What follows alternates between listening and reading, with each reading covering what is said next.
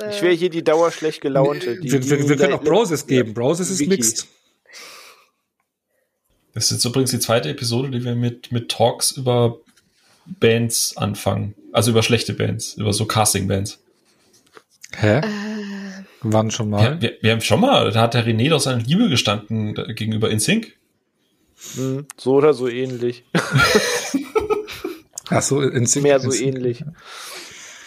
Das habe ich wahrscheinlich alles schon wieder verdrängt. Das war irgendwann vor drei Wochen oder so, aber ich habe auch vergessen, wann das war, ehrlich gesagt. Ich glaube, das war bei Arcane, aber ich bin mir gerade nicht mehr komplett sicher. Ah, die habe ich nicht Ah. gehört, die Folge. Nee, Arcane haben wir über Imagine Dragons gesprochen und das Claudia. Ja, aber die ganz, ganz, zu Beginn. Das waren die ersten Sätze überhaupt. Das war ja nicht Okay. mittendrin, sondern der Anfang. Tja, und weißt Ach, du, du- welche Band bei mir gerade sehr viel rauf und runter läuft, Phil? Das Laufband. Äh, Ist das eklig. äh, nein, tatsächlich Imagine Dragons. Ja, Grüße gehen raus Unter an Claudia. anderem auch wegen Arcane. Ja, das ist so. Das ist so.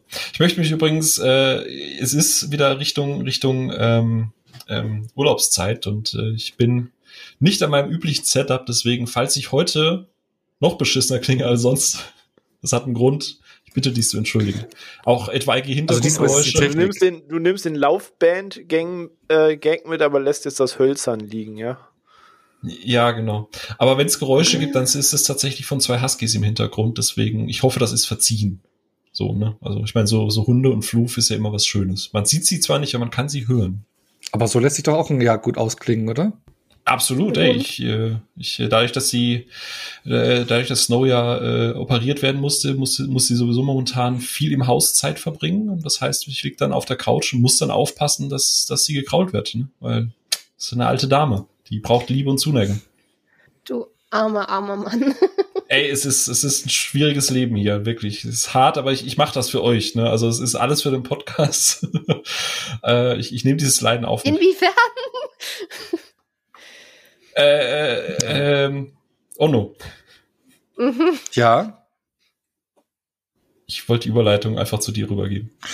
Ach so, ich dachte, du wolltest mich jetzt irgendwie speziell was fragen, so Ondo. Nee, er hat Übrigens, sie ich wollte jetzt, schnell also mal wenn, wir jetzt in sagen. einem, wenn wir jetzt in einem Kreis sitzen würden, dann hat er dir quasi jetzt diesen kleinen Ball zugeworfen Uh, und damit so. darfst du jetzt reden. Also soll ich sagen, welche, was mein Name ist? Nee, ich wollte.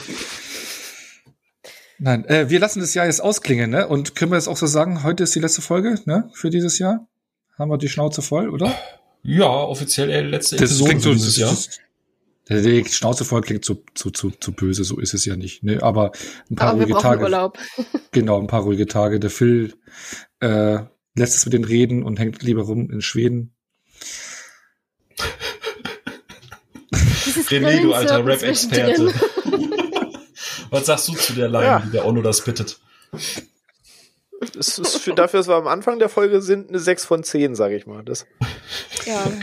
Genau. Nee, äh, das war's dann diese, für dieses Jahr. Aber bevor es das war, gehen wir noch mal in uns, ne? Hätte ich gesagt, äh, dass wir nämlich noch mal so, ich meine, die Weihnachtszeit ist auch so mal die Zeit, wo man halt äh, ein bisschen sinnieren kann, ein bisschen runterkommt, zur Ruhe kommt. Und wir gucken uns, äh, wir gucken heute in uns rein und äh, bereden mal, welche Filme uns geprägt haben, uns zu den Filmfans gemacht haben, die wir heute sind. Und wir sind jetzt nicht nur zu dritt, sondern auch zu viert, denn wir haben ein neues Teammitglied, nämlich die Sophia. Hallo. Ja, ähm, nachdem ich jetzt äh, mich penetrant mehrfach eingeladen habe als Gast, äh, wie ich jetzt mal spontan behaupte, ähm, bleibe ich jetzt einfach, weil mir gefällt's hier. Und mit euch kann man sich gut unterhalten. Also werdet ihr mich so schnell jetzt nicht mehr los. Onno, ich habe dir gesagt, schön. schließ, ich habe dir gesagt, schließ Zencaster ab, ne? Ich hab's dir gesagt. Nein, es passiert nichts. Zack, hast du eine Sophia da. Ich sag's dir, das ist, geht auf deine, deine Kappe. Ja, das ist, Aber- das ist wie, mit, ja. wie mit, mit, mit einer Katze. Wenn man die einmal anfüttert, dann kommt sie halt wieder. Und irgendwann hat man dann eine Katze, obwohl man keine Katze hat. Aber wir alle mögen Katzen. Äh, ich bin allergisch gegen sie. Das schließt nicht aus, Aber dass man sie Hunde. mögen kann.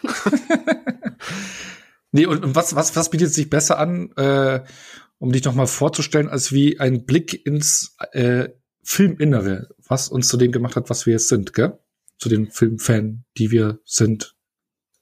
und Du meinst die, Movie, und- die Movies that made us? Ah, jetzt hast du dieses Trademark-Ding rausgepackt, ne? Ich finde Ja, die ganze Zeit mit, wir gehen in unser Inneres und dies und das, das wäre voll die krasse Überleitung gewesen, wenn wir irgendwann mal über Being John Malkovich gesprochen hätten. Ah, ich, ich muss die ganze Zeit an Dr. Bibber denken. Oder die Reise ins Ich. ja, Oder Inside? Out. Oder jeder andere Splatterfilm, wo man, also, ne? Oder nächstes. Halloween. Es war tatsächlich auch mein erster Gedanke, so, wir schauen in uns rein. Und ich so, ja genau, chirurgisch, indem wir Aber schaut man bei den anderen Brustkorb Filmen nicht mehr aus sich heraus? Naja, also kommt drauf Hm. an, ob, ob Täter oder Opfer, weil je nachdem guckst du entweder rein oder halt eben raus. Also ich glaube, das ist so ein Perspektivending. Gängiges Ärzteproblem, ja. Leute, bevor wir uns jetzt total zerfahren, ne? Bitte ich doch mal lieber um Ruhe im Saal.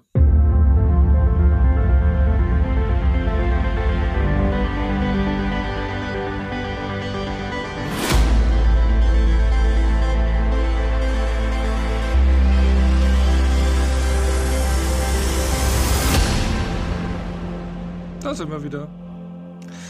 Ähm, genau, wir wollen ja heute schauen, The Movies They Made Us. Also die Filme, die uns zu den Filmfans gemacht haben, die wir jetzt sind. Wir sind zu viert, mit Sophia am Start, neu dabei. Ab nächstes Jahr dann auch mit uns immer wieder hier ähm, am Mikrofon. Und ähm, ja, ich würde mal sagen, ähm, nichts prägt doch mehr als das erste Mal, oder?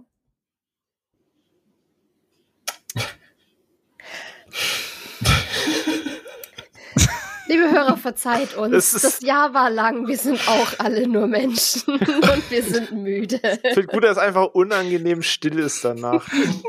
Also wenn du möchtest, kann ich dir davon erzählen, aber vielleicht wird es dann richtig unangenehm. Es gibt übrigens viele erste Male, aber es ist lustig, dass die Leute immer nur genau an dieses eine denken. Ne? Das ist die Darauf will ich Generation Dr. Sommer, was erwartest du? Du, du kennst doch nicht mal Videotheken. Also, woher kennst du dann Dr. Sommer? Ich kenne Videotheken, ich habe lediglich ihre Dienstleistung nicht genutzt, weil ich das damals schon für antiquiert hielt. So. Mann, ey. Ich Ja, schon, das da ist kommt eine eigene Folge. Ja, könnte man fast machen, ne? Nee, es gibt da viele andere erste Male. Was weiß ich das? Eher, könnt ihr euch noch dran erinnern, welchen Film ihr als erstes geschaut habt? Nö. Als Kind? Oder irgendwie, der Film hat, glaube ich, Film hat heute richtig in Erinnerung gekramt, sogar mit deinen Eltern hast du geschrieben, hab- gell? Und nachgehakt, ne?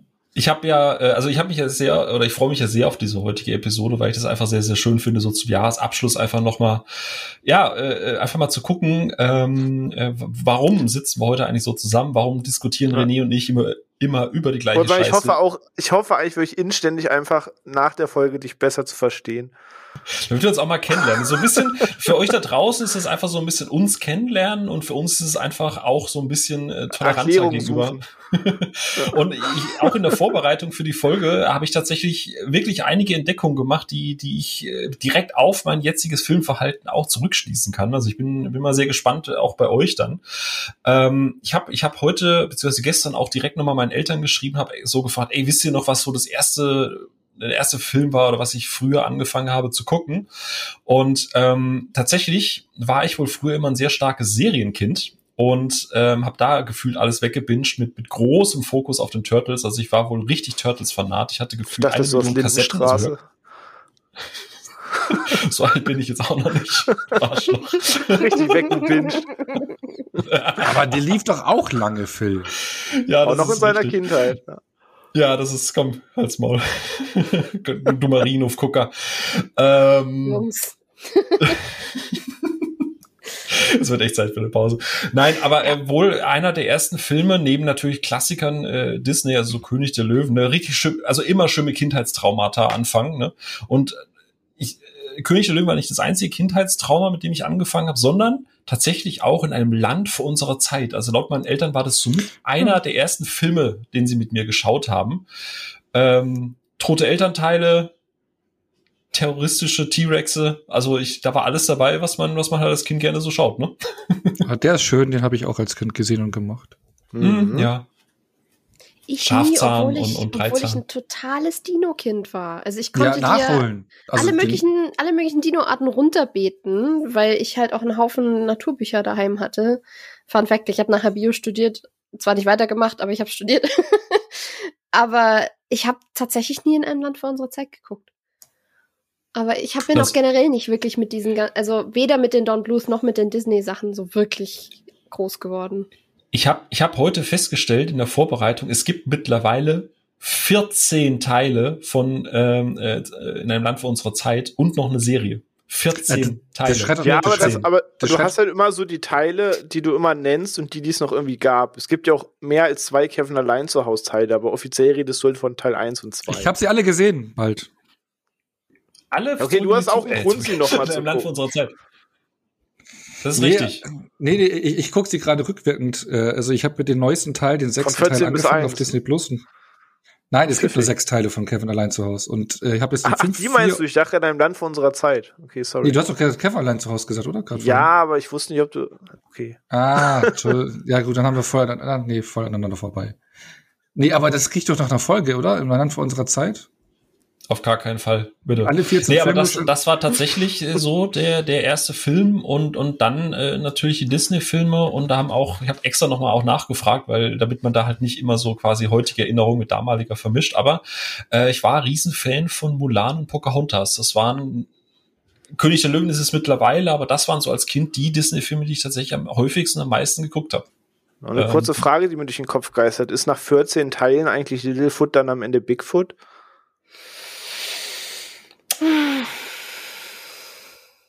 Okay. Oder was hast du denn das okay, erstes mach weiter. Ich weiß es nicht.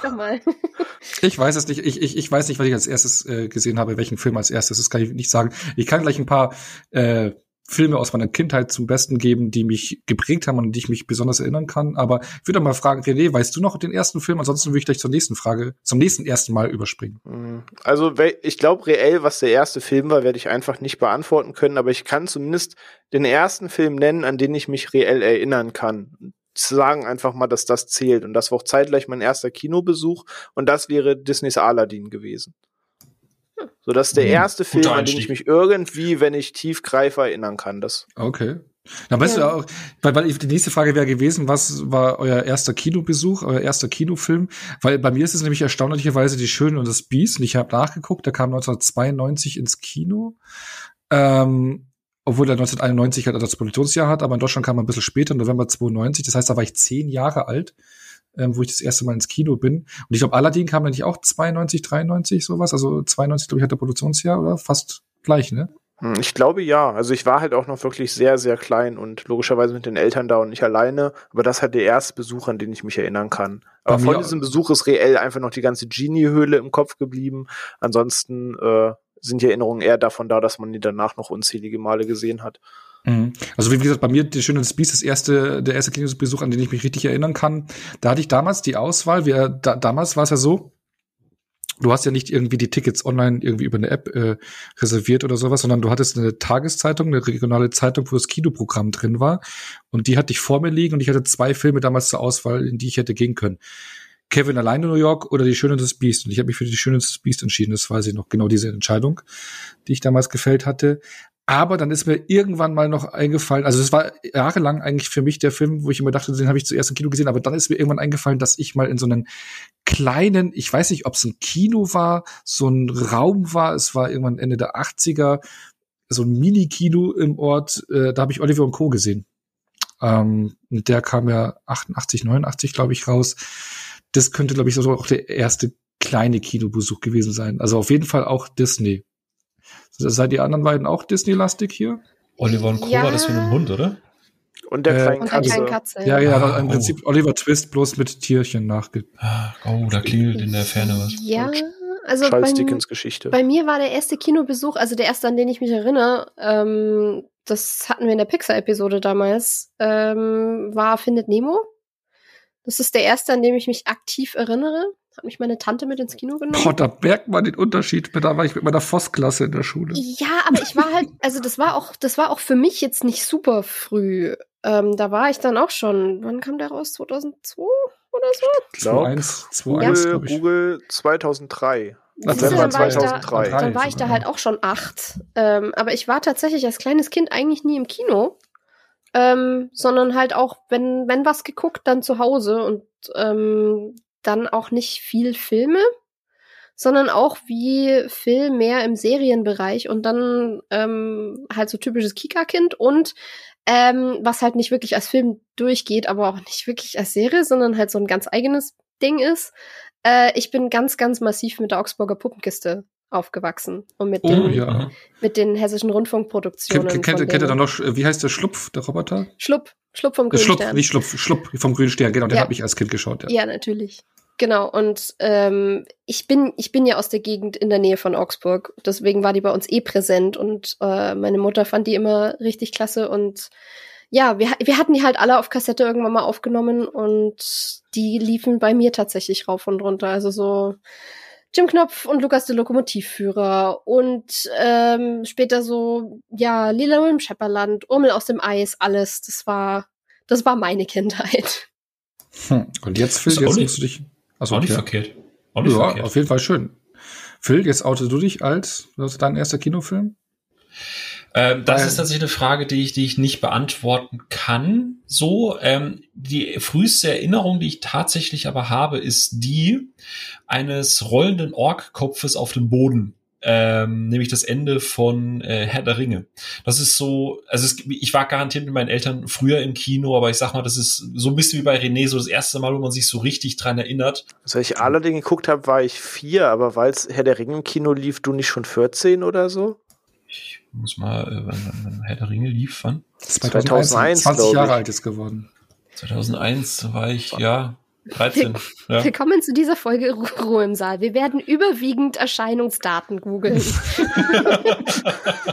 ja, Ja, krass. ich habe Oder René dann- und ich, wir, wir, wir, wir kriegen heute ein ganz anderes Bild von Film. Ich wollte gerade sagen, ich war Ja. vier beim ersten Kinofilm. Ich kann mir noch viele Filme erinnern, wo ich 8, 9, 10 war. Jetzt droppst du gerade Herr der Ringe. Da war ich ja schon halb aus der Schule raus. Ja, tatsächlich. Äh, wie, wie gesagt, dann, dann ver, ver, ver, vermische ich das wahrscheinlich gerade, aber äh, also das ist so das erste, wo ich mich so, so res- retrospektive so ein bisschen so, so noch dran erinnern kann, diese Szene. Das war halt einfach so ein Schlüsselmoment, der sich eingeprägt hat. Ähm, aber vorher, also ich, ich weiß es Krass. einfach nicht mehr. Ich habe ich hab einfach so sehr gefragt und die gelöchert und das habe ich alles geguckt. Was hatten wir zu Hause, dass ich komplett das Kino vergessen habe? ne? Wie war's denn? Äh, Ja. Nee, also ich Okay. weiß es dass ich einfach nicht mehr. Mutti, Vati, tut mir leid. Oh Mann, aber kein Ding. Aber vielleicht weißt du ja noch den ersten Lieblingsfilm, den du hattest. Hatte ich ja vorhin schon gesagt, dass ich weiß, dass ich damals riesen, riesen, riesen, riesen Fan von Pocahontas war. Ich äh, gefühlt so, ja, einer ja. meiner am meisten geguckten äh, ähm, Aber er war auch äh, der erste. Okay. Lustigerweise ist es bei mir auch wieder Disney, weil ich glaube, mein erster Lieblingsfilm war Elliot und das Schmunzelmonster. Hm. Äh, hier äh, Oh. war die Nummer 5 im VHS-Regal ähm, von meinem Vater. Oh, das Genau. ist süß. Und an Phil sieht man mal wieder Disney Executives, man kann eure Sachen für alle Altersgruppen und äh, Jungs, Mädels und was weiß ich was alles vermarkten. Sollen sich nicht so anstellen. Wie meinst du das? Naja, von wegen Disney-Prinzessinnen sind nur für Mädchen und dann müssen wir halt irgendwie was eigenes für die Jungs machen oder sonst irgendwas. Es kann halt so. auch ein Junge eine Disney-Prinzessin Nein, als es- Lieblingsfilm haben. Das, das, das war halt auch so wie, wie, wie, wie, wie Aladdin, weißt du, der König der Löwen. Das war so, so weit weg und so fantastisch alles. Und Pocahontas war einfach, ich mochte die Figuren total, ich mochte die Songs, ich mochte, ich meine, klar, du hast das damals noch nicht verstanden und ich weiß, heutzutage ist Pocahontas ja auch böse und schwierig, weil sehr idealisierte Darstellungen von eigentlich gibt ja durchaus historisch viele Probleme an dem Film. Aber ich mochte das einfach damals, dieses, ah, da ist irgendwie so ein, so ein Konflikt und am Ende Liebe und so. Weißt du, da war, ich noch idealistisch, da war ich noch, noch süß und klein, da, da hat mich das was noch begeistert, da habe ich noch an sowas geglaubt, da habe ich den Glauben an die Menschheit noch nicht verloren gehabt. Das ist ja eigentlich auch der Sinn von solchen Filmen, dass, dass man irgendwie ein hoffnungsvolles Bild auf die Welt bekommt und nicht die krass harte Realität, weil sonst sind wir alle ab drei Jahren zynisch. Das wäre, glaube ich, ziemlich fatal. Stimmt. Ja, das stimmt. Nee, aber das ist so, und auch, wie gesagt, so Mulan und so, ne, also die, ich weiß, dass ich die halt als, ich habe extra nochmal gefragt gehabt, also ich weiß, dass ich die als Kind halt wirklich sehr viel gehört habe und dass ich davon auch die Hörkassetten und so hatte. Also es lief halt sehr, sehr, sehr oft. Ähm, ja, hat mich einfach mitgenommen. Bis heute, ich gucke den heute noch gerne. Und Sophia, was war dann bei dir der erste Lieblingsfilm? War es dann auch Findet Nemo oder? Nee, ähm, Findet Nemo hat mich danach total kalt gelassen. Ähm, aber ähm, ich habe auch, ich bin auch sehr, sehr viel mit Zeichentrickfilmen aufgewachsen, aber eben nicht mit den Disney-Sachen, außer Mulan. Den hat meine Mutter mir irgendwie äh, mitgegeben und den habe ich auch sehr, sehr gerne geguckt, aber auch erst ein bisschen später. Aber so war es wirklich in der früheren Kindheit. Meine Lieblingsfilme, an die ich mich definitiv sehr aktiv erinnere, sind einmal Die kleine Hexe. Da gibt's eine ganz, ganz, ganz, ganz wunderschöne, ich glaube, tschechische Produktion äh, aus Zeichentrick ähm, mit so aus äh, verschiedenen ähm, Seidenpapier und so ausgeschnittenen Figuren. Und die ist grandios und unglaublich wunderschön und, und künstlerisch wertvoll, sagen wir mal. Und ähm, das ist für mich bis heute die schönste Version von, von dem Buch auch. Und der lief rauf und runter. Und äh, wenn ich meinen Eltern mal wieder in den Ohren lag, dass wir am Wochenende irgendwie was gucken, was halt auch länger ging, weil die kleine Hexe ist jetzt nicht unbedingt ein langer Film, äh, dann war das einer von den Asterix-Filmen. Und da bevorzugt dann Asterix erobert oh. Rom, weil oh, das ist. Ja, cool. ja. das ist einfach der Beste. Und äh, so wurde ich schon in sehr früher Kindheit auf die Irrungen und Wirrungen und den absoluten puren Wahnsinn des bürokratischen Systems vorbereitet. Mit dem Haus, das Verrückte macht. Oh, Passierscheine 38, ganz großes Muster. ich habe den als Postkarte am Kühlschrank kleben. ich, ich, bin, ich bin gestern. Ähm, Aktuell ist ja dieser iTunes Adventskalender wieder und, und, und, und äh, gerade auch René und ich sind ja da durchaus addicted, wenn es ums digitale Kaufen geht und habe dann gesehen bei den Angeboten, dass alle Asterix-Filme quasi jeweils für vier Euro da sind. Das war echt so, oh, machst du das jetzt? Boah, ich hätte ja mal wieder richtig Bock, also die alten zu gucken, ne, bevor es dann irgendwie 3D animiert wurde oder die Realfilmverfilmung, ja. äh, so ganz schlimm. Aber Wobei die, ich sagen muss, oh bei den Realfilmen, ja. da stehe ich sehr für Mission Cleopatra ein, weil ähm, der ist so bescheuert, dass er schon wieder irgendwie genial ist. Und wenn man den dann als Erwachsener nochmal anguckt und dann feststellt, holy fuck, das ist Monica Bellucci, die da die Cleopatra spielt. Was? Bitte was? dann, ja. Okay, Wenn ich, ich das richtig im Kopf habe. Ich habe ich, ich hab, ich, ich hab da gerade so einen Watchlist-Klick gehört. Das ist richtig, ja. Der, also ich vertraue da jetzt auf Sophia, dass man den gucken kann. Äh, äh und der Monica ist, Bellucci der ist tatsächlich, ähm, der ist schön absurd. Der ist auch nicht so charmant wie die Zeichentrickversion natürlich, schon allein, weil die Lieder fehlen. Aber er, er hat definitiv seine Momente und, und ist von diesen ganzen Realverfilmungen eigentlich mit der beste. Hm, Und okay. ja, okay. doch Asterix, Und Asterix war ein riesengroßes die, Ding. Die sind super. Äh, René, dein erster Lieblingsfilm?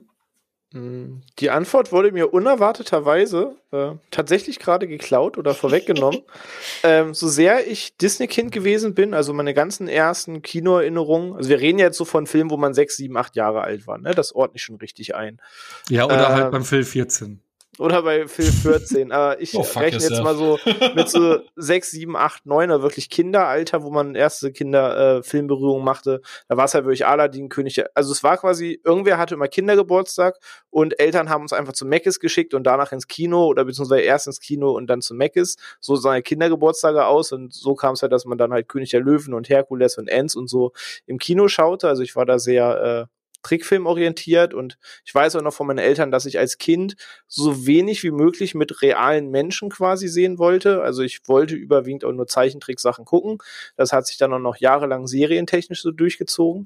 Aber die erste tatsächlich wirklich große Filmliebe waren tatsächlich nicht die Disney-Filme, so, so toll die auch alle sind und so magisch. Aber ich habe wirklich rauf und runter die Asterix-Filme geguckt. Und ich könnte mich auch bis heute nicht entscheiden, ob Asterix erobert Rom oder Asterix und Cleopatra. Die sind für mich einfach so beide auf einem Level will. Ähm, aber das war halt auch so meine erste große Filmliebe als Kind. Das selbst wenn die im Fernsehen auf Sat 1 liefen, obwohl man sie daheim als VHS hatte, liefen die dann trotzdem immer und da habe ich es mir bequem gemacht, aber das war als Kind so das erste richtig große Ding. Die sind auch der Grund, warum ich bis heute die, die Werbungen aus der Zeit auswendig zitieren kann. Weil wir die alle von diesen Sat 1 Asterix-Samstagen aufgenommen hatten damals mhm, noch. Ja. Und ich Richtig. lange, lange als Kind nicht wirklich kapiert habe, wie man vorspult mit der Fernbedienung. Deswegen ich immer dieselben Werbungen tausendmal angeguckt habe, weil ich diesen Film so oft gesehen habe. Also ja, äh, wer noch oh, irgendwie alte Toyota-Werbung von vor 15 Jahren hören will, wende sich an mich. Mit dem Affen noch, ne? ja. Äh, jetzt kann ich das übrigens endlich auch mal sagen. Na, René, hast du bei Asterix auch alle Comics gelesen? Nee, aber oh. schon einige, aber nicht Same. alle. Ja, oh wow, da kannst du ja gar nicht die Referenz im zweiten Asterix-Film bei Sekunde 23 sehen, weil das war schon voll vor seiner Zeit. Oh, das fühlt sich gut das, an. Jetzt weiß ich, warum du das gerne machst. Das, das, Asterix das geht jetzt runter wie Öl, ne? Das geht runter wie so ein Zaubertrank. Hab, aber habt ihr mitbekommen, dass jetzt gerade so ein neues Asterix Obelix Spiel rausgekommen ist, so ein Brawler, so ein 2D-Brawler, der wunderbar die Animationen von den Filmen drin hat? Äh, ist das das Asterix nee. XXL oder wie das heißt? Nee, nee, so Slappen Dings irgendwie heißt Ja, also ich habe da letztens Viet kurz bei, bei Twitch zugeguckt, äh, aber ja, aber nein. Okay. Ich habe well, yes, das auf Super Nintendo gab's auf dem Super Nintendo gab es damals einige ja, ja. Spiele, Asterix ja. und Obelix, und das war halt mhm. auch richtig gut. Das habe ich halt auch gespielt, wirklich bis zum Erbrechen. Bock schwer, aber das war halt einfach, das hat es echt gut eingefangen. Ne? Mhm. Ja. Aber wenn wir eh dabei sind, was nicht häufig so die Spiele zu den zu den Kinderfilmen und ja, Kinderserien. Ich weiß auch noch, dass viele Leute von den Spielen zu den König der Löwen zu König der Löwen traumatisiert oh wurden. Ja. ja. Und König der Löwen, Aladdin und das war toll. Äh, und schön das Biest. Das waren so glaube ich so die drei berühmtesten Disney Super Nintendo Spiele. Aber Aladdin war relativ einfach fand. Also das habe ich ganz oft durchgespielt. Ich glaube äh, König der Löwen habe ich nicht einmal geschafft und König der Löwen war halt fucking schwer, weil Steuerung aus dem neunten Kreis der Hölle. Genau, ja. Aladdin war recht easy und Aladdin hat den Vorteil gehabt, du hast Passwörter gehabt am Ende eines oh, ja. Levels. Das heißt, du konntest dich einfach eingeben, um wie das Level zu springen. Und dann schön das Biest werde ich nie vergessen, war das große Problem, du musstest die Scheiße in einem Rutsch durchspielen. So, da war nichts mit Quicksave, da war nichts mit Passwörtern, da war noch nichts mit Speicherstand anliegen. Das Ding hat einen laufenden Spielstand gehabt. Und wenn du beendet hast, war halt gelitten. Und deswegen ja. nie das Ende gesehen. Das Spiel war schön, oh. aber das Speichersystem ein Biest. Dann. Mm. Ähm, was waren denn noch so andere Filme in der oder auch Serien in der in, in eurer Kindheit, die euch geprägt haben? Also ich, ich würde jetzt mal von mir ein paar reinwerfen. Äh, Vielleicht kennt ihr die auch alle gar nicht. Ich glaube, das, was ich jetzt nenne, erkennt ihr wahrscheinlich überhaupt gar nicht. Das also also der größte Name, der wahrscheinlich gleich fällt, den kennen wir wahrscheinlich alle. Aber ich, ich nee, bin äh, gespannt. Aber den Namen, den ich jetzt äh, äh, nenne, bin ich mal gespannt, ob den jemand kennt, weil der Film ist von 1959. Ich habe den noch extra gegoogelt. Deine Jugend war einfach oder? anders als unsere. Genau, dann, äh, und zwar äh, Der Zauberer und die Banditen. Das war mein allererster Anime. Das ist ein Anime-Film äh, über so einen kleinen Jungen, soweit ich mich noch erinnern kann, der dann eben zaubern lernt, irgendwo in den Bergen oben und gegen so eine äh, und da ist noch so eine böse Hexe, Zauberin dabei und so Banditen, die ihn überfallen und der hat so einen ganz eigenwilligen Zeichenstil und Musik und sowas. Das hat mich äh, äh, voll äh, geflasht damals, dieser Film. Aber wird euch wahrscheinlich haben wir, haben wir alle kunstkritisch im Alter von sieben geguckt? Natürlich. ja, also, natürlich. Ey, wenn ich, wenn ich dann äh, mal Weil ich mal wieder was, mit sieben Bar auf Arte hängen geblieben bin und dachte, ja, ja, ja. Du, wenn ich gucke, mit was für, mit was für Komödien ich aufgewachsen bin, die mich auch massiv geprägt haben. Also ja, Asterix und Kleiner das waren so die frühen Lieblingsfilme, aber was dann auf dem Fuße folgte, was einfach rauf und runter geguckt wurde. Tausendmal waren Komödien, die sowas von nicht aus meiner Generation waren, sondern das war Louis Define, das war Helden in Strumpfhosen und Nein. das war Iswas Doc. Doch. Oh. Richtig. genau das. Und Abenteuer des Rabbi Jakob war wahrscheinlich der, der am häufigsten gelaufen ist bei uns, weil der ist auch einfach so aber Louis Define habe ich als Kind auch gesehen. Und das mit den äh, Cool-Gags damals, mit diesen Außerirdischen war das doch, ja? da haben wir uns immer so einen abgelacht, weil der dann rumgepupst hat, ja. Das war der Lieblings, das war einer der Lieblingsfilme von meinem Bruder dann. Aber für mich war es eben tatsächlich äh, Rabbi Jakob, weil der einfach so komplett abgefahren ist. Und äh, eben Hasch mich, ich bin der Mörder. Das ist meine Großmutter mütterlicherseits. Hm. Hat jemand auch von euch Heinz Erhardt-Filme geschaut dann? Nee. nee Indirekt nee. durch meine äh, Großeltern quasi. Also wenn man dann abends da zu Abendbrot gegessen hat, dann gab's äh, entweder den Tatort oder man hat halt irgendwie alte Heinz Erhardt-Filme geguckt oder so Filme aus deren Zeit, sagen wir mal, ne? Genau, das, das, das fällt mir gerade noch so ein. Und ich meine, was natürlich. Bud Spencer natürlich auch. Äh, da, warum nimmst du mir das vorweg? Ich wollte jetzt nicht genau Nein! Ich, Sorry. Ich wollte sagen, natürlich ein Kind seiner Zeit und dann war auch die Bud Spencer und Terence Hill Filme. Klar. Mein Gott, dann nimmt das mal weg. Einzimmer, oder? Ja, die hat man auch als Kindheit weggeschaut, ne? Also weil ja. wir noch in der Kindheit sind, ne? Ich muss, ich muss jetzt ein Geständnis machen.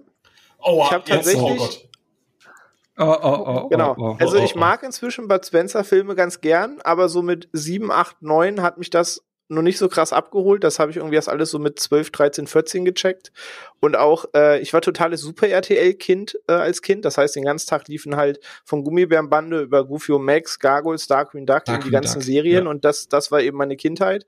Und äh, da liefen auch dann um Viertel nach acht oftmals diese Louis Dufiné-Sachen habe ich auch nie mhm, ganz stimmt. gefühlt. Also so Humor in Sachen sieben, achtjähriger war bei mir halt Police Academy das Ding gewesen. Oh, ja. genau das oh, bei mir auch, bei mir, bei mir auch, genau. Aber das, das schiebe ich jetzt doch ein bisschen aus der Kindheit, weil wir sind jetzt noch in der Kindheit, würde ich sagen, ne? Ähm, weil dann ja. würde ich jetzt doch mal. Ich habe eine Frage an René. Ich hab, mhm. Entschuldigung, ich habe eine Frage an René, weil der gerade sagt. ja, ich habe damals noch gelacht. Damals war ich noch nicht so je zornig weit. ja, nee, nee, äh, das mit Bud Spencer und so, das erklärt einiges. Also ich, ich, ich sehe dich jetzt schon mit ganz anderen Augen. Jetzt weiß ich, was da schiefgelaufen ist. Nee, aber wenn du ganz viel Super RTL geguckt hast, es gibt eine Serie auf Super RTL und also wir reden ja gleich noch ein bisschen, Mehrere. vielleicht mehr, mehr über, über Serien. Fuck off. Bob Moraine. Mit nur einer Serie wäre es im Sender voll schlecht gegangen. Bob Moraine, hast du geguckt? Bob Moraine sagt mir was, ja. Das war diese, diese französische Serie mit so sehr kantigen Figuren, mit diesem mingenden Schatten, der gelbe Schatten quasi und, und diesem Geheimagent. Oh, er hat selbst so Geheimagent mit so einem grünen Pullover, ne? Nee, rote Jacke. Und Ming hatte so einen Stahlhund. Fast dasselbe. Äh, schade, weil das, das, ich glaube, kaum eine Serie hat mich damals auf Super RTL so sehr geprägt wie das. Also das war eigentlich eine Serie, die hättest gehört. nie auf Super Noch nie gehört. Alleine auf einmal, einmal auf YouTube gehen und, und, nur das Intro gucken, da kriegt man schon ein Gefühl. Also eigentlich ist das eine Serie, die hättest du nie auf Super RTL zeigen dürfen. Ähm, der Hauptantagonist war halt äh, so, so also das war alles sehr stilisiert. Äh, der Hauptantagonist hieß halt Min und, und, und dem hat Bob Moraine der ersten Folge, und das hat man gesehen, on screen die Hand abgeschnitten. Man dachte dann, der ist tot, dann kam der wieder und dann hat er so, so mechanische Krallen gehabt, die Geg Leute erwürgen konnten und, und Leute auch äh, erschießen quasi. Ähm, das, das war echt harter, harter Scheiß. Natürlich kein Blut oder so, aber äh, das, das war so mit, mit das erste Mal, wo ich dachte, holy shit, Zeichentrick kann auch nicht nur knuddelig sein. Also ich habe gerade Bilder gegoogelt und in der Tat, da klingelt was, aber das sind tatsächlich Sachen, die sich nicht mehr in meiner Erinnerung abgespeichert haben. Also was da noch in der Erinnerung ist, neben so den typischen Sachen wie Chip und Chap, Darkwing Duck und den ganzen Disney-Kram, sind halt eher so Sachen wie äh, Extreme Dinosaurs, äh, Mighty Ducks, Hey Arnold, Duck, Roccos modernes Leben, so das sind die ganzen Serien, die da neben den typischen Disney-Sachen noch in meinem Kopf. Ich, ich hatte es, wo du es gerade sagst, ich hatte es die Tage mit Kim, weil wir ja auch in der Vorbereitung auch so ein bisschen miteinander gesprochen haben. Ey, so Serien wie Roccos modernes Leben, äh, Oggi und die Kakerlaken. Ähm, ähm, hier, Roccos also, modernes Leben übrigens ganz tollen Film letztes Jahr nochmal bekommen. Da kam jetzt oh, ein echt? großer Comeback-Film, der auch damit spielt, dass es so lange weg war und der ist einfach fantastisch. Oh, Danke für die Info. Oder äh, äh Dog Cat oder Cat Dog hieß das, glaube ich. Cat Dog. Da, Cat Dog ja, da, sowas, sowas ey, wie, wie konnten das unsere Eltern uns damals zeigen? Das war ja, echt, also das war richtig cranker Shit. Und Papyrus und Gerade passend zum Thema Weihnachtsmann und KKG, wo es gerade die Zeit meine ist. Meine Eltern haben mir das nicht gezeigt. Ich war ein Kika-Kind. Das ist, das habe ich immer wieder festgestellt, auch im Freundeskreis. Es gibt Kika-Kinder und es gibt Super RTL-Kinder und ich mein Kika-Kind. Ja, ich war Super Ich war beides nicht. Ich bin beides. Pilami ich, ich, so, Dinos, ich Dinos, war, ganz groß die Dinos. Oh ja, oh ja. Ich war Tele 5 Schau, und ich hatte, ich hatte, oh. Ja, aber Tele 5, Tele 5, das alte Tele 5, nicht das neue Tele 5. Kulturell früh erzogen. Ja, ja, TD5-Kind, ja. wo noch, äh, ich glaube, war TD5 war schon ganz früh. Bambino? Ja, ging dann aber äh, irgendwann zu RTL 2 über. Du meinst wahrscheinlich hat ihnen die ja. Zeit, dass auf Tele 5 und davor was, glaube ich, TM9 oder wie der Sender hieß oder so, Emilia Superstar und sowas lief. Nein, noch davor, Anfang der 90er. Also meine prägenden Zeichentrickserien okay, aus den okay. Der ist aus, alt, der Mann. Erfindung des aus, Feuers, okay. Nein, nein, nein meine prägenden, und, und, da will ich auch hingehen, weil das sind auch, finde ich auch Serien, die so, so, so mein, mein Vorlieben auch in Richtung Film dann geprägt haben, sind halt so Sachen wie He-Man, Saber Rider and the Star Sheriffs, äh, Defenders of the Earth, mhm. Galaxy Ranger, mhm. Marvel Bravestar, ähm, Captain Mask. Oh, Bravestar! Oh no, danke. Äh, Endlich mal jemand, der das kennt. Genau, Mask, äh, Dino Riders, äh, das waren so die Sachen, die mich geprägt haben. Ähm, da gab's noch unzählig viele Thundercats, äh, Silverhawks, ähm, was gab's da noch alles? Äh, Biker Mice from Mars, ähm, solche Sachen. Das waren so diese ganzen Action, Science-Fiction Sachen mit Dinos oder irgendwelchen im Weltraum oder hast du nicht gesehen? Die auch immer mit die krassesten Intros hatten, einfach. Genau das, geile überhaupt. Intros, immer irgendwie rockig ja. oder sonst irgendwas, mega Intros. Und was Ey. mich da immer, genau, was mich da immer fasziniert hat, und das ist etwas eine Faszination, die bis heute stehen bleibt, ist halt einfach, mir hat da dieses Worldbuilding immer so gut gefallen. Also du hattest immer irgendwie so ein Thema, was ich, Marshall Bravestar war halt einfach so, ja, wir machen jetzt mal einen Western äh, in der ja. Zukunft mit Science-Fiction-Setting auf einem anderen New Planeten. Texas. New so, Texas, so, ein Freiheitsraum. Ja, genau. genau. Äh, ne, ähm, aber du hast halt dann das alles mit irgendwelchen Sci-Fi-Tech-Sachen unterlegt. Du, du hast geile Designs gehabt, irgendwie geile Fähigkeiten, geile Welt, die gezeichnet hat. Mhm. Und das ist etwas, was bis heute bei mir bestehen bleibt. Wenn so ein Film es schafft, einfach nur geil auszuschauen und eine geile Welt zu haben, dann bin ich schon mal hooked. Ja. Vor allem, was mir mal aufgefallen ist, auch so ein bisschen bei der Recherche, also gerade so, wenn, wenn ich jetzt Brave Star oder so weiter geschaut habe oder, oder auch die Dinos oder so, ist eigentlich krass, wie weit diese Serien damals schon waren. Ne? Ich meine, Brave Star hatte einen, einen indianischstämmigen Titelhelden, ne? Also, mit, mit, mit, einer, mit einer relativ starken äh, Frau auch an seiner Seite. Du hattest, äh, gut, gut, He-Man, äh, gut, schwierig. aber aber äh, auch so, so mit, mit Pocahontas oder, ich meine, da gab es ja auch eine Serie und so. Äh, eigentlich gab es relativ viel Auswahl damals. Du hast doch jetzt eine Tochter. Ist es, ist es, ich bin da jetzt natürlich raus aus dem ganzen Ding, aber wo wir es gerade eben von diesem Intro und so weiter hatten, ist dieses, ist es eigentlich für Kids immer noch so, so krasses Angebot? Ich habe das Gefühl, es gibt irgendwie nur noch Kim Possible und irgendwie so zwei, drei andere Geschichten, das war's. Nee, es gibt, es gibt unendlich viele Serien. Ja, Paw, es gibt Patrol, Paw Patrol, ja. Paw Patrol ist der Shit. Ja, ja, Paw Patrol so, ist auf jeden Fall der einiges, Shit. René. Aber es gibt auch unzählig andere Serien natürlich. Natürlich ist nichts so, also Paw Patrol ist eine reine Cash-Cow. Das ist ein riesen Dingens, äh, ähm, sehr dominierend bei den Kids, aber es gibt trotzdem auch bei Netflix unzählig viele andere Serien und sowas, die angeboten werden. Aber Port Patrol schiebt halt alles so beiseite. Aber wir gucken auch noch schon viele andere Sachen, auch ganz schöne Sachen, äh, die ganz nett sind. Also äh, es gibt nicht nur, also wie was ich schon mal erwähnt hatte, Una und Baba, äh, was halt hier ähm, wie heißt es? Ja, ja, das ist halt, wie heißt es nochmal? Puff and Rock, glaube ich, mhm. auf Englisch. Genau. Die Serie ist super, ist auf Netflix drauf. Oder auch Yakari, schauen wir gerade, das ist ein Riesenfan von. Die gab es schon in den 70er, 80ern, die Serie. Äh, wurde jetzt neu aufgelegt, vor ein paar Jahren kam jetzt auch letztes Jahr ein Kinofilm. Äh, wir waren vor kurzem da auch in so einer äh, Vorstellung, war halt hier so, so, so, so zirkusmäßig das aufgezogen, das Thema. Äh, da gibt's schon auch schöne Sachen. Das ist auch noch ein bisschen so Mix aus, aus, aus Animation und gezeichnet, diese Yakari-Serie. Es, es gibt nicht nur, nicht nur Murks, ne? Also, aber halt ich glaube, jede Generation, ich glaube, jede, jede Generation mit dem, was sie groß wird, das ist das, oh, hey, das war noch die Zeichentrickserien und äh, ich meine, das sind wir hier ganz weit auseinander. Ich rede halt jetzt hier von meinen Serien. Sophia ist halt da schon ein paar Jährchen später, redet von ganz was anderen Sachen und jeder, glaube ich, sagt aus seiner Perspektive, hey, meine Kindheit gab's den geilsten Scheiß, weil es halt eben das war, was du als Kind geschaut hast. Ich wollte sagen, so was mhm. wie Angela Anaconda meiner Kindheit war auch schon Horrorfilmmaterial ja. und auch wenn ich es lustig fand, wie jetzt nicht sagen, dass die Biberbrüder krass literarischer Erguss waren. Also da muss man auch Oder die Tex Avery Show. da muss man auch äh, so fair sein, dass er, wenn er selbst gefeiert hat, äh, haben, glaube ich, auch schon genug da die Augen verdreht. Aber, aber ich wollte noch schnell zwei wichtige, für mich wichtige Filme nochmal droppen, bevor wir da jetzt komplett diese Serien verlieren. Äh, zwei Filme irgendwie, die, die auch bis heute ich noch super gerne schaue und äh, die, die mich geprägt haben als Kind, waren einmal das letzte Einhorn und einmal die unendliche Geschichte. Ähm, oh ja. Das ja, letzte. Einhorn halt auch so unzählige Male gesehen und ich kann mich noch damals in der Grundschule erinnern, wo wir waren, wo wir über den roten Stier geredet haben. Ich fand ja immer noch die, die Harpie viel schlimmer als den roten Stier. Äh, vom, vom Gruselfaktor her eigentlich auch kein Film für Kinder. Ich glaube, der ist ab sechs freigegeben, aber der ist halt schon echt gruselig und, und das ist die Harpie, wenn die da angreift und, und der rote Stier ist jetzt auch nicht so. Also da, da, da hat man auch schon geträumt und äh, ja, und die unendliche Geschichte war halt für mich so, wow, so, so eine andere Welt. ja, aber auch so so dieses äh, klar Artax äh, stirbt und bla. Oh, Entschuldigung, Spoiler.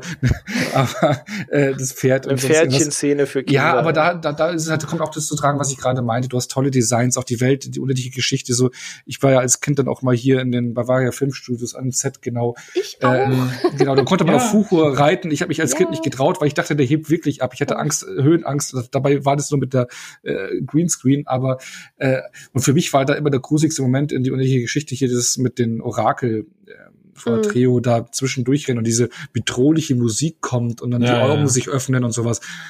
Und halt natürlich war Fuck, wie heißt der Wolf? Vergesse ich immer wieder den Namen.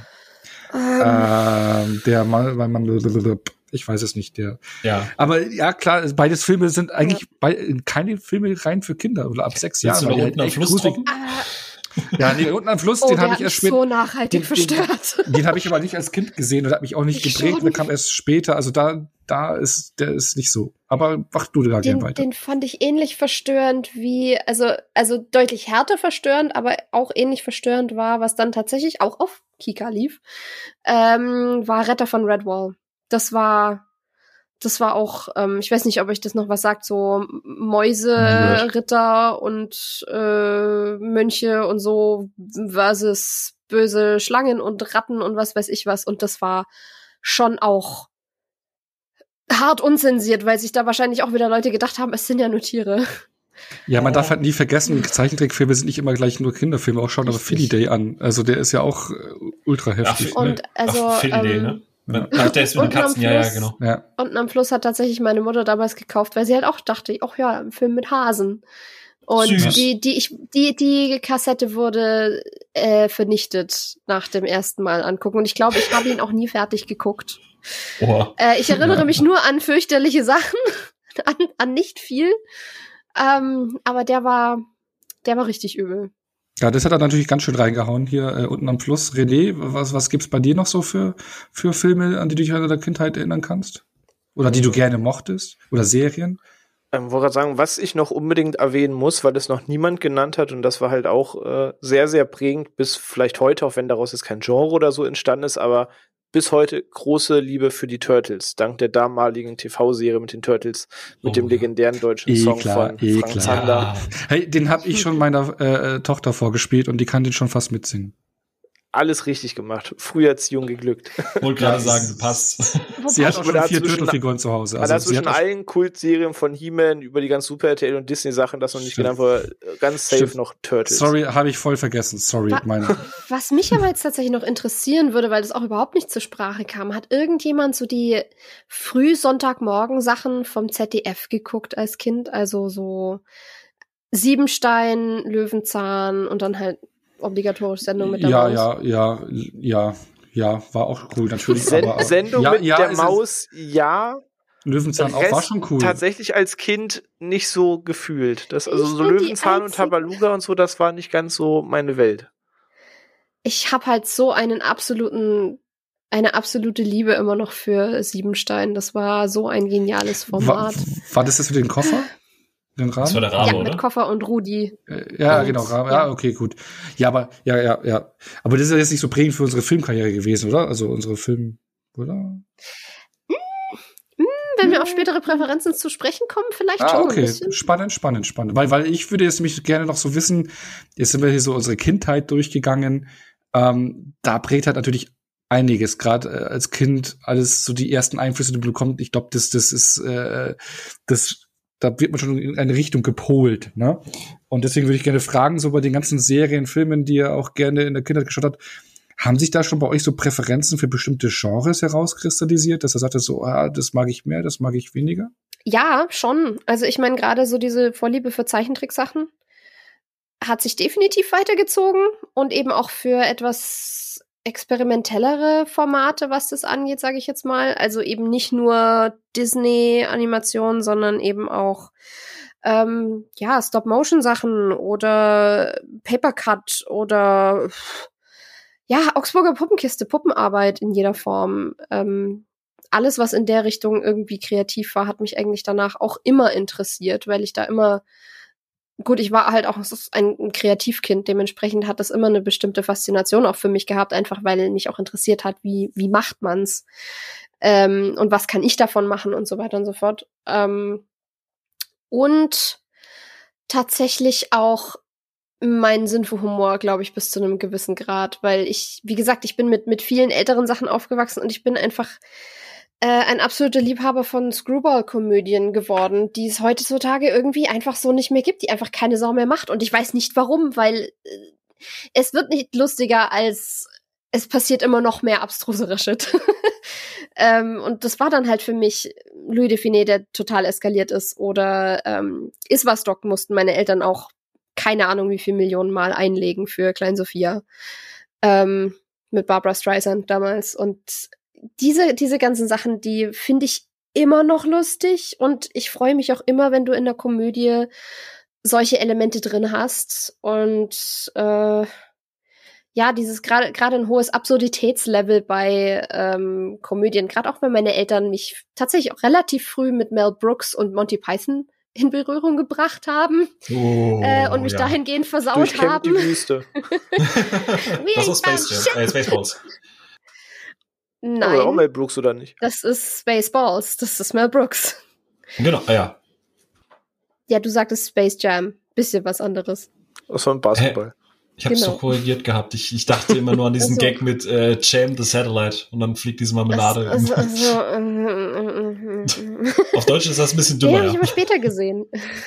aber ja, eben Pythons und ähm, viel britischer Humor und dann eben der, der absurdeste amerikanische Humor, den man haben kann. Das war so das, was mich nachhaltig geprägt hat und was auch dann wahrscheinlich übergeleitet hat zu Vorlieben für ja, Edgar Wright da, und solche Sachen. Da, da muss ich dich jetzt aber fragen, wo du sagst, so von, von äh, ZDF-Programmen und, und, und äh, britischer Humor, was dir noch gar nicht gefallen ist, so Mr. Bean? Diese Kurzsketch-Geschichte, die ja meistens Fall, auch Fall, Auf jeden Fall, Furchtbar, ich hasse Mr. Bean. So. Ich liebe es. Ich habe es als Kind raus. geliebt und ich habe immer noch das Bedürfnis, mit irgendwelche T-Rex-Figuren in Krippen reinzustellen zu Weihnachten. oh Mann, ja. Also nur die Serie, ne, die Filme, das ist da, ne, aber gerade diese Kurzclips, die ja immer mal wieder als Füller dazwischen liefen, die waren echt gut. Also das war auch so neben Python, finde ich, auch so mein erster Film? Kontakt. Ah, nee, schwierig. Aber das war, nee, wurde nur so gerade so hm, gesagt hast, so Python. Den haben wir damals im Kino gesehen, der war, der war eigentlich. Ah, schwierig. Ich Mr. müsste den mal noch mal gucken. Und, und René, haben sich bei dir irgendwelche Genre-Vorlieben rauskristallisiert? Irgendwie so schon da erkennbare Vorlieben fürs MCU oder irgendwie sowas? Mm, also ja, äh, wenn man gewusst hätte, dass das MCU irgendwann entsteht, sicherlich, weil ich natürlich auch die X-Men und die Spider-Man-Serie in den 90ern als Kind geguckt habe. Ähm, von daher, ja, in der Tat, auch das äh, Gerade die Spider-Man-Liebe war zu der Zeit sehr groß. Ähm, aber was sich so generell rausgezogen hat, war halt das Thema, dass Zeichentrick und Animation einfach bis heute Thema ist und blieb. Also von den klassischen Chip und Chap Serien ging es dann halt über, dass man halt in der Jugend sich sehr viel mit dem Thema Anime befasst hat, bis jetzt hin die ganze Weiterentwicklung der Animationsfilme, über die wir ja auch schon sprachen, bis halt über all der Kram, der halt heute als Animationsserie läuft, ne, sei das jetzt irgendwie Trollhunters auf Netflix oder ähm, ja, sowas wie Mitchells vs. Machines, also alles, was neu im Animationsbereich kommt, interessiert mich. Und das ganze Thema zieht sich halt bis heute so durch. Ich gucke nicht mehr so krass exzessiv Anime, wie ich das irgendwie in der ganzen Jugend von, ich sag mal, 15 bis 25 gemacht habe, sondern guck mir inzwischen mal so die zwei, drei großen raus, die in der Season trenden und guck dann da mal rein. Aber das reine Interesse daran ist auf jeden Fall bestehen geblieben, dass dieses, diese Vorliebe für Zeichentrick oder Animation nie weg war. Das zieht sich seit Kindheit an durch. Ähm, aber ansonsten, welche Liebe sich ganz groß geprägt hat, war halt, ich habe extra so explizit gesprochen, so alles, was so bis sechs, sieben, acht Jahre passiert ist, weil äh, danach geht, sage ich mal so, ja das nächste Kapitel los, nenne ich es mal. Und äh, die, die erste Liebe oder Präferenz, die sich als Kind geprägt hat, ist halt die Science-Fiction-Präferenz gewesen. Das habe ich jetzt eben extra nicht erwähnt, weil im Alter von acht hat haben meine Eltern mir so eine kleine, unbedeutende Indie-Science-Fiction-Reihe namens Star Wars gezeigt. Ähm, und das war halt ja, das. Kenne ich, das ist Spock und so, ne? Ja, genau. Das, ja. das, ist diese Sache, die von dem französischen Comic alles abgeschrieben hat. Ach ja. Ähm, von den Valerian Comics. Nein, also ich das das erste Mal gesehen habe, das war, glaube ich, gerade im Thema Realfilm der größte Wow-Moment, den ich als Kind hatte. So, also ich kann nicht mal sagen, was ich jetzt in 6, 7, 8 alles so als Realfilm gesehen habe. Da war, saß ich auch schon mit im Wohnzimmer, wenn die Eltern was geguckt haben und habe irgendwie Filme verfolgt. Aber das Ding, dass man mir gezielt Star Wars gezeigt hat und siehst, ne, setz dich hin, wir zeigen dir was und man das geguckt hat, das war halt so der erste krasse Wow-Moment, so mit 8, 9 Jahren. Da gehe ich auch von mit. Also Star Wars habe ich auch recht früh gesehen. Auch noch dazu die Evox-Filme, die beiden. Die mochte ich eigentlich auch ganz gern. Und ich habe damals diese Evox-Serie geschaut. Ich war da riesen Fan. Also deswegen, ich bin einer der, der, der Leute, die, die nichts gegen die Evox hat. Aber die Star Wars-Filme haben mich damals auch voll geflasht. Und Phil, was, haben sich bei dir irgendwelche Genre-Vorlieben rauskristallisiert? Ähm, ich überlege gerade, ich glaube, Star Wars war tatsächlich erst später ein bisschen. Ähm, aber im Prinzip zusammenfassen so ein bisschen auch was, was jetzt René und, Sophia schon gesagt hatten. Also es war natürlich krass, die, die, sagen wir mal, die Disney-Jahre, die frühen Animationsjahre. Äh, klar, du hast so den einen oder anderen Realfilm dann auch schon mal gesehen dazwischen. Aber gerade so, und wie gesagt, auch gerade wo Disney Plus ja auch gelauncht ist, dann hat man ja noch mal so geguckt, so die Serien seiner Kindheit, ne, da ist man noch mal zurück, hat sofort die Gummibärenbande angeschmissen, hat sofort Chip und Chap angeschmissen und äh, aber eine Serie, die ich damals wirklich super gerne geguckt habe, ähm, die ja auch mal auf Super RTL zu relativ späterer Stunde gelaufen ist, war dann halt eben auch sowas wie eben Bob Moraine oder halt eben auch die Gargoyles. Und gerade Gargoyles war so mit eine der ersten Zeichentrickserien, die, äh, glaube ich, auch sowas wie ein wirklich durchgehendes Narrativ hatten. Also die meisten Serien, die man damals geschaut hat, hatten immer so, so eine pro Episode eine Geschichte, die erzählt wurde. Jetzt äh, Darkwing Duck hatte vielleicht mal so, ähm, hatte vielleicht mal so ein. Ich glaube ähm, schon so zwei, drei Teiler. Genau, aber, aber im Endeffekt waren die schon alle relativ abgetrennt und, und Gargoyles war halt von vorne bis hinten schon als, als, als lange, lange Serie konzipiert. Die wollten ja eigentlich mal ähnlich, wie das MCU das später gemacht hat, so, so eine Welt aufbauen und hatten ja eigentlich auch vor, mit Spin-offs und so zu arbeiten. Das war aber dann äh, aus, aus, aus, lief dann halt nicht so wirklich erfolgreich. Aber ich glaube, was mich da halt schon so geprägt hat, war auch immer die Faszination, wie halt eben auch bei Bob Moraine oder wie halt auch eben bei die Dinos, dass du einerseits irgendwas hast, das so super toll aussieht oder auch Marshall Bravestar und so. Ne? Ich meine, äh, da wurde trotzdem geschossen, da wurde trotzdem auch mal ernste Themen und so behandelt. Ähm, ich meine, Gargoyles, falls man sich noch erinnert, die, die ersten zwei Folgen, ne, da, da, äh, der Kampf um die Burg, da werden Leute im Schatten niedergeschlachtet, da werden äh, diese Gargoyles zu, zu Klump gehauen und so. Also das war schon relativ deftig eigentlich für damalige Verhältnisse. Gerade wenn man das, sich das jetzt nochmal anguckt. Und ich glaube, das hat mich auch so ein bisschen geprägt, so warum ich vielleicht auch heute so so ein großer Fan von dem ursprünglich geplanten DCEU war, so dass du halt auch irgendwie so so düstere Charaktere haben kannst, so, so gebrochene, die die irgendwie nicht alle so happy peppy sind. Ich glaube, das so jetzt in der Recherche glaube ich, das darauf zurückführen zu können, weil ich damals eben schon eine Vorliebe hatte für etwas düsterere Varianten von von diesen immer bunten Zeichentrickfilmen oder so. Ha, der Düsterfilm. Also bei mir kann ich es, bei mir kann ich es nur äh, äh nochmal daran anschließen, was ich so vorhin auch gesagt hatte, dass ich so die Serie, die ich genannt hatte, äh, wie was ich He-Man, äh, Saber Rider, Defenders of the Earth oder Bravestar, Marshall Bravestar und sowas, das waren halt immer irgendwie so Action, Science Fiction oder auch äh, die anderen Filme, die ich genannt hatte, so Fantasy-Elemente. Das ist halt so ein Genre, was mir schon immer getaugt hatte. So das Typische dann auch irgendwo zu finden im Blockbuster-Kino. Und, und, und äh, das hatte mich da dahingehend schon so, so, so geprägt, dass ich da immer auch irgendwie auf, auf ja, auf, auf die Designs und auf diese Welten abgefahren bin, die man da halt dann auch in großen Blockbuster-Filmen dann äh, ja realisieren konnte. Aber spannend. Das ist was, wo René gemeint hat, bei ihm war es Science Fiction, das war bei mir Fantasy, definitiv. Weil das ist das, das eine große Ding, was ich vielleicht auch noch mitgenommen habe, ist tatsächlich alles, hm. alles, wo irgendwas Fantastisches drin vorkam. Damit konnte man mich immer ködern, damit kann man mich heute immer noch ködern. Ähm, ich, ich bin halt auch mit einem Haufen Märchen aufgewachsen. Äh, auch eine der Lieblingsserien dann etwas später, auch mit meinem kleinen Bruder zusammen, war auch immer Simsalagrim auf äh, Kika.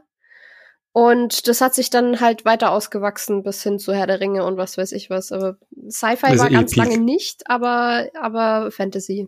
Ja, Herr der Ringe ist, glaube ich, da auch schon Peak, ne, muss man sagen, so von dem, was realisiert worden ist auf Film oder irgendwo auf der Leinwand. Wahrscheinlich nie wieder besser. Bis heute, ja. Äh, ja, ja, das, genau.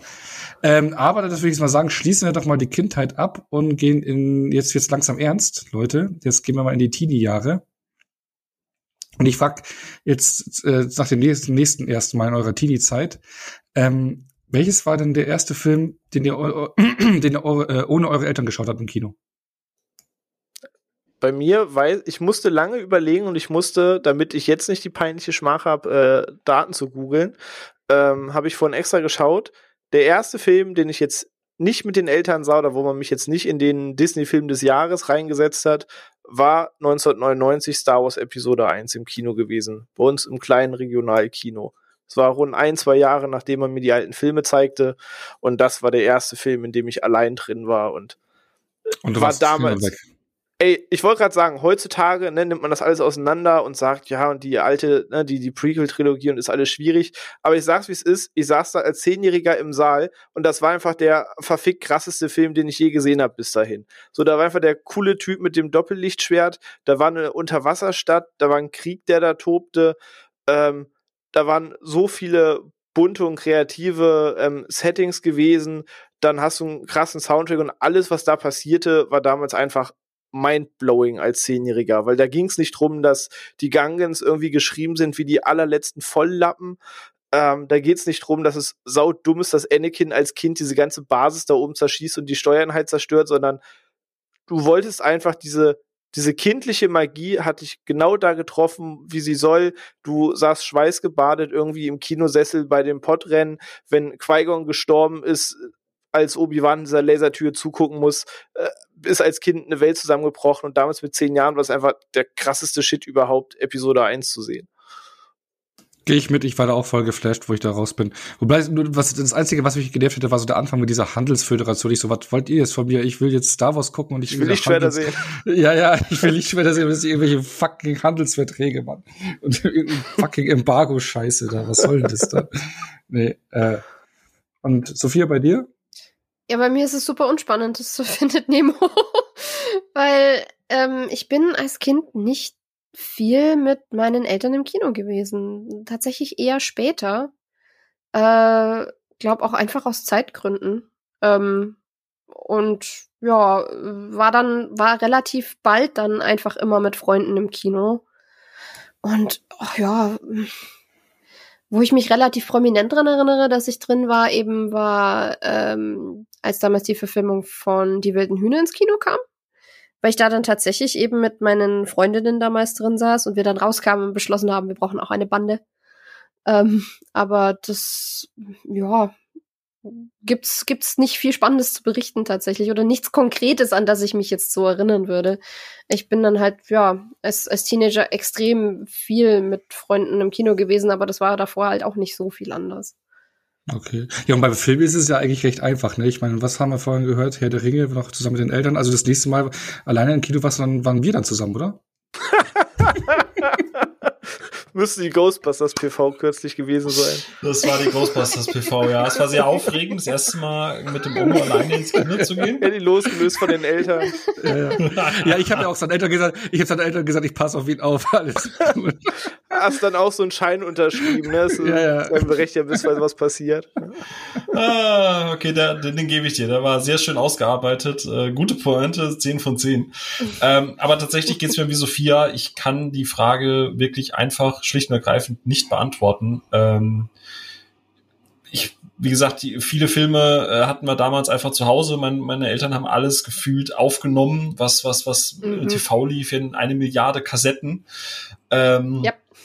Und äh, also ich, ich weiß, dass ich halt dann später, weißt du, so, so Ende, Ende Abitur, wo man dann Berufsschule und so weiter gegangen ist, da bin ich dann nach der Berufsschule immer in die P oder in die in die Sneak Peeks und so, äh, äh Sneak Peeks, Sneak Previews und so weiter und so fort reingegangen. Aber ich kann dir tatsächlich nicht sagen, was das erste, der erste Film wo ich alleine drin war, war. Ich müsste jetzt lügen. Ich könnte ich könnte es nicht mal herleiten, wenn ich durch die Liste gucke, was in den Jahren so erschienen ist. Ich weiß es einfach nicht mehr. Keine okay. Also bei mir ist es ein bisschen leichter weil mit mir kann man ins Jahr 1995 reisen, weil ich weiß noch, dass ich noch zuvor die Jahre davor noch Jurassic Park mit meinen Eltern im Kino gesehen habe und 95, da war ich so 13 Jahre alt und ich bin damals mit meinen Kumpels dann in der Zeit, kann ich mich erinnern, jeden Film gegangen, der irgendwie ab 12 war, die wir gucken durften. Und da war es halt wirklich so, in dem Jahr, wo ich auf jeden Fall weiß, dass ich drin war, war Jumanji, Ace Ventura 2, ich glaube auch in Waterworld, Der erste Ritter, Kongo und ich war zweimal in Batman Forever in dem Jahr. Und ich wollte dann mit meinen Eltern dann noch mal ins Kino in diesem Jahr, in Judge Dredd. Unbedingt. Weil da wurde in der Limit, äh, so ein Magazin, das ich damals gelesen hatte, wurde der schön promoted. Ich hatte so Bock drauf auf Judge Dredd, hab alle Promo-Bilder gesehen, Sylvester Stallone, bam, voll heiß. Und der war ab 16. Ich war damals 13. Ich war mit meinen Eltern rein mit Begleitung der Erwachsenen. Mark, Mark, Mark, Sie sind nicht reingekommen. Genau. Habt, habt ihr euch, wo du es gerade sagst, ähm, Habt ihr euch mal in Filme geschlichen, in die ihr nicht rein durftet, oder war das für euch tatsächlich eine Blockade? Ich bin da so ein Schisshase bei sowas. Ich auch. Das, okay, also krass. das wäre mit meinem mit Gewissen Eltern geht, nie genau, vereinbar mit, El gewesen. mit, mit, Eltern ging, weil Eltern ist safe. Okay, wenn die Eltern es sagen, dann passt es. Ja. Aber so ganz alleine irgendwo reinschmuggeln, No way. Vor allem, weil es für mich auch so ein richtiges, also ich war kein Kind, das wirklich fasziniert davon war, wenn das eine FSK 16 oder 18 hatte, sondern mich hat es tatsächlich abgeschreckt. Für mich war, ich bin heute noch ein Schisser, ich gucke heute noch keine Horrorfilme. Aber für mich war das halt so ein, so ein Label von, das willst du überhaupt nicht sehen, also du kannst es eh vergessen. Okay, bei mir ging es jetzt nicht darum, dass ich sagte, oh, vielleicht ist der Film zu hart, sondern eher so dieses, äh, das jetzt zu probieren und dann aufzufliegen oder da hatte ich eher schon Schiss vor, also diese, diese, diese Hürde dazu gehen. Ja, bei mir war es beides. Ja, meine Kumpels und ich haben tatsächlich versucht, den Weg zu gehen. Also ich werde da nie vergessen, äh, ich habe dann halt, jetzt kommen wir in die Teenie-Jahre. So, und da habe ich auch sehr früh, haben auch meine Eltern mich genauso hingesetzt wie bei Star Wars, Terminator 2 äh, mir gezeigt. Und das ist ein Film, der bis heute für mich das Verständnis geprägt hat, wie ein Actionfilm zu funktionieren hat. So. Und für mich auf dem Papier eigentlich immer noch einfach der beste Actionfilm ist, der so je gedreht wurde. So. Und dementsprechend, dementsprechend fing auch diese ganze Arnie-Liebe sehr, sehr früh an. Und ich weiß noch, 2002 ist Collateral Damage gelaufen. Und damals war noch nicht, wer dreht den und sieht das gut aus, das Low Budget, das High Budget. Es war als 13-Jähriger einfach der neue Film mit Arnie. So, und damit müsste das in unserem Kopf quasi der krasseste Film sein, der jetzt irgendwie jemals erschienen ist. Und der war aber ab 16 und wir waren 13. Und damals haben wir uns extra geschaut, wann läuft der? Und dann haben wir uns einfach für einen Film, den wir gucken dürfen, Karten geholt saßen dann eine halbe Stunde in dem Film und sobald Collateral Damage so fünf Minuten lief, haben wir dann halt den Saal gewechselt und uns irgendwo auf einen der freien Plätze dann geschmuggelt, wenn es dunkel war, damit wir den im Kino gucken durften. Bada bam. Das war clever. Ja? Hashtag Rabauken Mhm. Haben ja. wir erwähnt, dass wir keine Vorbildfunktion haben? Tja, nein. Ach komm, ey, so, so, so kleine, so, so, solche Geschichten gehören ja auch irgendwie so dazu, ne? Ja, Aber dann würde ich jetzt, äh, dann würde ich jetzt mal vom ersten Mal weggehen und ähm, so generell in eure Teenie-Zeit äh, gehen. Also ich kann zum Beispiel bei mir sagen, also generell wollen wir jetzt ansprechen, was für Filme euch in der Teenie-Zeit geprägt haben, weil da hat's ja auch angefangen. Man ist ja größer, Ich glaube, da wird's eigentlich erst so richtig spannend, was Eben, so man ist ja, äh, man, abgeht. Ja, genau, man, man äh, ist ja gereift, äh, man ist älter geworden, man wollte krass, man wollte erwachsen sein, man hat krassere Sachen gesehen. Und ich meine, also ich kann mir bei mir nur so ein paar Titel reinwerfen, die ich eigentlich noch kurz vor der Teenie-Zeit geschaut habe. Ich würde mal sagen, so zwischen 10 und 12 sind bei mir halt auch einige prägende Filme dabei gewesen, äh, äh, die ich jetzt nicht in die Kindheit packen kann, aber halt auch nicht in die Teenie-Zeit, weil die genau dazwischen stattfanden. Also es waren so bei mir so Filme, eben wie du schon gesagt hattest, Star Wars, aber glaube ich ein bisschen früher, aber auch Flash Gordon, äh, äh die erste Verfilmung von, oder nicht die erste, die letzte Verfilmung von 1980, Master of the Universe, die He-Man-Verfilmung hat mich äh, voll umgehauen. Und richtige Filme, die dann für mich auch wirklich prägend waren, für, für, für meine Liebe fürs Action-Genre waren halt dann die Van Damme-Filme äh, Leon oder äh, Bloodsport, äh, die ich damals gesehen hatte und mich voll umgehauen haben, haha, umgenockt haben mit dem Kick, ja. Hm. Und äh, äh, äh, oder Roadhouse mit Patrick Swayze. Weißt ähm, wenn du ähm, nichts gesagt hättest. Tja. Und ein Film, den ich viel zu früh gesehen habe und der mich massiv geprägt hat, ist Akira. Den oh. hatte ich, glaube ich, auch mit zehn auf Premiere geguckt. Ah ja, ein Zeichentrickfilm definitiv zu früh gewesen, nicht gecheckt. Ich habe ihn damals nicht gecheckt, aber die Bilder haben mich fasziniert, diese ganze Worldbuilding auch, ne? dieses Neo-Tokyo und sowas, hat mich voll vereinnahmt. Äh, bis heute einer meiner Lieblingsfilme deswegen, weil ich den schon so häufig gesehen habe in jungen Jahren. Verschiedene Episoden, das, äh, in meinem Leben habe ich den gesehen und immer verschiedene Perspektiven drauf. Ein Brett von Film, Police Academy hatten wir ja vorhin schon gesagt, klar ging doch in die Kindheit, aber Rocky-Filme hatte ich auch recht früh äh, äh, gesehen. Oder Karate Tiger für mich immer besser gewesen als Karate Kid. Halloween hatte ich schon mal gesagt, dass ich den recht früh gesehen habe. Und auch eben Terminator 1 und 2. Ich kann mich erinnern, dass ich, glaube ich, wie war das, Terminator 1, glaube ich, mal irgendwo auf VS gucken durfte und dann kam da im Fernsehen der zweite Teil. Und ich muss original sagen, das unterschreibe ich jetzt nicht mehr, aber damals wo ich noch jung war und die beiden Filme gesehen hat, habe ich eindeutig gesagt, so, der erste Teil ist doch viel besser. Das war mein erstes Fazit danach und äh, hatte nämlich eine Begründung, dass der Beschützer von ihr im ersten Teil ja Mensch ist und dadurch ist es spannender, weil dann der äh, Schutzwall im Prinzip äh, äh, äh, angreifbarer ist als im zweiten Teil, wo es eine Maschine, ein Terminator ist, der sie beschützt, die Sarah Connor. Das war meine Begründung damals. Warst als 10- bis 12-Jähriger auf jeden Fall scheinbar etwas eloquenter als ich. Ich sagen, das Ja, so weit hab ich mit dem einfach nicht gedacht.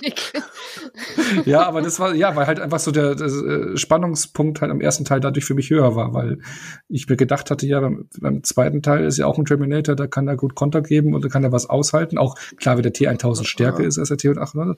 Aber beim ersten Teil hast Wow. du einen Mensch, Onus, Onus, Kritik, Onus Kritik als Elfjähriger. Die Fallhöhe war nicht so hoch, da der T1000 kein humanes Wesen war.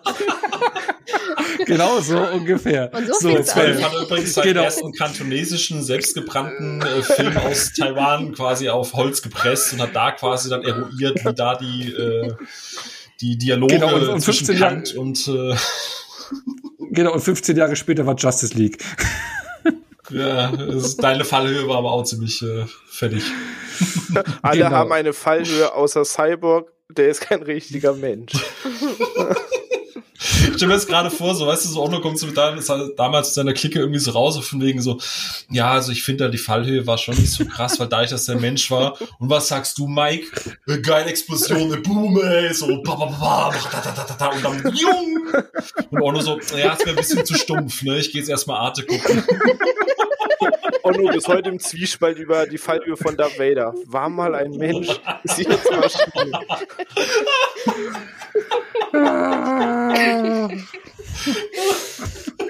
Ja, die Fallhalle, ach so, der kommt auch am dritten Teil dann, ja, ja zu tragen. und Die Oh. Fallhöhe. Oh Gott. Aber im zweiten Teil, äh, äh, zweiten Teil, Ja. also damaligen zweiten Teil von Star Wars war die Fallhöhe für Luke auch nicht ohne, ja. ähm, Wird nicht besser. aber das, das war jetzt so meine kurz vor Teenie-Zeit, bevor ich meine Teenie-Zeit äh, noch mal so die Filme troppe, die mich damals äh, zu sagen geprägt haben, würde ich mal von euch ein paar Namen hören. Was, was war so, was fandet ihr da als Teenie cool? Wo habt ihr euch erwachsen gefühlt? Wo ging's zur Sache? das ist, Ah. kannst du mal aufhören, diese Fragen heute so zu formulieren? Das ist echt schlimm. Vor allem, ich, das Ding ist, ich, es gibt einen, es gibt, ähm, ich muss mich disqualifizieren, aber ich war halt die Zielgruppe, ne? So, als ich in der achten Ich Klasse weiß, was war. jetzt kommt. Ach so, ich weiß, dachte, was du jetzt sagst, ich, ich muss mich disqualifizieren. Ich dachte, du sagst, du sagst jetzt so, ich war nie ein Teenie. Ich bin ich, genau. ich habe die Zeit übersprungen. Richtig. Wenn, wenn ich die Zeichen richtig deute, fängt es mit Oh T Gott. an und endet mit T, aber Ja, ja, René, halt dich tatsächlich. fest, bitte. Ähm, ich Was Titanic Tit. Nein. Nein. nein, Tita Das war die FSK 18-Variante. er Titanic, sie Titanic, er sie es Titanic. Nein, tatsächlich, ich habe tatsächlich den ersten Twilight sehr gerne geguckt und mehrfach im Kino gesehen. Muss ich, muss ich jetzt einfach mal gestehen, weil ähm, ich war 14 und ähm, Sophia, es war sehr schön, dass du uns hier ja. begleitet hast auf diesem Weg bei Ruhe im Saal. Leider müssen wir uns hier von Ich glaube, Zencaster kann nur noch eine Stunde zehn aufzeichnen. Das ja, ihr, ich könnte, jetzt, ich könnte jetzt einfach das so machen und sagen, ja, ich war halt wie Onno, ich habe halt damals schon erkannt, was Robert Pattinson und Kristen Stewart eigentlich können. Ähm, das war nicht der Grund, warum ich es angeguckt habe. Ich habe es eigentlich angeguckt, weil ich fürchterlich in Jackson Rathbone als Jasper verknallt war, aber hey.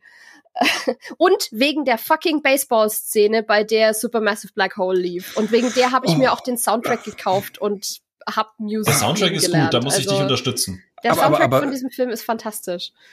Phil, Bist wir du haben Team Edward oder Team Jacob? Nein. Okay. Das hat mich, das hat mich dann danach Sophia. nicht mehr interessiert und ähm, ich habe dann tatsächlich auch die folgenden Filme habe ich dann mit meinen Freundinnen zusammengeguckt und wir sind von Film zu Film mehr dazu übergegangen, einfach reinzugehen und drüber zu lästern. Also den fa ersten fand ich noch an unironisch spannend und danach wurde das immer sarkastischer und als dann der let allerletzte Teil kam, haben wir uns wirklich im Kino nur noch einen abgelacht. Ähm, woran man auch irgendwie wieder festmachen kann, wie, wie wir über die Verlaufszeit von diesen Filmen tatsächlich erwachsen geworden sind, weil wir dann irgendwann nur noch dran standen und uns gedacht haben, wow, das ist was, was, warum? Bella ciao, Bella ciao. Was? Aber das war auch halt auch nur einer von, von vielen Filmen, die viel ausgemacht haben. Also Aber Phil, Jetzt das muss ich doch auch aber- mal. Also, ja? Jetzt muss ich, jetzt muss ich aber wirklich fragen, Sophia, das ist ja, ich kann das so nicht stehen lassen. Das ist ja immer so eine Ausrede. Das ist wie bei einer der erfolgreichsten Filme ja auch äh, in seiner Zeit, diese ganzen Fifty Shades of Grey Dinger und alle, die reingegangen sind, die ich gefragt habe, ja, wir sind da nur ironisch reingegangen. Jetzt mal im fucking Ernst. Du gibst Geld aus dafür, dass du in einen Film gehst, den du in Anführungsstrichen ironisch gucken möchtest und weil du dich drüber in Anführungsstrichen lustig machen willst, zahlst aber trotzdem 10, 12, 13, 14 Euro dafür, nur damit du reingehst, eigentlich bin ich ja zu alt für sowas. Gott, ist das blöd. Also jetzt mal, jetzt mal Butter bei die Fische unter uns, das hört uns niemand zu. So ganz, so ganz unfreiwillig war es nicht. Komm, also, um, da muss man jetzt dazu stehen, weil sonst würde ich nicht reingehen. Wie gesagt, Dieses ironische so Teil, Gucken, das nehme ich dir nicht ab. Wie gesagt, so Teil 1 oder 2 war unironisch gerade Teil 1, wie gesagt, den habe ich mehrfach im Kino geguckt. Den, den, da ist meine Mutter sogar mehrfach mitgekommen. Unter anderem einfach, weil News. Ähm, beim Letz-, bei den letzten zwei Teilen war es dann aber wirklich so. Das war auch, wie alt waren wir da? 17 oder, oder so. Das heißt, wir waren halt in einem Alter, wo ja, wir waren, wir waren alle auch nicht so die Partygänger oder sowas. Das heißt, wir hatten tatsächlich Taschengeld übrig. Ganz einfach. Und haben dann gesagt, weißt du was, wir haben die ersten Teile alle geguckt. Damals haben sie uns noch interessiert. Inzwischen finden wir es irgendwie blöd. Aber der Vollständigkeit halber und einfach um eine gute Zeit zu haben. Und wir hatten eine gute Zeit drin. Und ähm, Na gut. Ja. ich hoffe, ich darf jetzt noch andere Filme nennen, damit die Leute nicht nur ja. rausgehen mit in den Teenage-Jahren hat Sophia Twilight geguckt und das war's. Genau, so, also ich habe folgende Filme geguckt. Das kommt noch Fifty Shades of Grey, um das abzurunden wahrscheinlich. Nein. Ähm, der kam ja eh erst raus, als ich dann in meinen 20ern war. Ähm, Echt? Nee. Ich habe keine Ahnung. Ich dachte, die kamen alle zeitgleich. Okay. Nein. ähm, was massiv äh, mich geprägt hat dann in, in der Teenagerzeit auch war definitiv die äh, erste Trilogie von äh, Flucht der Karibik. Die habe ich nicht im Kino gesehen und im Nachhinein ärgert es mich ganz fürchterlich, weil ich die einfach nicht so richtig mitgekriegt habe äh, in meiner Kleinstadt und so und den Hype und alles, so mangels Internet. Ähm, aber die liefen dann halt irgendwann mal auf Pro 7 oder so und dann habe ich reingeguckt und war absolut geflasht davon, weil das halt auch, weil ich halt auch ein Fable für eben Fantasy und fantastische Elemente und Piraten und Abenteuer habe. Und das war dann so der absolut perfekte, komprimierte Mix für mich. Und ich, ja, ich liebe jeden Teil dieser ersten drei Filme. Ich mag den dritten am zu liebsten. Recht, zu Recht. ich, ich gehöre nicht zu den Waren wir uns einig, René?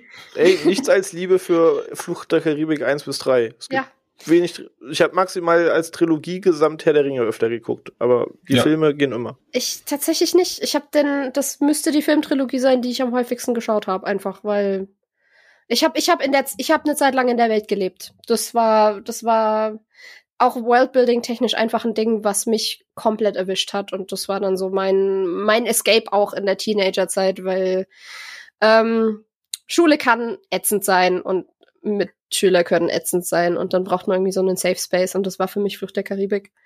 Äh, das und One Piece, also man sieht, ich war piratenaffin. ähm, und der Film, den ich bis heute am häufigsten im Kino gesehen habe, ähm, ist tatsächlich der erste Sherlock Holmes von Guy Ritchie. Äh, das war mein erster Guy Ritchie-Film und als ich dann später mehr von dem bekommen habe, ähm, bin ich bin ich ihm treu geblieben. Und ja, ich weiß auch nicht, ähm, das war so, für eine 15-jährige Sophia war das die perfekte Waage zwischen irgendwie Action haben wollen und was Smartes haben wollen. Und die Besetzung ist einfach der Hammer und der war ein ganz, ganz wichtiges Ding. Ich kann den inzwischen auswendig mitsprechen. Ich kann den immer noch auswendig mitsprechen und ich gucke den auch mindestens einmal im Jahr so ungefähr. Ähm, was genau da den Ausschlag gegeben hat, ich weiß es nicht, aber das war, das war so ein Ding, wo meine beste Freundin damals und ich spontan beschlossen haben, als der Trailer lief, ach, den gucken wir uns an. So aus Neugier. Ähm, auch wenn ich mir gedacht habe, das kann irgendwie nichts werden, das sieht so überdramatisch aus und ich hatte Sherlock Holmes gelesen und dachte mir, das ist alles irgendwie, hat doch damit nicht viel zu tun und dann war ich aber einfach komplett begeistert. Habe auch dann eine, eine, Zeit lang jede Menge Zeug mit Robert Downey Jr. angeguckt und dadurch eben so Sachen entdeckt wie The Singing Detective und Kiss Kiss Bang Bang und so. Das hat mir und Iron Man dann, was dann so auch wieder ein bisschen der Segway ins MCU war und alles. Also das hat dann so ein bisschen eine Kettenreaktion ausgelöst. Ähm, ja und ganz viel Liebe.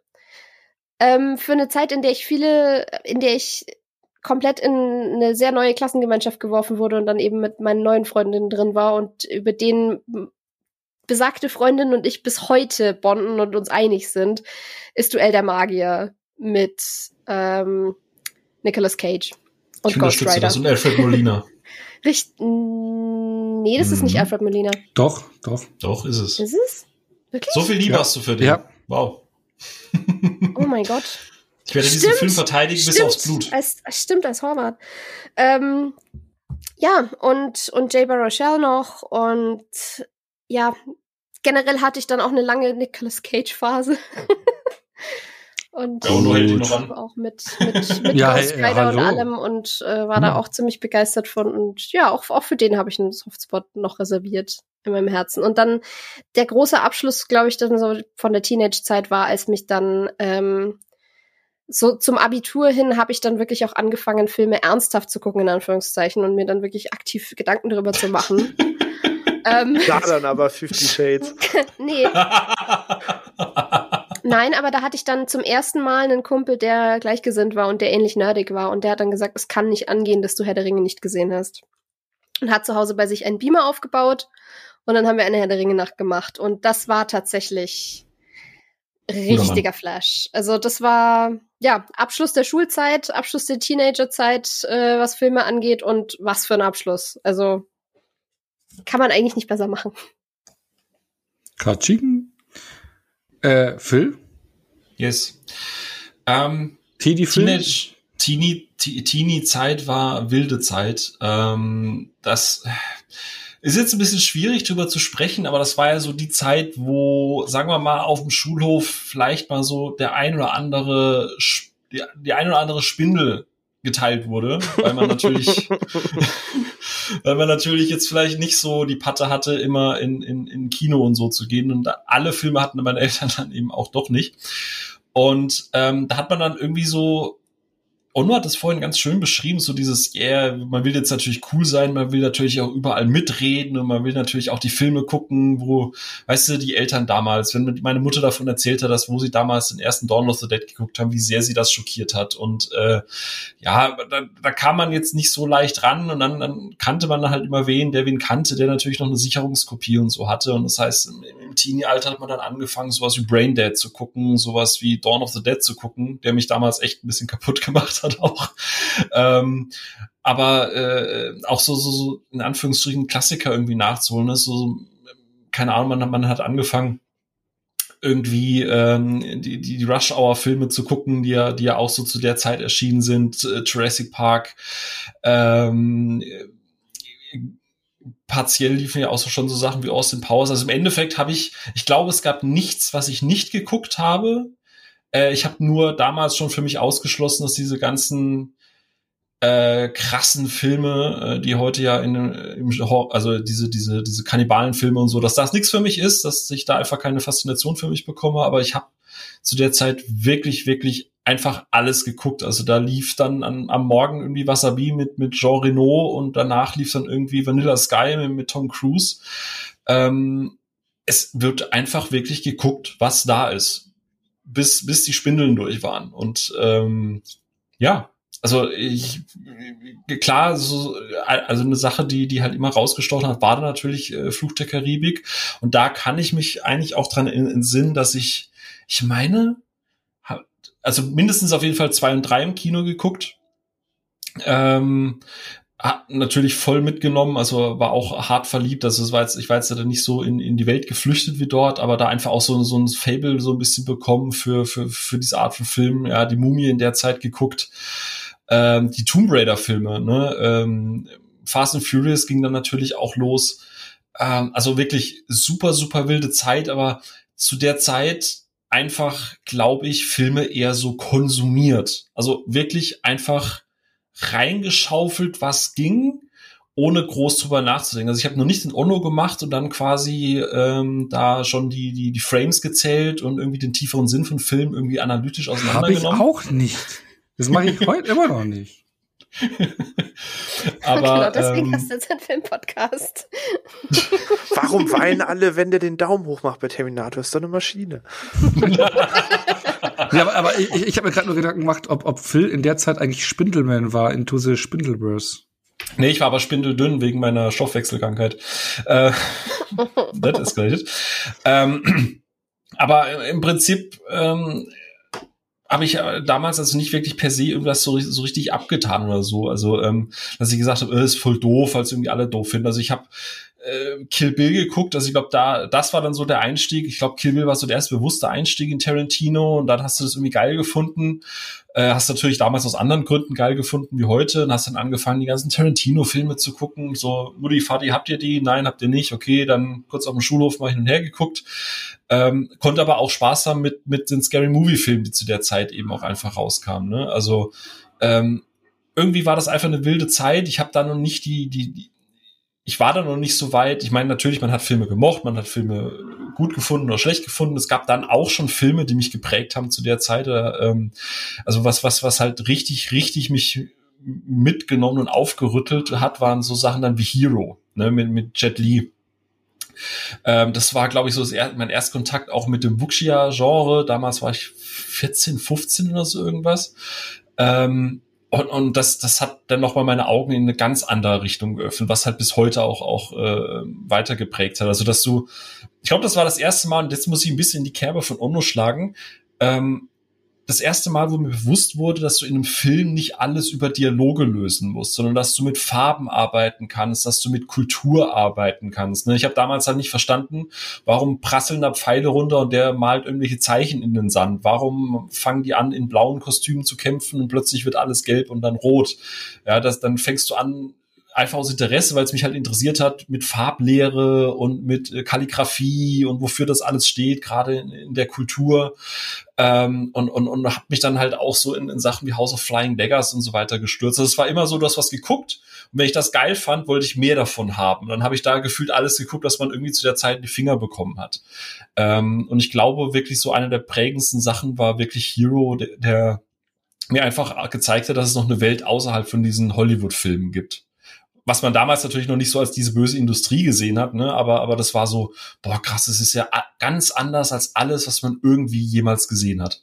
So, das ist, das ist, das ist ein ganz eigenes Ding. Hat bis heute, bis heute einen ganz hohen Stellenwert, dieser Film für mich. Hm. Schön. Ja, aber also, ja, wie, wie, gesagt, eher, eher in ja. der Zeit wirklich als Teen einfach konsumiert und weggeguckt. Ja, aber, nicht, aber ne? ging mir auch so.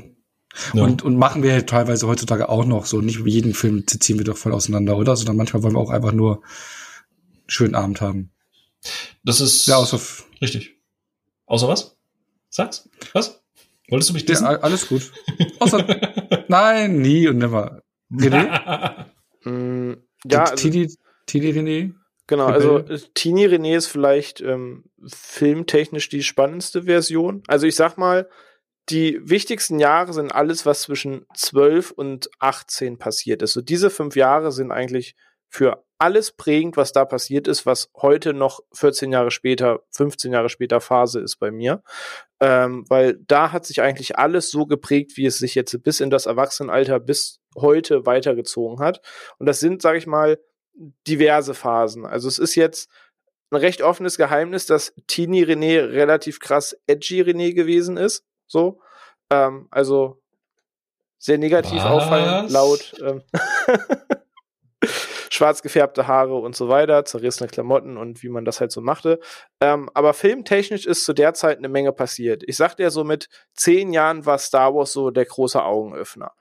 Und dann ging noch ein, zwei, drei Jahre ins Land und dann war es 2001, 2002. Ich selber war 12, 13. Man hat schon angefangen, den einen oder anderen Film bei den Eltern mitzugucken, weil meine Eltern halt sehr, sehr, sehr viel in Videotheken geliehen haben und quasi jedes Wochenende da gewesen sind.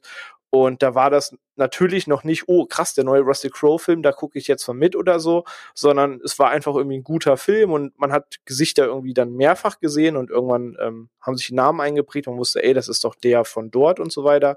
Und diese Zeit war sehr, sehr, sehr prägend und ging auch eigentlich immer analog mit der Videospiel-Ära, in der ich mich ähm, befunden habe. Da gibt es so ein paar Beispiele, wo so eine gewisse Zwangsabhängigkeit zwischen beiden Medien besteht, die dann den Geschmack so geprägt haben, wie er ist. Ähm, aber um relativ früh anzufangen, normalerweise gibt's die goldene Regel, alles, was du in der Schule guckst, ist scheiße. So, einfach Punkt. Weil was du in der Schule guckst, kann nicht cool sein. Ähm, und in vielen Fällen stimmt das auch. Ich muss aber gestehen, ich habe relativ Glück gehabt, dass meine Deutsch- oder Kunstlehrerin nerdiger war als vielleicht manche andere Lehrerin. Und zwar meine Deutsch- und Kunstlehrerin war ein riesen, riesengroßer Fan der Herr der Ringe Bücher. Und als die Verfilmung anstand, war sogar bei uns im Kunstunterricht das Thema Herr der Ringe Thema gewesen. Und sie hat uns dann aus dem Buch vorgelesen, noch bevor es den Film oder Trailer gab, und uns quasi das Auenland vorgelesen. Und anhand ihrer Vorlesung mussten wir es dann malen, wie wir uns das vorstellen und so weiter. Also da war quasi Herr der Ringe Themenwochen bei uns in der Schule. Und dementsprechend hat sie es auch durchgedrückt bekommen, dass wir im Rahmen des Kunstunterrichts Herr der Ringe äh, die Gefährten im Kino gucken. Ähm, ich beneide dich ein wenig. Also wirklich ernsthaft. Also um das bin Ey, aber was ist das für eine derbe, coole Kunstlehrerin? Ja, mit der gleichen Lehrerin waren wir auch in Harry Potter im nice. ersten Teil. Ähm, also von daher, die hat wirklich für coole Momente gesorgt.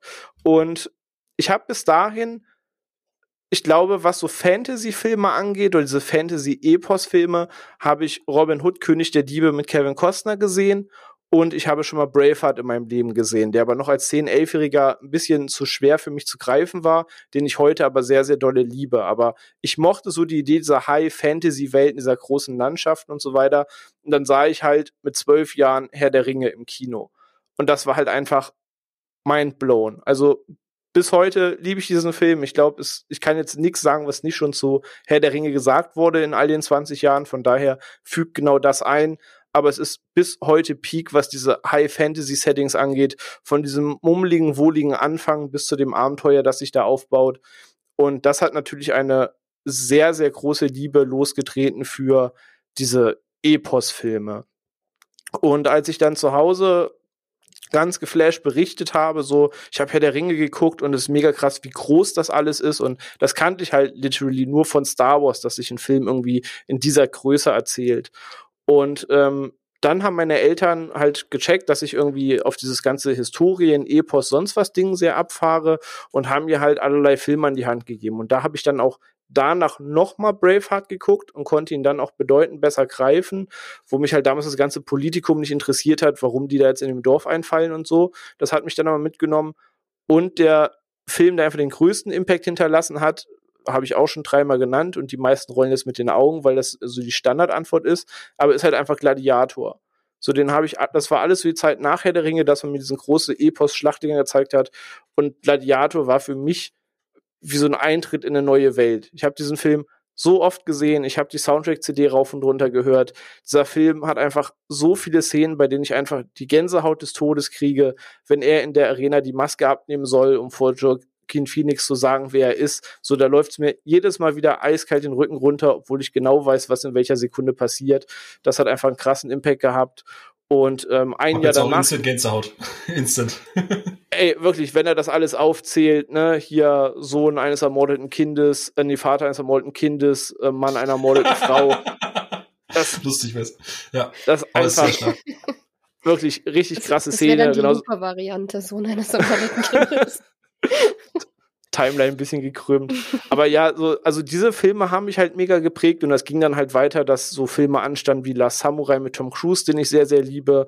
Noch einige Jahre später kam Königreich der Himmel, der zwar ein bisschen zu viel wollte, aber ich trotzdem sehr gerne mag. Aber ich habe einfach ein großes Herz für diese ganzen Epos-Monumentalfilme. Ähm, genauso, ihr habt es gerade schon gesagt, Fluch der Karibik war ein riesengroßes Ding bei mir und meinen Kumpels. Da waren wir auch mehrfach im Kino. Die ganzen Filme kann man inzwischen mitsprechen. Im Kino mehrfach alle drei Teile gesehen. Für den dritten Teil haben wir damals äh, bei uns in den Kumpels alle den Unterricht geschwänzt am nächsten Tag, damit wir den zur 0 Uhr Premiere gucken können und sind einfach alle nicht zur Berufsschule gegangen danach. Also Herr äh, Fluch der Karibik auch einfach riesengroßes Ding. So, das war so das eine Ding, was filmtechnisch mich sehr geprägt hat. Einfach diese großen Werke. Ähm, aber im Kontrast dazu hast du halt immer und immer mehr Filme mit Kumpels geschaut. Und es ging immer mehr, dass anstatt dass man sich einfach nur zum Zocken trifft, man so Filmabende veranstaltet hat. Jeder bringt einen Film mit, jeder hat irgendwie diesen einen Insider-Film entdeckt, den er irgendwie auf den Tisch wirft. Und da wurden dann eben Filme entdeckt wie Lucky Number 11, wie der blutige Pfad Gottes. Mhm. Ähm, so, so diese Filme, die bis heute einen gewissen Ruf haben, ähm, die damals so, so Insider-Filme waren, nenne ich es mal. So, das war halt sehr, sehr prägend. Und diese ganze, und da kann ich fast so einen ganzen Mantel drüber werfen, ich sag mal, diese ganzen Over-Coolness-Filme der frühen 2000er. Triple Oder X. auch Ende 90ern. Genau. Ein Triple X. Als ich das erstmal gesehen habe und es einfach ein Film, wo fucking Hatebreed und Rammstein im Film läuft, das war für mich aber der krasseste Actionfilm, den ich je gesehen habe, quasi ja. mit irgendwie zwölf Jahren. Weil James Bond war so ein schnöseliger Dulli im Anzug und da ist einfach Vin Diesel im Tanktop und läuft Hatebreed, während er irgendwie mit einem Snowboard eine Lawine runterknallt. Und das war einfach alles, was ich je sehen wollte im Action-Bereich. Dann hast du die Blade-Filme gehabt, dann hast du den ersten Fast and Furious gehabt, dann hast du nur noch 60 Sekunden gehabt. Und das waren eben alle diese Filme, die sehr, sehr auf Coolness gebürstet waren, die aber halt auch bei mir voll eingeschlagen haben. Matrix lief genau zu der Zeit. Ähm, als ich in GTA San Andreas gespielt habe und Need for Speed Underground gespielt habe, erschien sowas wie Training Day als ich das erste Mal dann von Training Day geschwärmt habe, hat man mir sowas wie, wie Departed an die Hand gegeben. Sowas wie Goodfellas, Road to Perdition, wodurch ich diese ganzen Mafia-Filme habe lieben gelernt. Also alle Subgenres, die ich mag, haben sich exakt in diesem Jugendabschnitt äh, gebildet. Genauso Phil hat vorhin gesagt, ich habe die ganzen Jet Li und Jackie Chan Movies geliebt, wie Showdown mit 1000 PS, Mr. Nobody mit Jet Li, sowas wie Born to Die, The One, A Kiss of a Dragon und so also alles, was halt sehr, sehr auf Coolness gebürstet war in den frühen 2000ern, ist halt auch exakt das, was bei mir einen Spot gefunden hat und diesen, diesen Flow und diesen Style mag ich halt auch heute noch. Deswegen mag ich auch so diese, diese Guy Ritchie Art und Weise, die auch sehr augenzwinkernd lässig ist. Ähm, das sind einfach Filme, womit du mich heute noch kriegst. Shoot 'em Up damals ein Film gewesen, als der auf dem Filmarm mitgebracht wurde, der lief Ey, so runter. gut, ey. Guckt diesen Film. Guckt Shoot 'em Up. Echt. Großartig. Auch einfach mega geiler Actionfilm, der stumpfer nicht sein könnte, aber dass er einem eine Karotte irgendwie durchs Gesicht schlägt, die aus dem Hinterkopf rauskommt und er isst, ne, esst mehr Gemüse, so, das, das ist einfach so stumpf, aber großartig. High-Concept-Film einfach, ne? Geile Actionsequenzen funktionieren auch heute noch. Das Einzige, was nicht gut gealtert ist, sind die CGI-Geschichten, aber ansonsten. Ja, aber auch sagen, er muss ein Baby verstecken und wo in einem Panzer. So, so. Subtiler geht's Ja, das ist potenziell ja. ziemlich sicher, also, you know. Ja. Das ist richtig.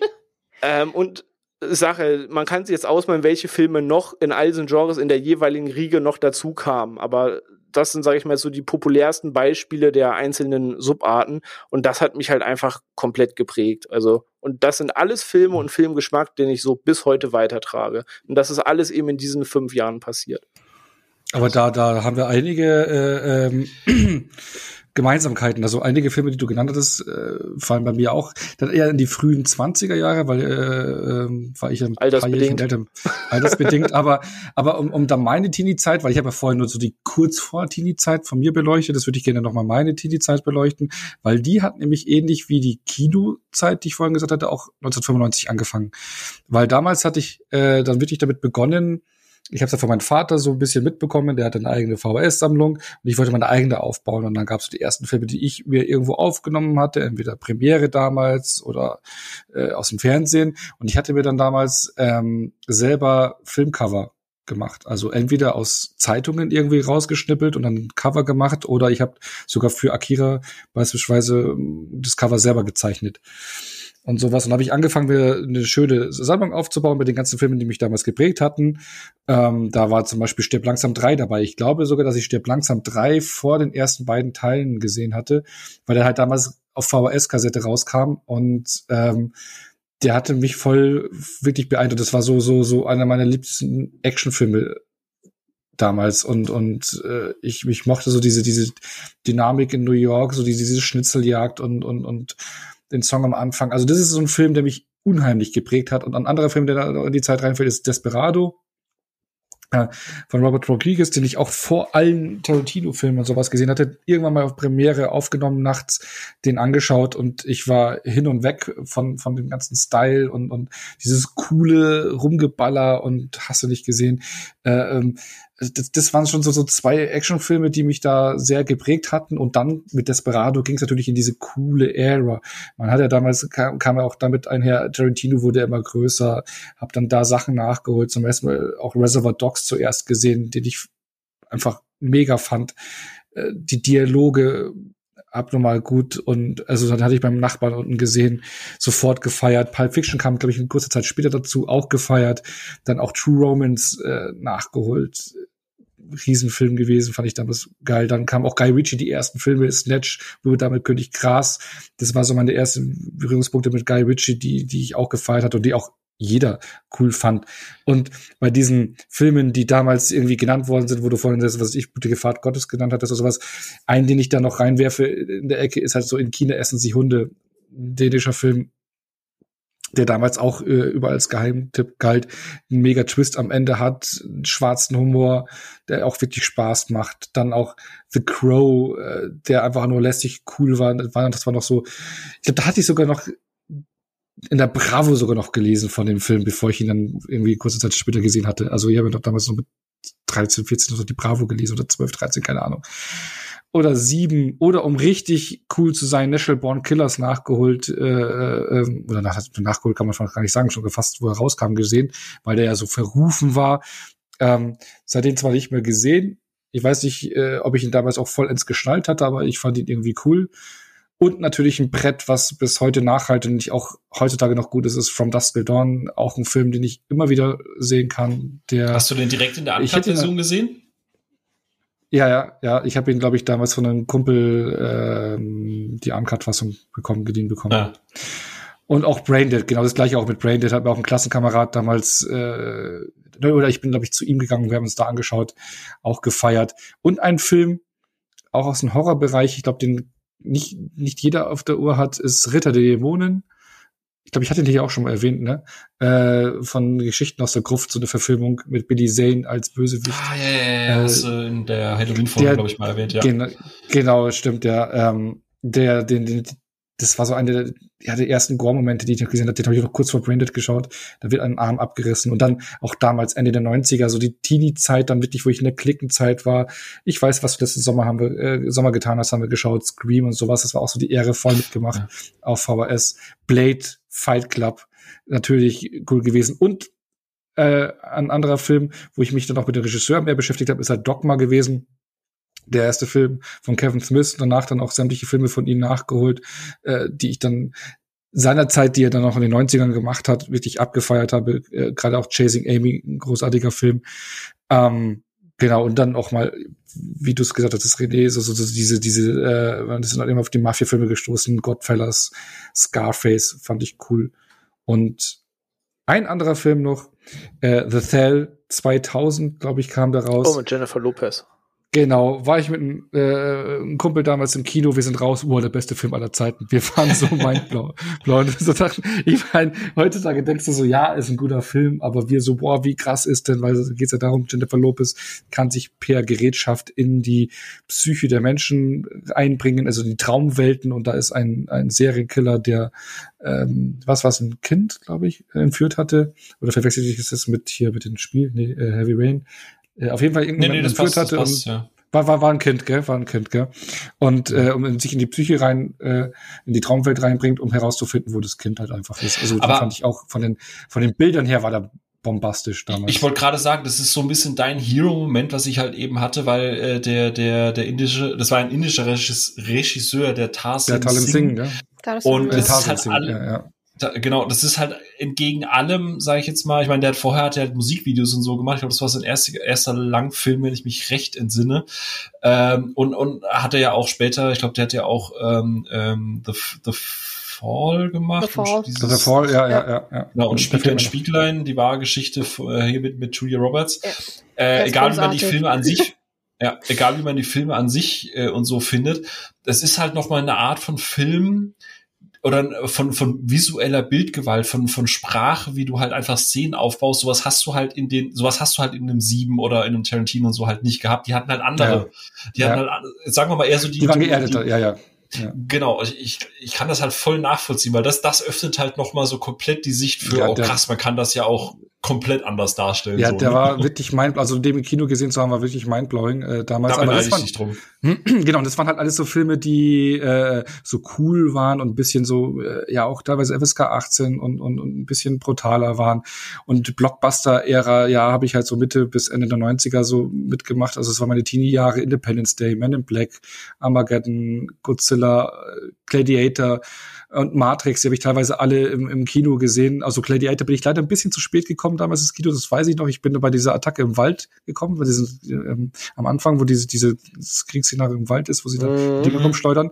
Ähm, aber der war auch im Kino damals wuff, voll reingehauen. Also der hat mich auch mit Braveheart, auch ein Film, den ich dann mit VS erst leider erst nachgeholt habe, aber auch so, da gehe ich auch voll mit dir mit, René, die haben mich damals auch voll gekriegt, diese Filme, diese diese epische Musik auch und diese Inszenierung und Wahnsinn. Ähm, war voll mein Ding. Und was ich dann auch entdeckt hatte, dann erst mit den späten Teenie-Jahren, Filme, die ich zuvor irgendwie gemieden hatte, waren so Dramen. Also zum Beispiel Forrest Gump, den ich, äh, äh, an den ich mich nie rangetraut hatte als, als, als äh, aufmüpfiger junger Teenie noch, sondern aber mit späteren Jahren, wo ich wo es auf die 20er zuging, habe ich mal Forrest Gump auch reingepackt. Viel Liebe für Forrest Gump. Und der hat mich voll weggeblasen. Ich dachte so, wie gut ist denn der?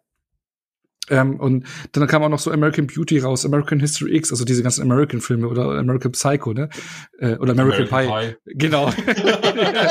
Zwei Idioten, ein Gedanke, genau. Irgendwas, irgendwas passt da nicht, gell? genau. Ähm, nee, aber also American History X auch oder American Beauty, die, das waren auch so zwei Filme, die, die, die voll meinen Nerv damals getroffen hatten. Und ein Film, den ich super schön fand, Almost Famous, falls ihr den kennt, ähm, ja. einen kleinen Jungen, der eine ja. fiktive Band äh, ähm, begleitet bei Natur für den Rolling Stone Magazine schreibt. Äh, auch super schön, schöner, schöner Film.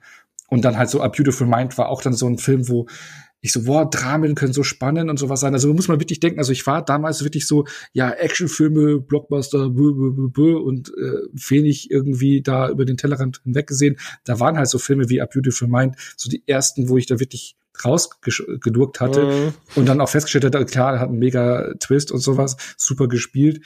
Aber das waren halt auch, äh, ja, Filme, die mich da haben halt äh, bisschen aus dieser reinen Action-Schiene rausgebracht haben. Oder auch A Brother Ray Arthur von den Coen Brothers, glaube ich, war auch mein erster Coen-Film.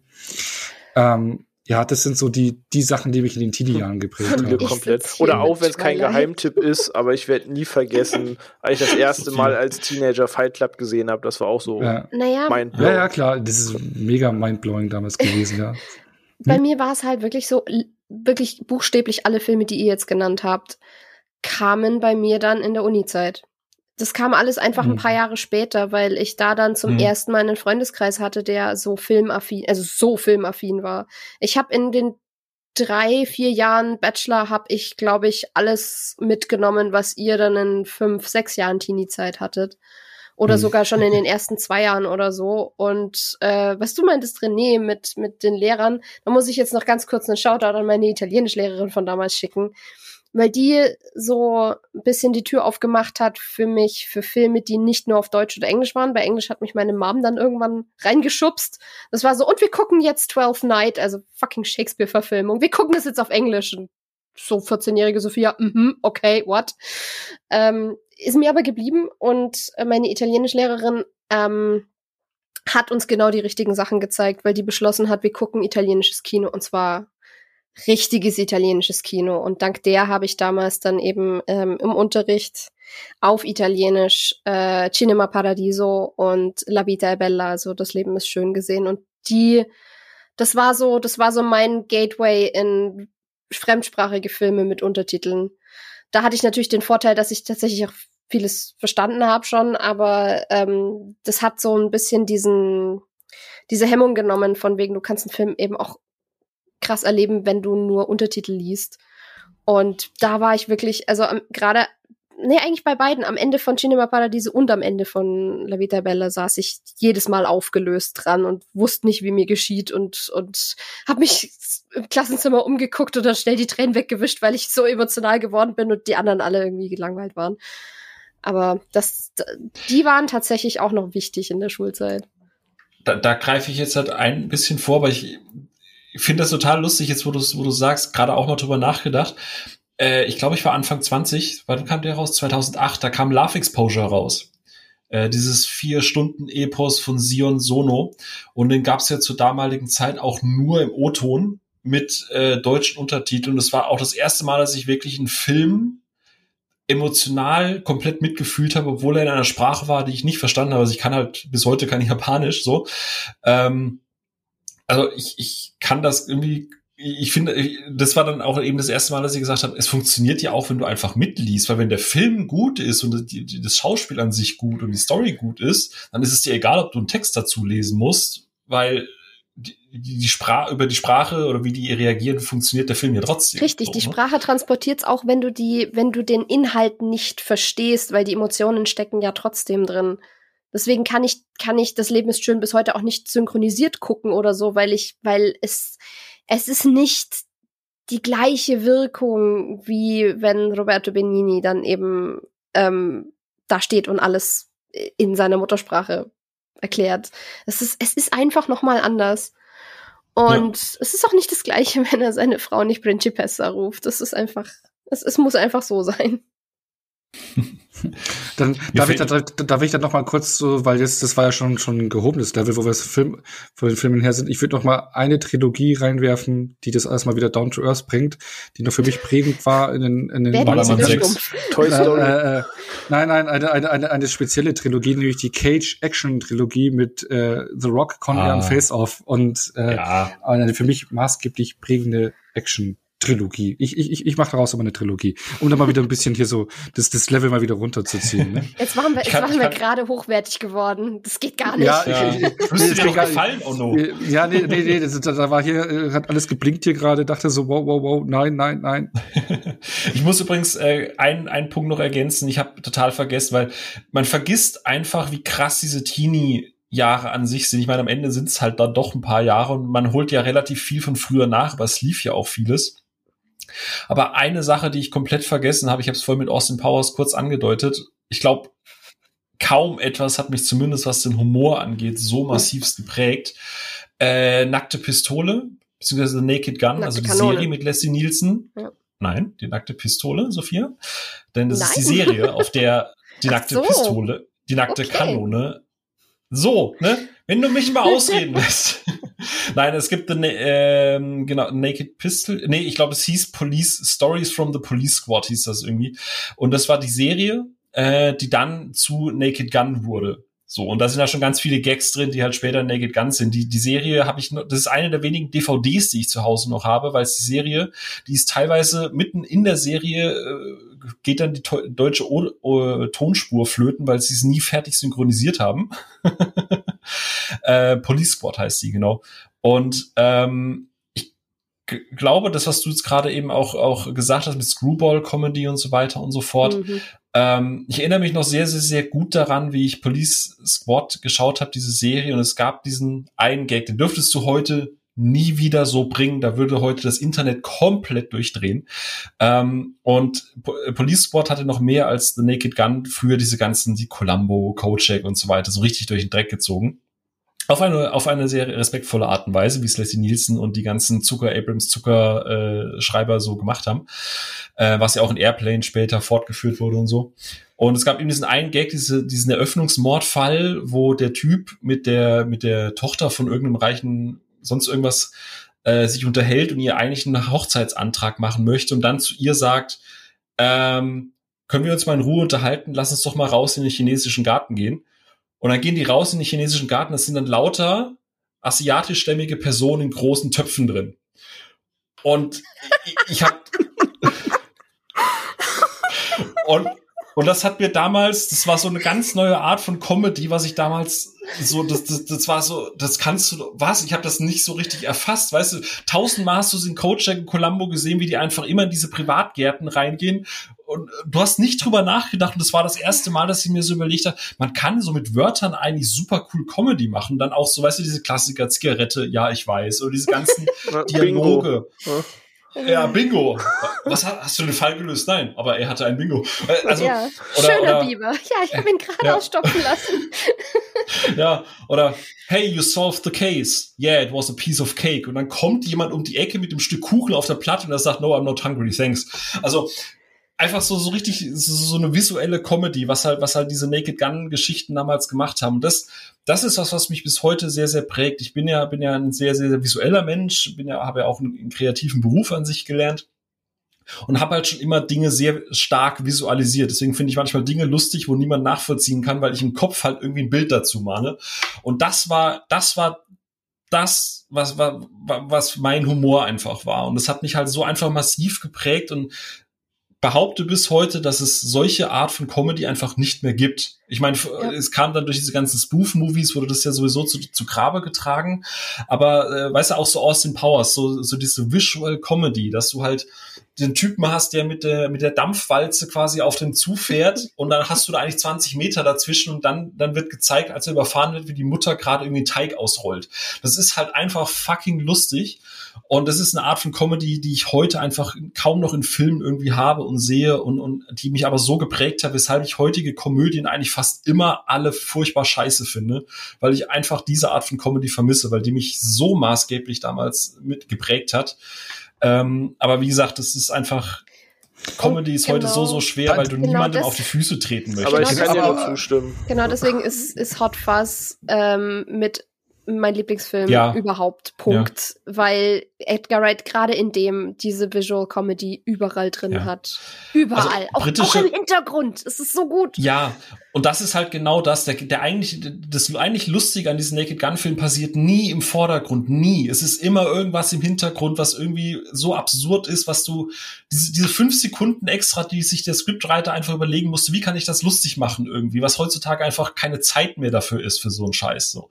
Ich meine, britische Komödien heutzutage, weißt du, so Sterben für Anfänger und so weiter. Ich meine, reden wir gleich noch drüber. das, das kam dann in der Post-Teen-Ära, aber das war halt so der Grundpfeiler dafür, dass auch heutzutage der René immer wieder mal so sagt, so, so Dinge wie, wie tickst du, warum, ne? Das ist der Grund, warum ich Comedies oder viele Dinge oder sei es im MCU, dass ich diese Art von diesem ausgesprochenen schnellen Gag irgendwie einfach mittlerweile scheiße finde, weil man, weil ich so viel anderen Humor einfach gewohnt bin, den, den ich viel befriedigender finde. Ja, siehst du, das hatte ich alles eben tatsächlich vor der Teenie-Zeit, weil meine Eltern mich ganz früh verdorben haben. auch nackte Kanone. Und äh, ja, alles britische Sterben für Anfänger habe ich, glaube ich, auch mit unter zehn zum ersten Mal geguckt. Hm. Das ja. ist richtig heftig, wie früh ich das alles mitgenommen habe. Oder ich weiß nicht, ob den irgendwer von euch kennt, aber wenn, wenn man Screwball mag, dann kann ich den nur jedem ans Herz legen. Toll trieben ist die alten Römer. Oder Something Funny Happened on the Way to the Forum. Ich glaube, den kennt keine Sau mehr heute, aber der ist so lustig. Wie Ono sagen würde, Watchlist-Geräusch. Ja. klick, klick, klick. Klick, klick, genau. klick. Genau, aber apropos Watchlist-Geräusch, äh, verlassen wir doch mal unsere Teenie-Zeit und werden langsam erwachsen, so richtig, oder? Oh, muss das sein? Oh, ich will aber, aber eigentlich ich will doch nicht erwachsen werden, genau. Schon, aber auf jeden Fall, weil ich ja sonst immer mich mit Phil Beefer auf jeden Fall großes Plus eins für äh, Nackte Kanone und äh, mhm. die Austin Powers Teile. Ich, ich muss auch gestehen, ähm, Leslie Nielsen, als der gestorben ist, das war der erste Promi-Tote, der mich wirklich emotional berührt hat, weil er einfach, der war für mich einfach immer alt. So, der war einfach mhm. immer da. Und auch in den letzten Jahren, wo ein Scary Movie nicht mehr so lustig war, für mich war Leslie Nielsen einfach so ein, ein prägender Promi. In Scary Movie 3 war immer noch lustig als Präsident. Ja, ja. da hat ja auch Zucker wieder Regie geführt. Also der wusste halt, wie er Leslie Nielsen auch einsetzen muss. Der war halt verlässlich auch, immer da. Oder? Ja, genau.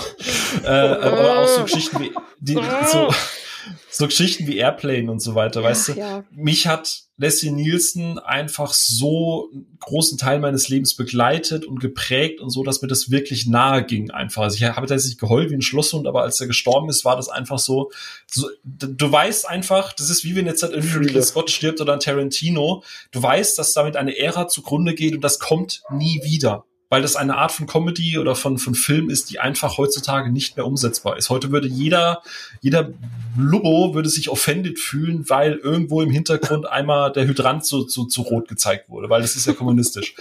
so, also, ne, also ja, das ist. Fühle, bin ich ausnahmsweise komplett bei dir. Oh, schön. Wir reden in Zukunft ja. immer über Das wird mir zu harmonisch ja. hier. Äh, und das, und das noch hier im Teenie-Zeitalter. Also müsste eigentlich viel rebellischer sein. Aber noch ne? ganz kurz ja. für unser Erwachsener, wo wir gerade bei Thema Comedy und so sind. Ich sage, ich bin da komplett bei dir. Auch Austin Powers, Wayne's World, die ganzen Michael ja. Myers Sachen. Mega. Ähm, aber hat einer von euch Berührungspunkte mit diesen ganzen Stoner-Komödien gehabt, wie Half-Baked, Grasgeflüster, So Gar High, Hip-Hop-Hood? Das ist lustig. Das ist auch, also Harold egal ob als Komödie egal ob als Komödie oder als ernster Film, also so Requiem for a Dream oder auch äh, Fear and Loathing Las Vegas, sobald es um Drogen geht, finde ich das weder lustig noch irgendwie den Film gut. Das ist eine Thematik, okay. die holt mich nicht ab. Okay, weil Ich das weiß ist noch nicht warum. Weil das so das Humorlevel, wo es danach bei mir dann drin abgebogen ist, also über How High, ähm, Half Baked, keine Ahnung, wie oft ich die alle gesehen habe. Ähm, das war dann so das, das Next Humor-Level neben den Monty Python-Sachen. Aber okay, dann äh, stehe ich da vermeintlich äh, alleine da. Ja, Hawaii habe ich auch noch mitgemacht. Da. Und Half-Baked war auch ganz, ganz cool, glaub ich. Also bei uns in der Teenie-Ära. Also da, da, also, aber wir hatten vielleicht ja. auch alle einen sehr besonderen Bezug dazu. Das, äh Dann gehen wir jetzt langsam mal in die Post-Teen-Ära. Wir werden jetzt langsam erwachsen und äh, aus, äh, aus Unterhaltung und Spaß wird ernst. Ne? Also wann hat's dann bei euch angefangen, dass ihr euch mehr mit dem Thema Film beschäftigt habt oder auseinandergesetzt habt? Oder habt es überhaupt je gemacht oder macht es bis heute noch nicht? Äh, wie war es da so bei euch? Das kam recht schnell dann eben in der Oberstufe so ein bisschen. Äh, da habe ich auch angefangen, damals auf Moviepilot Kritiken zu schreiben und sowas. Noch wahrscheinlich noch, ich glaube, die will ich heute nicht mehr lesen. Aber ähm, das ging dann so langsam los, weil ich da zum ersten Mal eben auch tatsächlich Freunde hatte, mit denen man dann Filmabende gemacht hat, um Filme zu entdecken und nicht um einfach zu gucken, was man jetzt irgendwie mal schauen könnte, so bestimmt vom Geschmack der Freunde, sondern wo man wirklich gesagt hat, ey, das ist ein Film, der soll, der, der ist, der ist irgendwie wichtig oder der ist irgendwie besonders und den gucken wir jetzt. Es war die Zeit, in der ich dann noch irgendwie mal Pulp Fiction gesehen habe zum ersten Mal, mein erster Tarantino.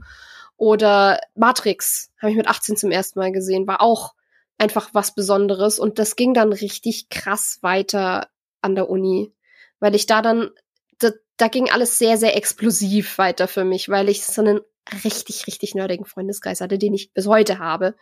Die sind mir alle erhalten geblieben und ähm, die haben ganz, ganz viel geprägt bei mir. Ich hatte mein, mein bester Freund aus der Zeit ist absolutes Cineast. Mit dem habe ich zum Beispiel so Sachen gemacht, wie wir machen Filmabend oder Filmabende aneinander und machen die ordnen die thematisch. Wir haben, wir haben uns dann quasi für jede De Dekade Film haben wir ein Genre zufällig ausgewürfelt dazu und haben dann gesagt, okay, aus den 60ern gucken wir ähm, ein Fantastik-Epos und aus den 70ern gucken wir ein Drama und aus den 80ern gucken wir einen Actionfilm. Lauter so Sachen einfach aus Liebe zum Film und aus Neugier. Und ich habe auch in der Zeit so viele Filme aus der Bibliothek ausgeliehen und im Fernsehen mitgenommen und im Kino und überall, wie nur ging irgend. Äh, ist eigentlich ein Wunder, dass ich nebenher noch studiert habe. Ähm, und ich habe mit meiner besten Freundin zusammen gewohnt, die da auch genauso begeistert war. Und wenn abends nicht irgendwas geplant war, dann saßen wir da und haben Film geguckt. Also das und die ganzen Sachen, die ihr genannt habt, die könnte ich halt jetzt auch einfach runterzitieren. Von Terminator 2 über Kill Bill bis hin zu äh, ja Children of Men. Ähm, diese ganzen Sachen habe ich dann alle aufgeholt, weil ich dann eben festgestellt habe, meine Fresse, ich habe so viele Lücken, was prägende Filme angeht und habe geschaut, dass ich so viel davon aufhole, wie es nur geht. Oder dass es dass einfach überhaupt irgendwie ein Film läuft. Und auch nicht nur, um es zu konsumieren, sondern wirklich einfach aus ganz, ganz, ganz viel Neugier und Interesse am, am Thema. Und ich weiß noch, dass mich richtig geflasht hat, als ich dann damals mit meinem Kumpel zum ersten Mal Schweigen der Lämmer geguckt habe. Äh, vor dem hatte ich so ein bisschen Schiss, weil ich halt wusste, es ist auch irgendwie ein heikleres Thema mit Kannibalismus und was weiß ich was. Und da war ich, ich, ich bin, ich bin halt einfach zart beseitet, manchmal, meistens. Ähm, aber der hat mich so beeindruckt damals und der ist wahrscheinlich auch immer noch so in, in der Topliste von den besten Filmen aller Zeiten für mich. Nicht unbedingt Lieblingsfilm vielleicht, aber besten. Einfach objektiv anerkennend. Ähm, das war richtig besonders. Und dann habe ich halt im, im dritten Jahr an der Uni habe ich dann halt auch im Kino gearbeitet. Das heißt, da habe ich dann auch noch das erweitert in Richtung noch mehr fremdsprachiger Film, Arthouse-Kino, weil ich habe eben in den Arthouse-Kinos in Ulm gearbeitet und habe dann mit Mitarbeiterfreikarten und so so unfassbar viele Filme gesehen. Ich habe Wes Anderson entdeckt in der Zeit für mich, weil ich einen Kollegen hatte, der für den Grand Budapest Hotel das der beste Film aller Zeiten war zu dem Zeitpunkt. Und dann hat er ihn mir gezeigt und dann war der auch so ungefähr der beste Film aller Zeiten für mich. Und ähm, Zu Recht auch einfach. Es ging, es ging einfach ganz, ganz schnell und äh, ja, bin dann beim Moviepilot gelandet und äh, Film blieb auf ewig so neben neben Beruf, neben Steckenpferd und äh, hat immer irgendwie eine wichtige Rolle gespielt. Moviepilot warst du ja auch, oder, Phil? Ja, eigentlich ist es die perfekte hm? Überleitung. Also Sophia wirft mir diesen Reisball wieder zu und zack, ich fange den jetzt auch direkt. Ähm, ja, also ich kann viel unterschreiben, was Sophia gesagt hat. Ähm, es gab auch, ich, ich glaube, das war sehr fließend, so Ende Teenie, Anfang wirklich Post-Teenie-Zeit, also so 18 bis 20 in dem Zeitraum, äh, wo ich halt super, super aktiv auf, auf Moviepilot war, noch zu der guten Zeit, bevor es dann zur Clickbait-Maschine wurde. Und ich weiß halt noch, ähm, dass in der Zeit ich, obwohl der Film aus 2004 war, ich zum ersten Mal dann äh, Shaun of the Dead gesehen habe. Und ich weiß, der Film ist von 2004 aber ich habe dann halt wirklich erst relativ spät gesehen. So, ich glaube, das war so in, im letzten Abiturjahr, irgendwie sowas in der Richtung. Und das war das erste Mal, dass ich, glaube ich, einen Film einfach nur in Anführungsstrichen gucken wollte. Und der hat mich dann aber ähm, persönlich plötzlich angesprochen. Ich konnte mit diesen Figuren massivst relaten. Ich hatte zu der damaligen Zeit auch einen sehr, sehr, sehr guten Freund, äh, mit dem ich über viele Jahre eben auch in der, Sch in der Schule war. Und das war so ein ähnlich, ähnlich so ein bisschen wie diese Ed und, und, und, und Sean-Beziehung an sich, so einfach. Ähm, und ich konnte da irgendwie relaten. Ich, ich, Sean war plötzlich so eine Art Identifikationsfigur. Und ähm, wenn man jetzt übrigens das Tapsen hört, äh, ich werde hier gerade vom Hund gecrashed. Ja, danke. so. ähm, und, und Shaun of the Dead war ja dann auch der Film, für den ich bei, bei Moviepilot mal bei einem, so einem Schreibwettbewerb mitgemacht habe. Aktion Lieblingsfilm hieß das damals und damit dann tatsächlich auch schon ersten Platz äh, gewonnen habe. Netterweise. Und ähm, ja, das war so, so für mich das, das Augenöffnen, dass ein Film irgendwie tatsächlich deutlich mehr machen kann, als einfach nur konsumiert werden, sondern dass man sich da rein projizieren kann. Und dann waren da diese One-Take-Geschichten, das hat man irgendwie so vorher auch noch nicht gesehen. Und, und, und da war wieder so ein bisschen diese Visual Comedy mit dabei und die Figuren waren nett, die Dialoge waren interessant. Und ich glaube, das war das erste Mal, dass so ein Hebel umgelegt wurde, dass ich mir dachte, ähm, eigentlich will ich gucken, ob es so mehr sowas gibt, ob man Filme da auch viel mehr zerlegen kann in solche Bestandteile oder wie die gemacht sind und so weiter und so fort. Und das war tatsächlich wirklich so der Entry für mich. Okay, also ihr wart auf Movie äh, Pilot. Ich war übrigens damals auf Movie Infos.net, was wahrscheinlich jetzt ihr nicht kennt oder kennt ihr die, die Plattform mit so einem Forum? Klingt für mich jetzt eher nach, wo man Filme runterlädt. Nein, nein. es hat, gibt's immer noch die Seite aktiv mit News und äh, Berichten und ein Forum, wo ich dann, ich weiß nicht so der oberaktive Schreiber damals, aber ich habe eher so viel da mitgelesen. Und es war so Anfang der 2000er das erste eigene Internet zu Hause gehabt, davor immer nur beim Kumpel mitbekommen und wo ich mich angemeldet hatte und dann da mich intensiver äh, informiert hat, aber natürlich nie so groß geworden, wie Movie Pilot jetzt auch ist. Ne? Aber das war so mein, mein Einstieg auch dann daran, sich mehr mit anderen Leuten auszutauschen und sowas. Gab es bei dir sowas auch, René, oder warst du da eher immer so der edgy, äh, äh, edgy Real Life äh, ja, typ. weiter. ja, in der Tat war ich das. Ich, ich muss gestehen, ich war wahnsinnig viel in Chats und Foren äh, in der Teenie-Zeit unterwegs gewesen. Aber ich habe schon immer ein Problem mit Communities gehabt. Also sei es die ganze Manga- und Anime-Community, in der ich mich sehr viel getummelt habe äh, zur One Piece und Naruto-Hochzeit, auch wenn ich One Piece heute noch gucke, habe ich schnell gemerkt, damals dachte ich, wenn alle das gleiche Interesse haben und ich treffe quasi Gleichgesinnte, dann muss das ja einfach ein Haufen cooler Menschen sein, wenn die das auch mögen. Das ist vielleicht der naivst dümmste Gedanke, den ich je in meinem Leben hatte. Weil ich dann schnell gemerkt habe, nur wenn die das auch mögen, kann das trotzdem ein Haufen von Arschgesichtern sein. Und ganz schnell habe ich leider im Internet gelernt, und das Problem verfolgt mich heute noch, dass es gibt den einen immer noch größeren Fan als. Und das führt zu so einer elitären Hurensohnhaltung, mit der ich tatsächlich sehr, sehr wenig anfangen kann, dass dann alles nicht mehr gefeiert wird, sondern sehr von oben herab in sich durchseziert wird. Und das war in Forenkulturen damals schon teilweise richtig, richtig grenzwertig, weshalb ich tatsächlich sehr, sehr wenig äh, in Foren oder sowas unterwegs war oder auch mit Moviepilot und so. Ich habe da nie wirklich Berührungspunkte mit gehabt. Ähm, das lief tatsächlich alles über Freundeskreise, Kumpelkreise, Videotheken, Filme, die man geliehen hat. Irgendwer kannte immer irgendwas oder hat von irgendwas gehört und dann kam so eins zum anderen. Und äh, wir haben gerade schon über die äh, ganzen ja, Teenie-Zeiten gesprochen, dass natürlich da sehr viel Geschmack geprägt wurde und man natürlich dann auch interessiert an das Thema Film ranging. Aber danach gab es noch, wenn wir jetzt über die Erwachsenenzeit sprechen, sprich, das schließt ja so ein bisschen bis heute ein, wir versuchen ja immer noch erwachsen zu werden, ähm, gab es so die Zeit, wo ich gemerkt habe, so ich habe meine Interessen und das ist cool und da hat man aber sich sehr versteift auf das, was läuft gerade im Kino oder was kam jetzt neu in die Videothek rein. Und dann, keine Ahnung, lief ein King Kong im Kino, den hat man geguckt, weil stand Peter Jackson dran und man hat das erste Mal irgendwie Namen mit Film verknüpft und so weiter. Ähm, und später ging die Zeit dann los, dass ähm, das kam überwiegend durch einen An- und Verkaufladen, mit dem ich sehr, sehr dicke war im Braunschweig, weil ich die beiden Inhaber sehr mochte, die waren auch Filmfans. Und die hatten Filme gehabt, die jetzt vielleicht nicht gerade in der Videothek um die Ecke standen. Und da ging es dann zum Beispiel los, dass das Interesse im frühen Erwachsenenalter losging, sich mehr mit dem Thema Horror zu beschäftigen, weil man hat natürlich auf Pro7 abends Filme geguckt und du hast irgendwie mal ein Schweigender Lämmer geguckt, du hast ein paar ins Labyrinth geguckt, du hast auch generell andere Dramen geguckt. Du kanntest schon den sieben, den Donnie Dark und Butterfly-Effekt, aber weiter, das, das waren schon die quasi weirdesten Filme in dem Requiem for Dream, die man irgendwie gesehen hat. Und da endete der Tellerrand auch irgendwie. Und ähm, zum Beispiel gab es da eine sehr große Phase, wo ich dann diese ganze Asia-Horrorschiene entdeckt habe, wo es dann losging mit A Tale of Two Sister, mit Tokyo Gore Police, mit Itchy the Killer. Oh. Ähm, das war natürlich so die, die Zeit, wo man seine eigene Grenze gesucht hat und da war Horror natürlich ein großes Thema. Das gipfelt dann irgendwann in sowas wie Martyrs eben, äh, so die ganz französische Terrorkino-Richtung.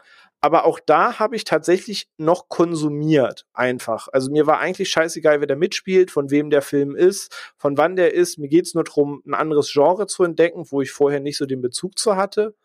Und irgendwann gab es den Sprung, ich weiß nicht, ob wir das jetzt nochmal trennen wollen, deswegen spreche ich es jetzt zumindest mal an so der Sprung, ab wann hat man sich damit beschäftigt, ey, der Film ist ja von Regisseur XY, ey, der ist ja von Produzent Z, da spielt ja ne, ABC mit. Und dass man darauf ein Augenmerk gelegt hat und Film anhand dessen so ein bisschen beäugt hat oder so, das kam dann halt erst glaube so vor sieben Jahren oder so. Ich weiß nicht, ob du darauf nochmal speziell eingehen möchtest, deswegen äh, fasse ich das. Nö, das ist ja noch so allgemeiner gehalten. Also was ich nur noch frage, ich will was anderes fragen wollen, aber kannst du gerne noch weiter ausformulieren. Äh, okay, weil tatsächlich ging es dann irgendwann los, dass äh, ja das Repertoire oder die Bandbreite an Filmen halt größer wurde, die man gesehen hat und man jetzt quasi vom neuen Spider-Man 2 im Kino bis hin zu irgendeinem Asia-Horrorfilm die Palette breiter wurde.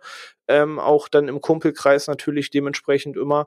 Ähm, und irgendwann ging es dann los. Ich meine, wann ist der Plauschangriff gestartet? Das war noch zu Game One-Zeiten. Ähm, glaube 2012, 2013, da ging es dann los, dass durch den Podcast, durch den Plauschangriff, wo dann halt oft äh, Schröck und Wolf zu Gast waren, das war tatsächlich für mich die Initialzündung, mich noch mal mehr mit dem Thema Film zu befassen, mehr darauf zu achten, von wem ist der Film. Da wurden manche Sachen genannt, wo ich dann dachte, stimmt, die kommen ja alle vom gleichen. Und da haben sich dann diese Verknüpfungen angefangen zu bilden, die quasi heute zum Standard gehören, sage ich mal. Und in dem Rahmen habe ich auch ganz, ganz viel nachgeholt. Aber ich sag mal so von 2012, 2013 bis jetzt. Da hat man dann angefangen, nochmal alle Carpenter-Filme zu gucken. Wirklich mit dem Bewusstsein, dass es John Carpenter-Filme sind. Da habe ich angefangen, die ganze Stanley Kubrick-Filmografie zu gucken. Da habe ich angefangen, mich näher mit dem Tarantino zu beschäftigen. Auch wenn ich natürlich schon Kill Bill und Pulp Fiction kannte und mochte und das einfach crazy Filme waren. Aber der Charakter, der dahinter steht, hat sich dann nochmal weiter ausgeprägt. Und das sind dann alles so Sachen, die nach und nach und nach kam, wo man dann auch angefangen hat, Filme zu gucken wie ein Drive, Nightcrawler, also Filme, an die ich jetzt vorher vielleicht nicht so rangegangen wäre oder die außerhalb meines Blickwinkels waren. Und da entwickelte sich dann so dieses tiefergehende Interesse oder ich das erste Mal gelernt habe, wer ist Wes Anderson und was macht seine Filme besonders und dann Grand Budapest Hotel und Moonrise Kingdom und Royal Tenenbaums gesehen habe. Da fing es dann halt vor einigen Jahren an, dass dieses Bewusstsein sich halt noch geschärft hat und sich damit zu beschäftigen, wer steht alles dahinter, von wem sind diese Filme. Das hatte ich vorher halt nur bei sehr, sehr ausgewählten Leuten. Also ich wusste, wer Martin Scorsese ist, weil ich diese ganzen Mobster- und Gangsterfilme mochte ne, war auch jedem klar, wer George Lucas und Steven Spielberg ist, aber es war mir jetzt halt nicht zwingend klar, wer Niklas Winning Refn ist, wie es jetzt heute der Fall ist. Und das kam dann halt so, ja, so die letzten sechs, sieben, acht Jahre. Ich finde das spannend. Du, machst, du, hast das auch so, so ein bisschen, wie, wie ich es vorhin schon gesagt habe, gemacht. Du hast dann irgendwie einen Film von jemandem gesehen, den, den du interessant findest von der Machart. Und dann bist du geguckt, was hat der noch gemacht, dann geguckt, wie du da irgendwie äh, das nachholen kannst. So Bulkverarbeitung gefühlt, oder? Oder klang jetzt zumindest so. Ja, auf jeden Fall. Das trifft ganz gut. Ja, so habe ich es auch hm. gemacht. Das war auch so ein, ja. eine der wenigen Regisseure, die ich hart auf dem Schirm hatte, dann eben auch schon in frühe Teenie-Zeit und sowas, war dann für mich äh, Tim Burton. Der war so, das war so ein Name, wo mir klar war, wo, wo ich immer sagen konnte, okay, der Film ist von dem. Und wo ich auch gesagt habe, ich gucke einen Film wegen einem Regisseur. Das war so einer der ersten Filmemacher, die da wo, wo dieses Anfangsinteresse schon da war. So, was, was, was macht dem seine Filme vom Stil her aus? Woran sieht man, dass das jetzt ein Tim Burton ist? Und warum gefällt mir das eigentlich so gut? Und das war, das war auch mein erster äh, Schritt in Richtung auch mal Horror oder ähm, was in Anführungszeichen krasseres gucken war tatsächlich Sweeney Todd. Wir kamen uns damals schon ziemlich hart vor, als wir irgendwie mit 16 oder mhm. so an Halloween Sweeney Todd geschaut haben. Das war auch eine Szene, also das war eine Szene, wo ich beim ersten Mal tatsächlich trotzdem auch immer noch die Augen zugemacht habe, als er sitzt zu, ähm, seinem Konkurrenten da äh, die Kehle durchschneidet. Das war schon krass. Aber das war auch das erste Mal, dass ich in einem Film sowas wie Shot Composition oder so sehr bewusst wahrgenommen habe, weil die Szene, wo Sweeney Todd heimkommt und ähm, in sein altes Studio geht und da ähm, seine seine Rasiermesser wiederfindet und dann du diese Szene hast mit At last my arm is complete again und der da so steht und du diesen Break in der Musik hast, bis sie dann wieder viel, viel lauter weitergeht und du ihn eben da in den Shot hast und dann rausgezoomt wird und dann auf London und alles. Das ist, da, da wurde mir dann auch irgendwie so klar, okay, wie dieses Bild eingefangen wird und von welchem Winkel aus und mit welchem Timing, mit Musik und Lines und allem, ist irgendwie wichtig.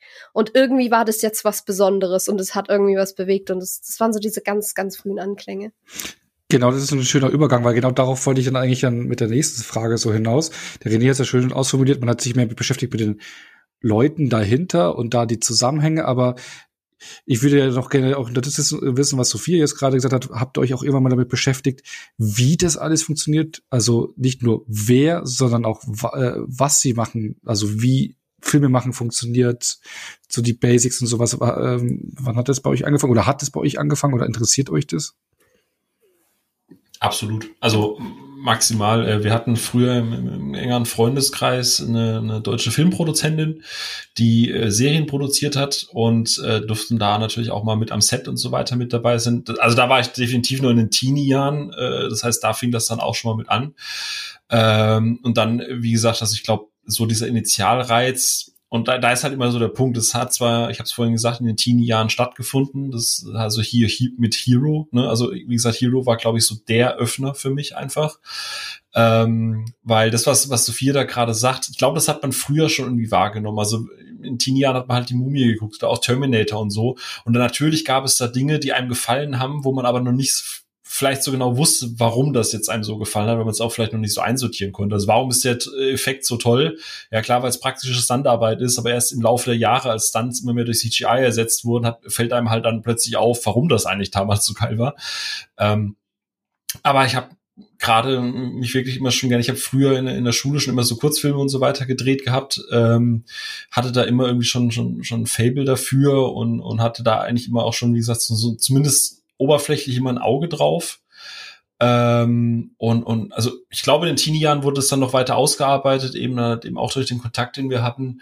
Aber so richtig tief, dass ich, dass ich wirklich sage, okay, ich, ich gucke super gerne Making-ofs und so. Ich glaube, das war dann auch so mit, wo man an, wo ich angefangen habe. Und wie, wie gesagt, Shaun of the Dead war mit unter anderem eine der ersten DVDs, die ich mir selber eigens gekauft habe auf Amazon. Ich habe extra noch mal in der Historie geguckt und da guckst du dann halt das Making of und wie ist dieser One-Shot entstanden und krass, guck mal, wie viele Takes das braucht und so weiter und so fort. Und ich glaube, so Anfang 20 war das dann, wo ich wirklich gesagt habe, ich ich gucke mir diese Making-ofs wirklich jetzt mal an. Das ist super interessantes Zeug, was die da machen. Und das hält bis heute an. Also so Channels wie, ich habe die schon mehrfach erwähnt, so ähm, hier VFX Artists React to oder Stuntman React to, wie die da halt irgendeine Stunts runterbrechen oder wie die da irgendwas gemacht haben. Das gehört mittlerweile eigentlich zu meinem in Anführungsstrichen täglich Brot. Ne? Wenn Mittagspause ist, gucke ich irgendwo im Netz irgendwelche solche Kanäle an und gucke mir, wie irgendeinem Film irgendwas entstanden ist. Also das fasziniert mich heute so mehr als je. Äh, mehr, mehr denn je. okay. René, ist es bei dir auch so oder? Mhm. So in, in Summe ja. Also schwankend, weil ich mich heute gar nicht mehr so. Ich müsste mal wieder mehr Making-ofs gucken, sagen wir es mal so rum. Ähm, diese YouTube-Kanäle schaue ich auch ab und zu rein, aber damals habe ich bei einer DVD, wenn mir wirklich ein Film gefallen hat, da ich den geholt habe, dann habe ich auch wirklich alles in den Making-ofs eigentlich geguckt, was man da sehen konnte. Und eine der ersten Making-ofs, die da mir sehr viel Einblick gegeben haben, waren eben Herr der Ringe und Last Samurai damals, mit was für Sets und Kulissen da gearbeitet wird, was da alles hinter dem Dreh steht.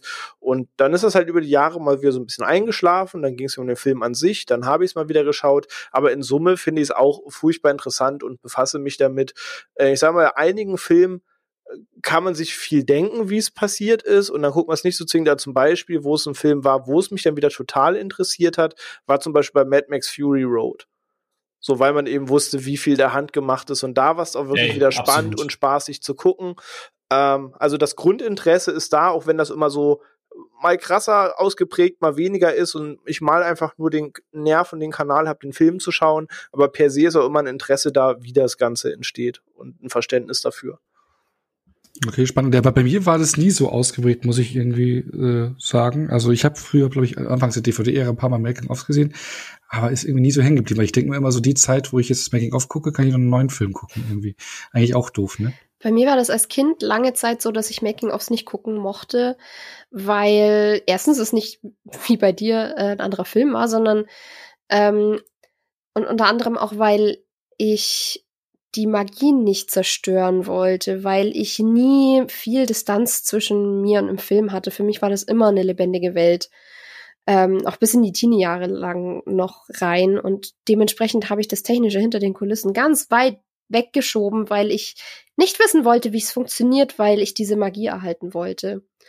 Ähm, das hat sich dann so in den Teenagerjahren doch geändert, weil ich da dann irgendwie sehr neugierig geworden bin, auch eben mit Flucht der Karibik zum Beispiel ähm, weil dann eben doch irgendwie spannend war, wie sie diese großen Seeschlachten inszeniert haben und so. Und gerade wenn man dann irgendwie zufällig mal erfahren hat, dass zum Beispiel Flucht der Karibik 3 einfach so ein unfassbar teurer Film war und dann guckst du dir das hinter das Zeug hinter den Kulissen an und was die alles gebaut haben und so, und dann wunderst du dich überhaupt nicht mehr, dass der teuer war. Ähm, mhm. Aber ähm, das kam, was mich immer interessiert hat, war dann bei Zeichentrick und so, wie es gezeichnet wird weil es zum Beispiel auf ähm, ich, ich äh, immer noch ein Riesenfan und war, war es immer von äh, Spirit Devil the Mustang. Und da gab es zum Beispiel einen, einen Extra auf der DVD, ähm, wo der Zeichner von, einer der Zeichner von Spirit eben erklärt hat, wie der aus verschiedenen Formen eben entsteht, wie man ihn zeichnet, weil ich eben das auch können wollte und lernen wollte. Und ähm, dann eben äh, die einzelnen Animationsframes auch gezeigt wurden und so. Und das fand ich dann tatsächlich sehr spannend. Und später, eben gerade als diese wirklich aktive Cinephilie aufkam, äh, in mir fand ich dann auch Making-ofs immer, immer wieder spannender. Da war auch Herr der Ringe wieder ein großes Ding. Alles behind the scenes von Herr der Ringe ist ja sowieso, kann man ja auch wieder Stunden mit zubringen und, und nur staunen. Ähm, und dann eben auch der Hobbit, weil der eben gerade die Trilogie auch rauskam, als ich eben so spät Teenager und dann Studiealter war. Und ich ganz, ganz heftig auch in der Welt festhing, weil das halt das erste Mal Mittelerde war, was ich live im Kino erlebt habe, weil ich halt für Herr der Ringe damals zu jung war. Und da wurde dann plötzlich ganz arg interessant für mich eben auch Kostümbild und Concept Art und so. Und deswegen stehen bei mir jetzt heute halt auch tausend Artbooks irgendwie rum. Ähm, weil das dann die Aspekte waren, die mich halt von der künstlerischen Seite aus super interessiert haben. Auch Stuntwork und sowas, das ist inzwischen alles mit dabei, aber war halt immer so dieses Kreativkopf äh, rangehen, halt auch einfach vom künstlerischen her war wichtig. Und was ich in letzter Zeit festgestellt habe, ist, dass ich mich bei Filmen dass ich inzwischen ganz oft Filme nutze, um mir irgendwelche obskuren Fakten drauf zu schaffen an Wissensbereichen, die mich vorher eigentlich nicht interessiert haben, wo ich dann aber feststelle, das finde ich jetzt mega spannend. Es gibt ja von, ich glaube, es ist Wyatt, äh, ich bin mir nicht mehr sicher, aber es gibt, es gibt einen Kanal, die ständig Experten von verschiedensten Fachrichtungen Filme angucken und ah. analysieren lassen. Und da ja, gibt es zum Beispiel so Army Ranger Deserves Johnny Wick ja, oder so irgendwas, ne? Ge genau. genau. Und dann gibt's es gibt zum Beispiel ein Video mit Bang Bang. Das ist ein sehr renommierter Tattoo-Künstler aus New York, der äh, in Filmen Filmtattoos analysiert und dann sagt, okay, gut, für die Zeit, in der das spielt, ist das tatsächlich eine gute Repräsentation, wie man damals Tattoos gestochen hat. Oder das hier ist ein traditionelles äh, Maori-Tattoo und das ist aber viel zu scharf gestochen hier. Da sieht man, dass es aufgemalt ist, was weiß ich, wo ich mir gedacht habe, das würde mich nie interessieren und dann hörst du dem zu und dann ist es plötzlich super spannend. Oder Astronaut guckt sich Science-Fiction-Filme an oder ähm, Kos also ähm, Kostümgeschichten, äh, Cracks gucken sich dann irgendwelche Period-Dramas an und äh, nehmen die Korsetts auseinander oder so. Und das sind Sachen, die mich inzwischen extrem faszinieren und wo ich mir so die absolut unnötigsten Fakten drauf schaffe, aber was halt auch immer irgendwie wieder im Kernpunkt Film landet. Hm. Ich überlege gerade die ganze Zeit, weil der Ono gesagt hat, das ist ja eigentlich voll doof, dass er das irgendwie, dass in der Zeit jemand anderen Film guckt ich werde den Gedanken nicht los, dass das gar nicht so verkehrt ist, weil vieles, wo der René und ich uns ja auch ständig in die Haare bekommen, wo René sagt irgendwie, eh, kein Schwein achte darauf, ob im neuen Spider-Man irgendwie der Greifarm von Doc Ock irgendwie CGI ist oder nicht. Ähm, That's true. Ich glaube, ich glaube, das ist halt echt ein Punkt, nicht, nicht dieses in Anführungsstrichen, wie es ja immer auf, äh, wie es auf Twitter heute wieder gelesen habe, so, ja, nur weil ihr Kritiker seid, müsst ihr den doof finden ich glaube, es liegt nicht daran, dass ich Filme kritisieren möchte, sondern einfach, dass man halt eine, in Anführungsstrichen eine Zeit erlebt hat, wo vieles halt einfach praktisch ist. Und natürlich ist Digital Work, also CGI und so weiter, das ist ein eigener Beruf und es ist eine Kunstform. Aber wenn du halt siehst bei einem Spider-Man 2, wie viele Leute mit, mit Mechatronik und so weiter nötig waren, um diesen Arm zu bewegen, und dann heute siehst, dass halt ein Typ mit einer Maus das Ding halt animiert, denke ich mir halt immer so, das ist halt so eine Kunstform, die halt ausstirbt. Und ich glaube, deswegen ist es einfach emotional ein höherer Stellenwert. Ich glaube, wenn man sich nicht dafür interessiert, fällt es leichter, heutzutage die Art und Weise, wie Filme gemacht werden, auch zu akzeptieren. Also, wenn ich jetzt halt sehe, dass sie bei The Mummy oder Indiana Jones halt, du siehst jeder Sekunde, dass die entweder vor Ort sind oder dass das ein praktischer Effekt ist. Und dann gucke ich mir Jungle Cruise an und sehe, dass das halt alles ein scheiß Greenscreen ist. Und es hilft, für mich zerstört es diesen Eskapismus-Gedanken, in einer anderen Welt zu sein. Und, und ich glaube, wenn du dich dafür, darüber nicht so sehr beschäftigst oder dir das egal ist, wie das gemacht wird, sondern für dich einfach nur diese Welt, dieses Worldbuilding, Ono, was du vorhin gesagt hast, wenn das einfach für dich klickt, ohne zu hinterfragen, wie das passiert ist, ich glaube, das macht es einfacher, sich auf Filme einzulassen. Ich glaube, das mhm. ist so mit die größte Diskrepanz, wo ich halt ständig am Rumnöhlen bin über Dinge, wo du René halt einfach den Kopf schütteln, weil es für mich halt nicht mehr funktioniert. Ja, also im Endeffekt das, was bei mir als Kind das Thema war. Man will den Zauber nicht kaputt machen. Ja, Eben. genau. Deswegen musste ich gerade dran denken, dass du das so umschrieben hast. Ja. Ich glaube, das ist ja, gar nicht so find, dumm, was du auch noch machst. Ich finde die Erklärung von Phil da wunderbar, weil genauso ist es. Mir ist klar, was im Hintergrund passiert, aber in dem Moment interessiert es mich schlichtweg nicht. Und dann wie das mhm. Produkt mhm. holt mich ab oder es holt mich nicht ab. Und ob da jetzt 17 Leute in so einem ähm, Arm saßen oder einer vier Minuten in Paint, ist mir dann tatsächlich in Summe einfach erstmal mhm. komplett Hupe. Hm. Weil ich habe, wenn ich jetzt zum Beispiel irgendwie gucke hier Stuntman React und da sitzt dann halt irgendwie ein Guy oder da sitzt dann halt ein äh, Frank, äh, wie heißt er, Frank Grillo? Äh, mhm. so und erzählt halt einfach von seiner Arbeit damals halt oder die erzählen dann halt, wie sie damals äh, mit Jackie Chan zusammen gedreht haben und so. Und du siehst halt dieses Feuer, was sie halt einfach in sich haben, ne, wo du halt einfach merkst, dass sie einfach, dass sie so dankbar darum sind, dass sie Erfahrungen gemacht zu haben und Filme gedreht zu haben, ähm, wie, wie sie es halt damals eben einfach gelernt haben. Oder letzt war jemand da, der hat über Michael Bay Transformers gesprochen, wo du denkst, ist ja eh alles CGI.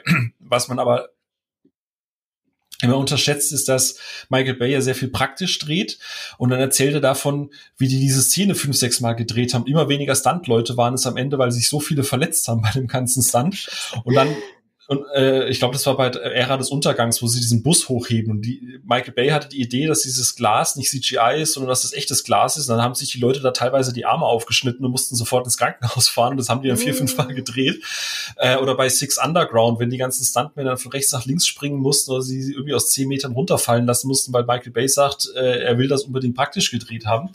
Und dann hast du ihn halt, wie er drüber redet, wie sie jetzt, äh, keine Ahnung, in Black Panther oder so irgendwas waren. Und dann siehst du halt, wie die da sagen, es war cool dabei gewesen zu sein, aber genau ab der Stelle hat, ist es dann nur noch CGI, da war ich dann nicht mehr vonnöten und du denkst dir dann so, du, du siehst einfach, wie da jemand mit so viel Passion für seinen Job da sitzt und einfach sagt, ja, da ist dann jetzt halt CGI, da habe ich jetzt nichts mehr zu tun und, und, und das ist einfach schade, weil, weil die da weil das einfach so eine, so eine Craft ist, die nach und nach leider ausstirbt, weil man einfach nicht mehr zu schätzen weiß, was gute Standarbeit ist. So Geschichte. Und ich kann das dann halt nicht aus, ausblenden, äh, ähm, wenn da so eine Knetfigur durch die Gegend läuft. Für mich funktioniert das nicht. Sobald das so eine Knetfigur ohne, was ja beim MCU ganz oft passiert, und das ist dann halt was, was wo, wo es mich rausreißt, weil ich weiß, okay, das ist jetzt nur noch eine CGI-Figur, das ist total egal, was mit der passiert. Ich habe dann null emotionalen Impact. Vielleicht bin ich deswegen auch immer so voll dabei, wenn eben Making-ofs, wenn man Making-ofs hat von eben ähm, den Blickwinkel von Kostümbildnern oder Maskenbildnern oder was weiß ich was aus, weil ich da auch immer,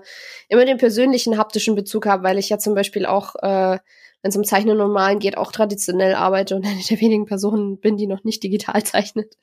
Ähm, und ja, weil, weil da irgendwie der künstlerische Bezug da ist und weil man halt auch sieht, wie die Leute es ist einfach was unfassbar faszinierendes zuzugucken, wie die Leute da einfach von nichts auf etwas schaffen und erschaffen. Mhm. Und deswegen kann ich zum Beispiel auch äh, die Dokus zu allen Sachen, die mit Jim Henson zu tun haben, stundenlang gucken, obwohl ich sonst vielleicht nicht unbedingt das Making-of gucken würde.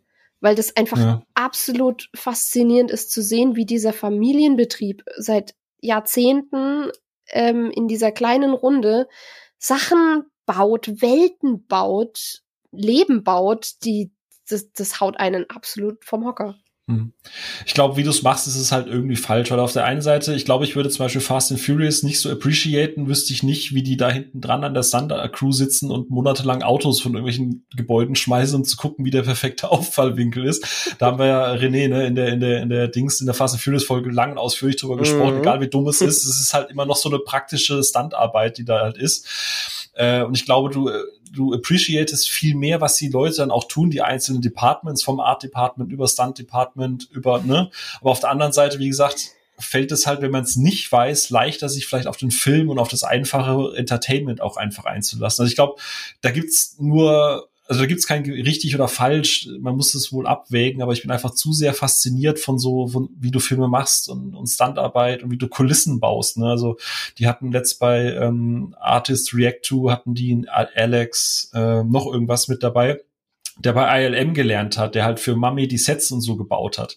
Äh, wir alle erinnern uns bei Mami an die Eröffnungssequenz, wo man denkt, oh Gott, frühes CGI, das ist alles praktisch, das ist einfach nur dumm ausgeleuchtet und so. Und solche Details, äh, oh no, hier, äh, Movies That Made Us, nicht nur unsere Folge, ich, das bringt einem so einen Film emotional halt auch ein bisschen näher, wenn man weiß, wie das damals alles passiert ist. Ne? Und ich glaube, ja, das ist, die, die war auch spannend, die Serie habe ich jetzt auch geschaut, ja. Das bin nochmal mhm. an einem Blickwinkel klar. Ja, ja und, und aber ich glaube, es gibt da kein richtig und falsch. Ich beneide, und das, das meine ich jetzt nicht mal ironisch oder so, ich beneide manchmal, wie sich René einfach in, in den 30. MCU-Film gucken kann und einfach seinen Spaß daran hat und glücklich aus dem Kino geht, wenn ich denke, oh mein Gott, da haben sie wieder in der Post-Production geschludert und dieses CGI sieht so scheiße aus, dass ich einfach gar keinen Bock mehr habe, dieses anzugucken. Das kostet 230 Millionen und sieht schlechter aus wie ein Film aus den 80ern. Ja, also so. ich, ich sag mal, wo vielleicht der Unterschied da zwischen uns beiden ist, was bei mir da sehr, sehr wichtig und entscheidend ist, Kontext ist King. Also was erwarte ich wovon? Und zum Beispiel, wenn ich jetzt höre, da steht ein neuer krasser Martial Arts Film an.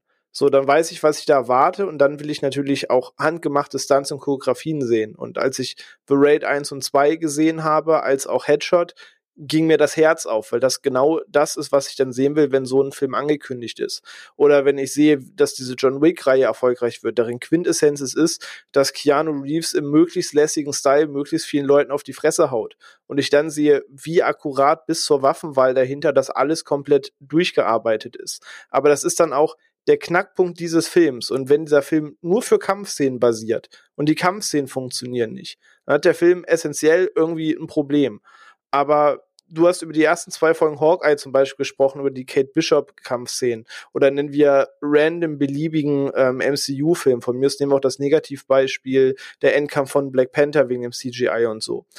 Ich, es ist nicht so, dass ich das nicht sehe und ja, ähm, das kann man anders lösen, aber du sagst es, für mich ist das im Kontext gerade so unwichtig wie nur sonst irgendwas, weil es geht mir da um die übergeordnete Geschichte, um die Figuren, was gerade storymäßig passiert und ob die jetzt da in einer echten Halle standen, ob die vor einem Greenscreen standen, ob er ihm jetzt wirklich auf die Fresse gehauen hat oder schon 17 Zentimeter vor der Schlag gebremst und der Rest am Computer lief, ist mir in dem Kontext halt total hupe, weil das ist nicht das, wofür ich diesen Film gucke.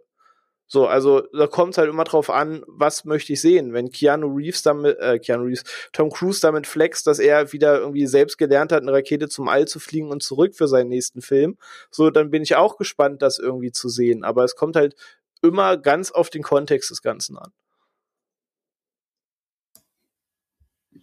Kontext ist wichtig. Genau. Aber ähm, ich würde sagen, jetzt haben wir ja auch jetzt gerade auch aktuelle Beispiele habt ihr ja besprochen und sowas, ne? So, weil CGI wird ja auch immer wichtiger in den modernen Filmen, äh, vor allem in den Blockbuster-Filmen, aber es gibt trotzdem noch viele andere Filme, die es nicht haben. Und wir haben jetzt schon viele Bes Filme besprochen, die wir uns geprägt haben in der Vergangenheit. Jetzt würde ich mal in die jüngere Vergangenheit schauen äh, wollen und euch fragen, was sind so die Filme der letzten fünf Jahre, die euch entscheidend geprägt haben oder euch einen Kick gegeben haben, wo ihr dachtet so, das ist etwas, was ich nicht kenne, die euch irgendwie ja einen anderen Blickwinkel nochmal gebracht haben. Was, was hat, waren da so in den letzten Jahren die Filme bei euch? Ich will, dass der Onno jetzt mal anfängt. Ich? Ja, genau. Du, du, du kommst so wenig zu Wort bei uns heute. Ach so, ja, nur, weil ich bin ja nicht so der Making-of-Gucker. Ähm, Nee, also bei mir waren es in den letzten Jahren, also ich kann auch noch ganz, ganz klein ausholen, weil sich bei mir so ja vor jetzt bald vier Jahren so ein bisschen meine Filmwahrnehmung geändert hatte. Nachdem ich angefangen hatte, auf Letterbox Reviews zu schreiben, bin ich dann in den Zuge Anfang 2018 auch aktiv bei Twitter geworden. Und ähm, ich hatte ja vorhin gesagt, dass ich vorher schon sehr, ja, Action, Science Fiction, Fantasy oder Blockbuster-lastig von den Filmen unterwegs war. Klar kannte man hier und da so die Geheimtipps, aber das waren mal unter uns, das sind Geheimtipps, die sind, kennt jeder. Es ist also, der sich ein bisschen mit Film beschäftigt. Und dadurch, dass ich da aktiver geworden bin, habe ich halt sehr viele andere Filme kennengelernt und extremst äh, äh, aus dem Teller, aus meinem Tellerrand hinweggeschaut. Also ich habe da auch Sachen nachgehört. Also was ich, ich glaube, wäre früher nie, nie denkbar gewesen, dass ich einen Ingmar Bergmann-Film gucke. Aber ich habe mir dann was ich bei Persona angeschaut und war fasziniert von diesem Film. Also habe da extremst rausgeschaut oder auch ein Horus Dantimos für mich entdeckt äh, mit einem Film eben, der mich in den letzten Jahren geprägt hat, war The Killing of a Sacred Deer, der ähm, umwerfend ist, ein, ein Film mit mit ganz, ganz eigenwilligen Dialogen, mit einer ganz eigenwilligen Art der Inszenierung, ähm, von der Geschichte her, die, das hat mich im Kino voll vereinnahmt, dass ich mir dann auch weitere Filme von ihm angeschaut habe, eben das Thema, was wir vorher hatten. Ein Regisseur, man mag die Filme, beschäftigt sich dann mit denen, habe ich dann zum Beispiel Lobster nachgeholt, und, ähm, Dogtooth und sowas, war fasziniert von seiner Machart, von, von seinen Dialogen.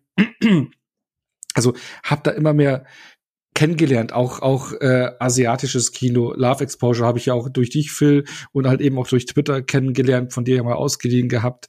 Oder mhm. Audition nachgeholt, I Saw the Devil, ähm, solche Sachen, Martyrs, also auch ich habe das Horrorgenre wieder für mich entdeckt, ähm, was ich nur rudimentär oberflächlich aus ja aus der Jahrtausendwende Ende der 90er von dieser Post-Scream-Ära kannte, habe ich jetzt wieder entdeckt, jahrelang außer Blick gehabt. Und ähm, da halt auch ganz viel nachgeholt, äh, Matthäus oder sowas, was wir vorhin angesprochen hatten und sowas. Also und da waren halt auch in den, eben in den letzten Jahren Filme dabei, die mich wirklich äh, äh, umgehauen haben. Wie wir hatten ja auch mal schon mal über Midsommar und Hereditary gesprochen, mhm. von Ari Aster die Folge, die haben mich gecatcht. Oder auch Phil, da waren wir zusammen im Kino. Mein erstes Mal Fantasy Filmfest, Mandy mit Nicolas Cage die Reaktionen im Kinosaal. Ey, ich habe den Ono noch nie so euphorisch. Wirklich, ja, das ist ja, einfach, das ist der goldigste Moment, den ich mit dir Ja, habe. ich bin da voll mit einem riesen Grinsen raus, weil mich das auch alles abgeholt hatte und dadurch bin ich auch immer in dieses ganze Genre äh, äh, Thema reingegangen, aufs Fantasy Filmfest gegangen und habe und gucke jetzt viel mehr extremer außerhalb von meinem vorher kleinen Tellerrand und bin einfach froh drum, da auch immer viele Tipps auf Twitter oder Letterbox mitzubekommen und viele tolle Leute kennengelernt zu haben. Oder ich war auch im Kino von Climax, mein erster Film, den ich von Gaspar Noé gesehen habe, der mich in der Art von der Inszenierung am Anfang klar, du hast ja so ein paar Interviews am Anfang von so den Tänzern. Es geht so eine Tanzgruppe, die ähm, die ihre Vorbereitung abgeschlossen hat, bevor sie auf Tour gehen und noch mal feiern in so einer Halle im Nirgendwo und wo der Sangria nicht ganz so gut ist und das alles ausartet. Und da hast du eine Tanzsequenz am Anfang, die ist einfach der Hammer. Und im letzten Drittel fährt dieser Film Perspektiven auf und, und Stil auf, die, die Musik und sowas, das, ist, das, das hat mich fertig gemacht, so geil ist es und habe mir dann auch dann eben entsprechend von Noé mehrere Sachen äh, angeschaut und auch auch für extrem gut befunden und das sind so Sachen, die mich die letzten Jahre wirklich eben dank Twitter und Letterbox so geprägt haben. Äh, auch Parasite natürlich ist es auch jetzt kein Geheimnis, kein Geheimtipp oder sowas, aber auch ein Film, äh, den ich dank Pressevorführung äh, äh, weit vor den großen Hype sehen konnte und dann noch relativ äh, frisch an dieses Thema rangegangen bin, habe mich auch umgehauen. Der Leuchtturm oder dieses Jahr schon mal ein kleiner Hint dafür äh, ähm, für die nächste Folge, aber dieses Jahr Titan von Julia Ducournau, der mich auch voll umgehauen hat. Äh, Raw von ihr war ja auch schon ein großartiger Film. Titan setzt da noch mal einen drauf was, was, was, was, was, also was, was auch diesen What the fuck Moment angeht, wo ich aus dem Film rausgegangen bin und dachte, so sowas habe ich noch nie gesehen. Und das waren so die Filme, die mich in den letzten Jahren so extrem geprägt haben. Gerade dieses ganze Genrefilm und sowas. Und da habe ich gemerkt, da, da, da habe ich mich wiedergefunden und habe mich darüber gefreut, jetzt äh, weit über meinen bisherigen Tellerrand hinwegzusehen und freue mich, das auch in den nächsten Jahren äh, fortschreiten zu können und bin dankbar über sämtliche Tipps und ich hätte gern noch viel mehr Zeit, um dann noch mehr nachholen zu können, weil der Zeitfaktor ist das Entscheidende. genau. Das meine letzten fünf Jahre. Das ist echt ein wilder Mix. Aber man merkt einfach, dass du gerade auch äh, durch, sagen wir mal, die Kollegen von Devils and Demons so wirklich im Horrorgenre so richtig abgehst, ne? Also was du dir ja. teilweise ja auch kaufst, da äh, machen uns der René und ich ja schon seit einigen Folgen drüber lustig mit. Äh. hey, ja, ja. ja, was macht doch Spaß, ja, es ist cool. Ja, also da steigt selbst ich dann auch aus. Ne? Aber äh, René, wie ist es denn? Ich, ich lasse dir gerne noch den Vortritt. Ja, ich, ich überlege gerade, weil gerade die letzten zweieinhalb Jahre, vielleicht auch den Umständen gerade ähm, geschuldet, gehe ich eher wieder ein bisschen dahin zurück, wo ich weiß, da fühle ich mich wohl und suche jetzt eher weniger die, die Herausforderung, äh, irgendwas zu schauen, was mich quasi auf ein neues Level hebt. Zum Beispiel Titan ähm, habe ich so, so, so viel gehört von dieses Jahr und werde ich sicherlich auch noch schauen. Aber ich habe gerade selbst für den Green Knight gerade einfach nicht den Nerv und den Kopf, mich da so drauf zu fokussieren. Äh, deswegen die, die krassen Grenzerfahrungen gibt es bei mir jetzt eigentlich nicht so, aber ein paar Sachen würde ich halt trotzdem einwerfen. So der Film, der mich mit am meisten bewegt hat, da muss ich jetzt aber leider schummeln, weil eigentlich, ich habe gerade nachgeguckt, es ist tatsächlich schon wieder sieben Jahre her, auch wenn ich das nicht geglaubt hätte, ist Whiplash. Das ist, glaube ich, aus den letzten zehn Jahren der Film, der mir einfach ja. am meisten im Kopf Ey, so geblieben gut, ne? ist. Ne? So, so klein und so gut. Ja. Instant 10 von 10 bei mir gewesen. Ja, genau, also ich habe es immer wieder gesagt, so mit Mad Max ist das, diese beiden Filme für mich einfach die zwei Filme aus den 2010er Jahren, ähm, also dafür kann ich einfach nur alle Emotionen, die der durchlebt. Es ist ganz übers Knie gebrochen, reden wir einfach nur über die Rocky-Story nur mit Schlagzeug. Ähm, aber dieser Film hat für mich halt wahnsinnig viel transportiert und er spielt in wenigen Settings mit sehr intensiven Schauspielern, mit J.K. Simmons, der unter die Haut geht. So, das ist einfach ein Film, der mich richtig, richtig beeindruckt hat. Ähm, Ansonsten, was gab's noch so für Sachen? Ich sage, das sind jetzt nicht die krassen Geheimtipps, sondern alles Filme, die schon mal jemand gehört hat, für nominiert wurde oder sonst was. Aber zum Beispiel Itonia 2017 hat mir sehr gefallen. Geht im Kern einfach nur um den Skandal der damaligen Auskunst, äh, Eiskunstläuferin Tonja Harding, ist aber schlussendlich quasi Goodfellas auf dem Eis, ähm, wie sich der ganze Film erzählt. Also es ist eine Autobiografie, die sich halt sehr, sehr gut Das klingt eigentlich geil. Ich habe mich nie für den Film interessiert, aber Goodfellas auf dem Eis, damit hast du mich jetzt bekommen. Ey, ich, ich, ich finde, besser kannst du die Machart des Films und den Film selber nicht zusammenfassen. Ähm, ansonsten, was auch ähm, ich geschaut habe im Rahmen der Oscar-Vorbereitung, war The Sound of Metal. Ich weiß gar nicht, ob der nur auf Amazon lief oder von Amazon produziert wurde. Das weiß ich gerade gar nicht. Aber auf Prime Video hatte ich ihn dann geschaut. Met, oder? Genau, mit mhm. Riz Ahmed, wo es eben um den ähm, Schlagzeuger einer Metalband geht, der sein Gehör verliert.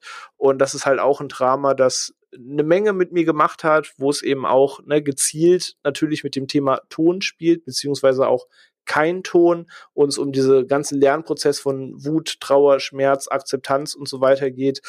Ähm, das war halt ein Film, der mir sehr, sehr nah ging und der das halt auch sehr gut und respektvoll dargestellt hat, ähm, aber dennoch viel gegeben hat.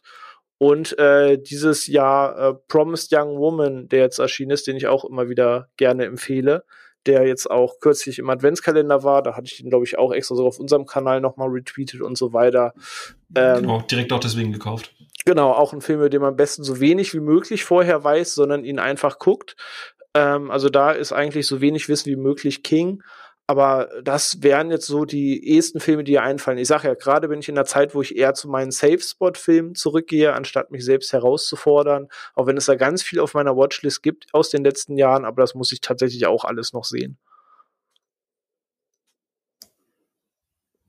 Mhm. Ähm, ja, ich, ich überlege auch die ganze Zeit, weil das natürlich ein bisschen schwierig, wenn man so mit den Jahren zurückgeht. Whiplash ist tatsächlich, wo du es witzig äh, gesagt hast, ich habe ich hab ja ein bisschen gecheatet, habe bei Letterbox einfach mal gesagt, okay, was habe ich 2010 bis jetzt so an, an, an guten Wertungen vergeben? Und Whiplash ist tatsächlich einfach oben fünf Sterne und, und, und der hat auch bei mir instant reingehauen. Also, ähm, aber ähm, ich, ich sehe tatsächlich, wenn ich so durch die Filme durchgehe, so eine gewisse Tendenz äh, in, in, in verschiedene Richtungen, die, glaube ich, auch ein bisschen manifestiert, warum ich immer grumpiger werde mit diesen großen CGI-Schlachtplatten. ähm, ich muss es halt einfach sagen, auch wenn es von 2015 ist. Ich glaube, Mad Max Fury Road ist der Film, der mich in den letzten zehn Jahren am meisten in den Kinosessel gedrückt hat. Einfach weil es alles hat, was ich über die Jahre lieben gelernt habe, durch Making-ofs, durch Actionfilme, was auch immer. Viel praktische Arbeit, viel Eskapismus, viel Wahnsinn, eine super kleine kondensierte Gesch also Story, in Anführungsstrichen Story, Mario Kart in der Wüste.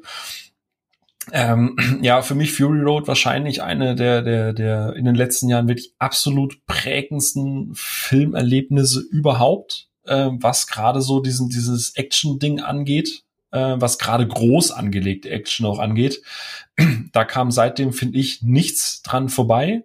Ähm, aber auch so, so Sachen wie ähm, Knives Out, Peanut Butter Falcon, kleine Geschichten, die smart sind, die, die tolle Figuren haben, die schöne Geschichten erzählen, die einfach klein und kompakt und, und, und, und oder Ford wie Ferrari, ne, so, so, so diese wir haben es jetzt schon öfters mal angesprochen, so etwas, das heutzutage so ein bisschen Verruf geraten ist, so diese typischen Crowd-Pleaser, ne? Das vereint halt alles. Es sind gut gemachte Effekte, ähm, viel praktisch gearbeitet, gute Figuren, alles so ein bisschen kleiner, überschaubarer, kompakter. Ähm, und natürlich äh, so ein Film wie 1917, ja, äh, hat jetzt, äh, ist tatsächlich erst zwei Jahre alt. Ähm, vielleicht nach Fury Road das zweit prägsamste Kinoerlebnis. Ähm, ich meine, natürlich Ford wie Ferrari, Ono, wir waren da zusammen, wir hatten dann eine sehr schöne Zeit im Kino. das wertet den Film natürlich auch nochmal auf. Aber 1917 ist halt einfach auch so eine Art von Kino, das neu war. Also dieses in Anführungsstrichen One-Shot-Ding, auch wenn jetzt da vielleicht das Kriegsszenario nicht so der absolute Burner ist aber das, das ist einfach so eine Art von Film, wo sich Leute hingesetzt haben und nicht nach demografischer Zielgruppe irgendwas in der Excel-Sheet zusammengewürfelt haben, sondern gesagt haben, ich habe eine Idee, ich habe eine Vision, ich möchte eine Experience schaffen. Und, und das ist halt für mich dann auch wieder so, so, so eine Messlatte. Mir ist klar, dass nicht jeder Film so aufwendig choreografiert sein kann wie 1917. Aber wie gesagt, es ist halt kein Film by the numbers. Und das ist halt einfach äh, etwas, worauf ich in den letzten Jahren immer ich sehe immer dieses Old Man Yells at Cloud, äh, aber da, da sehe ich mich halt einfach, weil ich halt einfach mittlerweile, weil wir leben in einer Zeit, nicht mehr wie Anfang 2000er, wo du einmal im Jahr oder zweimal im Jahr irgendwie so einen Blockbuster hast, sondern wo du halt wir hatten es in der Folge mit Netflix, ne, wo du jede Woche zugeschissen wirst mit mindestens drei neuen, in Anführungsstrichen, AAA-Blockbustern. Und ich versuche halt immer so ein bisschen das Besondere und, und leg da halt mittlerweile auch wahnsinnig viel Wert drauf. Deswegen bin ich Riesenfan davon, dass Guy Ritchie in den letzten Jahren wieder so, so Drive gewonnen hat, ne? So mit äh, Gentleman. Großartig. Oder hier Wrath of Man, äh, auch ein äh, super kompakter, kleiner Film einfach, der, der aber super gut funktioniert und, und ich glaube, Guy Ritchie hat spätestens halt auch mit King Arthur gezeigt, dass er halt einfach auch, blöd gesagt, so ein bisschen Fick drauf gibt, ob, ob er jetzt halt irgendwie so ein Epos halt mal eben mit seiner typischen Gangster-Attitude irgendwie inszeniert. Egal, ob es gefloppt ist, egal, ob es einem gefällt oder nicht, es ist einfach mal was Neues, es ist ein Versuch, irgendwas Frisches zu machen, aber trotzdem seinem Style auch so ein bisschen treu zu bleiben. Und das ist so das, was mich in Anführungsstrichen prägt. Ne? Ich meine, Mitchells in the Machines, äh, Klaus, das waren dann oder auch Parasites. So, das sind auch alles super gute Filme und die prägen halt auch irgendwie, aber die zeigen so eine Tendenz bei mir. Ich möchte gerne Filme haben, wofür ich vorher nichts studiert haben muss, wo ich einfach reingehen kann und einfach irgendwie so das Gefühl habe, da wird etwas gemacht, was ich vorher so noch nie gesehen habe. Ich weiß, es wird immer schwerer, je mehr Filme man guckt, aber im Endeffekt sind es halt auch Menschen, die mit Millionenbudgets durchaus in der Lage sind, was Einzigartiges zu schaffen. Das erwarte ich dann halt auch einfach. Ähm, hast du One Cut of the Dead gesehen? Ja, auf Empfehlung vom Onno und nachdem ich die erste Hälfte echt gedacht ja. habe, sag mal, hast du eigentlich nur alle Latten am Zaun, aber ja. danach einfach ja. so unfassbar gut. Ja. Weil, wenn, wenn nicht, dann hätte ich dir den jetzt empfohlen, um so diese Verdrossenheit ein bisschen abzuschütteln, weil ich finde, das ist, dieser Film ist eine ganz besondere Liebeserklärung und ähm, man darf mit denen tatsächlich nichts wissen. Ich empfehle den aber wirklich jedem, der ein bisschen ein Herz für einfach Film als Medium hat und äh, ja, so ein bisschen Zombie-Film an sich und überlebt die erste ja. halbe Stunde. Das war auch das, was ich, äh, den habe ich mir tatsächlich, weil ich bin gar kein Zombie Filmmensch. Aber den haben damals äh, Schröck und die Leute von Kino Plus so oft angepriesen und so oft gesagt, überlebt diese erste halbe Stunde und ihr werdet belohnt, dass ich wirklich neugierig war. Und ich bin so ja. froh, dass ich ihn geguckt habe. Der war tatsächlich so, ja. so, so eine Perle der letzten Jahre für mich. Ja. Und ich muss halt auch gestehen, und, und damit ich da nicht auf so einer bitteren Note irgendwie auch ändere, äh, ich, ich sehe halt egal was ich hier sage, ich sehe halt einfach, wie der, wie der René so massivst mit den Augen rollt. Äh, so dieser alte Mann, der wieder mit nichts zufrieden ist, der Beutel. Das kenne ich ja schon. ähm, auch so, so, so, so Geschichten, also wie gesagt, gerade John Wick und so, das jetzt halt so ein bisschen die, oder auch äh, Boss-Level, ja. Äh, so Filme, die von äh, Leuten inszeniert werden, die aus dem Genre kommen, die jetzt, äh, die jetzt eher äh, vielleicht früher selber mal Stuntleute waren und wissen, worauf es halt bei solchen kleineren Produktionen ankommt. Oder dass halt auch ein James Wan einfach mal sagt, weißt du was, scheiß mal auf die demografische Zielgruppe, fick die Excel-Tabelle, ich mache jetzt ein Malignant. Ja? Kannst du lieben, kannst du nicht lieben, aber ey, was für eine geile einmalige Experience ist Malignant. So ein Film gab's in der Art und Weise noch nicht so äh, und es wird's halt auch nie wieder geben, weil Warner wahrscheinlich das nächste Mal, bevor die dem noch mal so viel Kohle geben, lieber sagen, weißt du was, hier ist ein Benzinkanister, zünd den Scheiß an, aber hör auf, solche Filme zu drehen. ähm, ne, also äh, ähm, da einfach auch, auch noch mal, noch mal viel Liebe dafür. Auch, dass der Ono da so pedantisch immer gesagt hat, guck den jetzt endlich mal an. So, ne? ähm, und, und vielleicht eins noch oder ein Film, der, äh, den ich jetzt leider total vergessen habe und dann beende ich mein Plädoyer auch, aber auch was so ein bisschen reingeht, weil jeder weiß, glaube ich, wenn er mehr als zwei Folgen gehört hat, äh, und nein, ich komme jetzt nicht mit Zack Snyder. Ähm, ja, der war bis heute noch nicht da. Mich wundert, dass wir reden über die Filme, die einen prägen. Du hast noch nichts von Zack Snyder gesagt. Das ist ja, so mit krass. Absicht, mit Absicht. Ich habe auch nicht über Scream geredet. Ich glaube, wir müssen irgendwann mal noch einen zweiten Teil von dieser Folge hier machen. Er war ähm, irgendwann vorhin bei auch. Gargoyles, bei diesen dunkel, gritty Tönen und so. Da, da, dachte ich kurz, gleich kommst, gleich, gleich ist der Moment. Aber es kam tatsächlich Aber nicht. Wir haben gerade eben mit Niklas Winding Refn gesprochen und du kannst da auch sagen, Style over Substance. Und natürlich weiß ich und bin auch froh, dass der Filme macht, die gefühlt alle Scheiße finden. Ich meine, nach Drive, nachdem Drive so einen Anklang gefunden hat, fand das ja kacke, dass der Mainstream das gut findet und hat ja deswegen extra erst recht nochmal auf die Arthouse-Schiene gedrückt. Ähm, aber Neon Demon, ich glaube, kaum ein Film hat mich Monate nach dem Kinobesuch noch so dermaßen beschäftigt wie, wie, wie Neon Demon. Also was für mich vielleicht auch einfach einer der, der visuell atemberaubendsten Filme der letzten Jahre. Und ich meine, der ist 2016 rausgekommen, fällt also noch in dieses Fünfjahresmuster. Also ich verfall immer mehr entweder in diese wirklich Visual Style over Substance Geschichte, aber wirklich, ich rede nicht von CGI-Klumbatsch, sondern wirklich von, von, von schöner Setbeleuchtung, toll, tollen, toller Deko und was auch immer. Oder halt wirklich von diesen kleinen, kompakten Geschichten, wo wirklich Leute noch da sitzen und, und Kulissen bauen und, und Stuntarbeit machen. So, ich, ich will so die, diese Art von Kino wieder mehr haben. Und die kriege ich ja durchaus auch. Eben sowas gibt's ja auch immer wieder. Und weil ja die Sophia vorhin One Cut of the Dead genannt hatte, da hau ich noch mal schnell einen kleinen Tipp raus, sobald ihr auch vielleicht im deutschsprachigen Raum ist. Wenn ihr ihn sehen könnt, schaut euch Beyond the Infinite Two Minutes an. Ein unglaublich kreativer, toller Film, der steht wegen dir schon auf der Watchlist. Ja, ja, der so ein bisschen so in die Fußstapfen von One Cut of the Dead auf eine andere Art und Weise oh. tritt. Nice. Ja. Watchlist Ad Geräusch. ja, ich glaube, ich Aber ja. Äh, ja, bring das zu Ende, dann ziehe ich das Ganze ein bisschen positiv hoch und hau einfach noch ein paar Empfehlungen raus.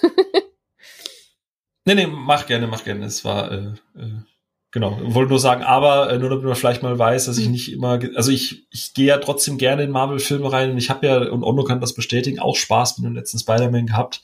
Äh, nur ich skaliere die halt irgendwie auf einer anderen Ebene, weil es nicht mir, mir nicht die Experience gibt, die, die ich da irgendwie als Messlatte habe. Aber ich kann ja trotzdem Spaß an den Sachen haben. Ne? Und, und selbst René und ich sind uns ja überraschend oft einig, bis auf ein, zwei, ein, zwei ja, mal, gewisse Franchise-Geschichten. Mal so, mal so.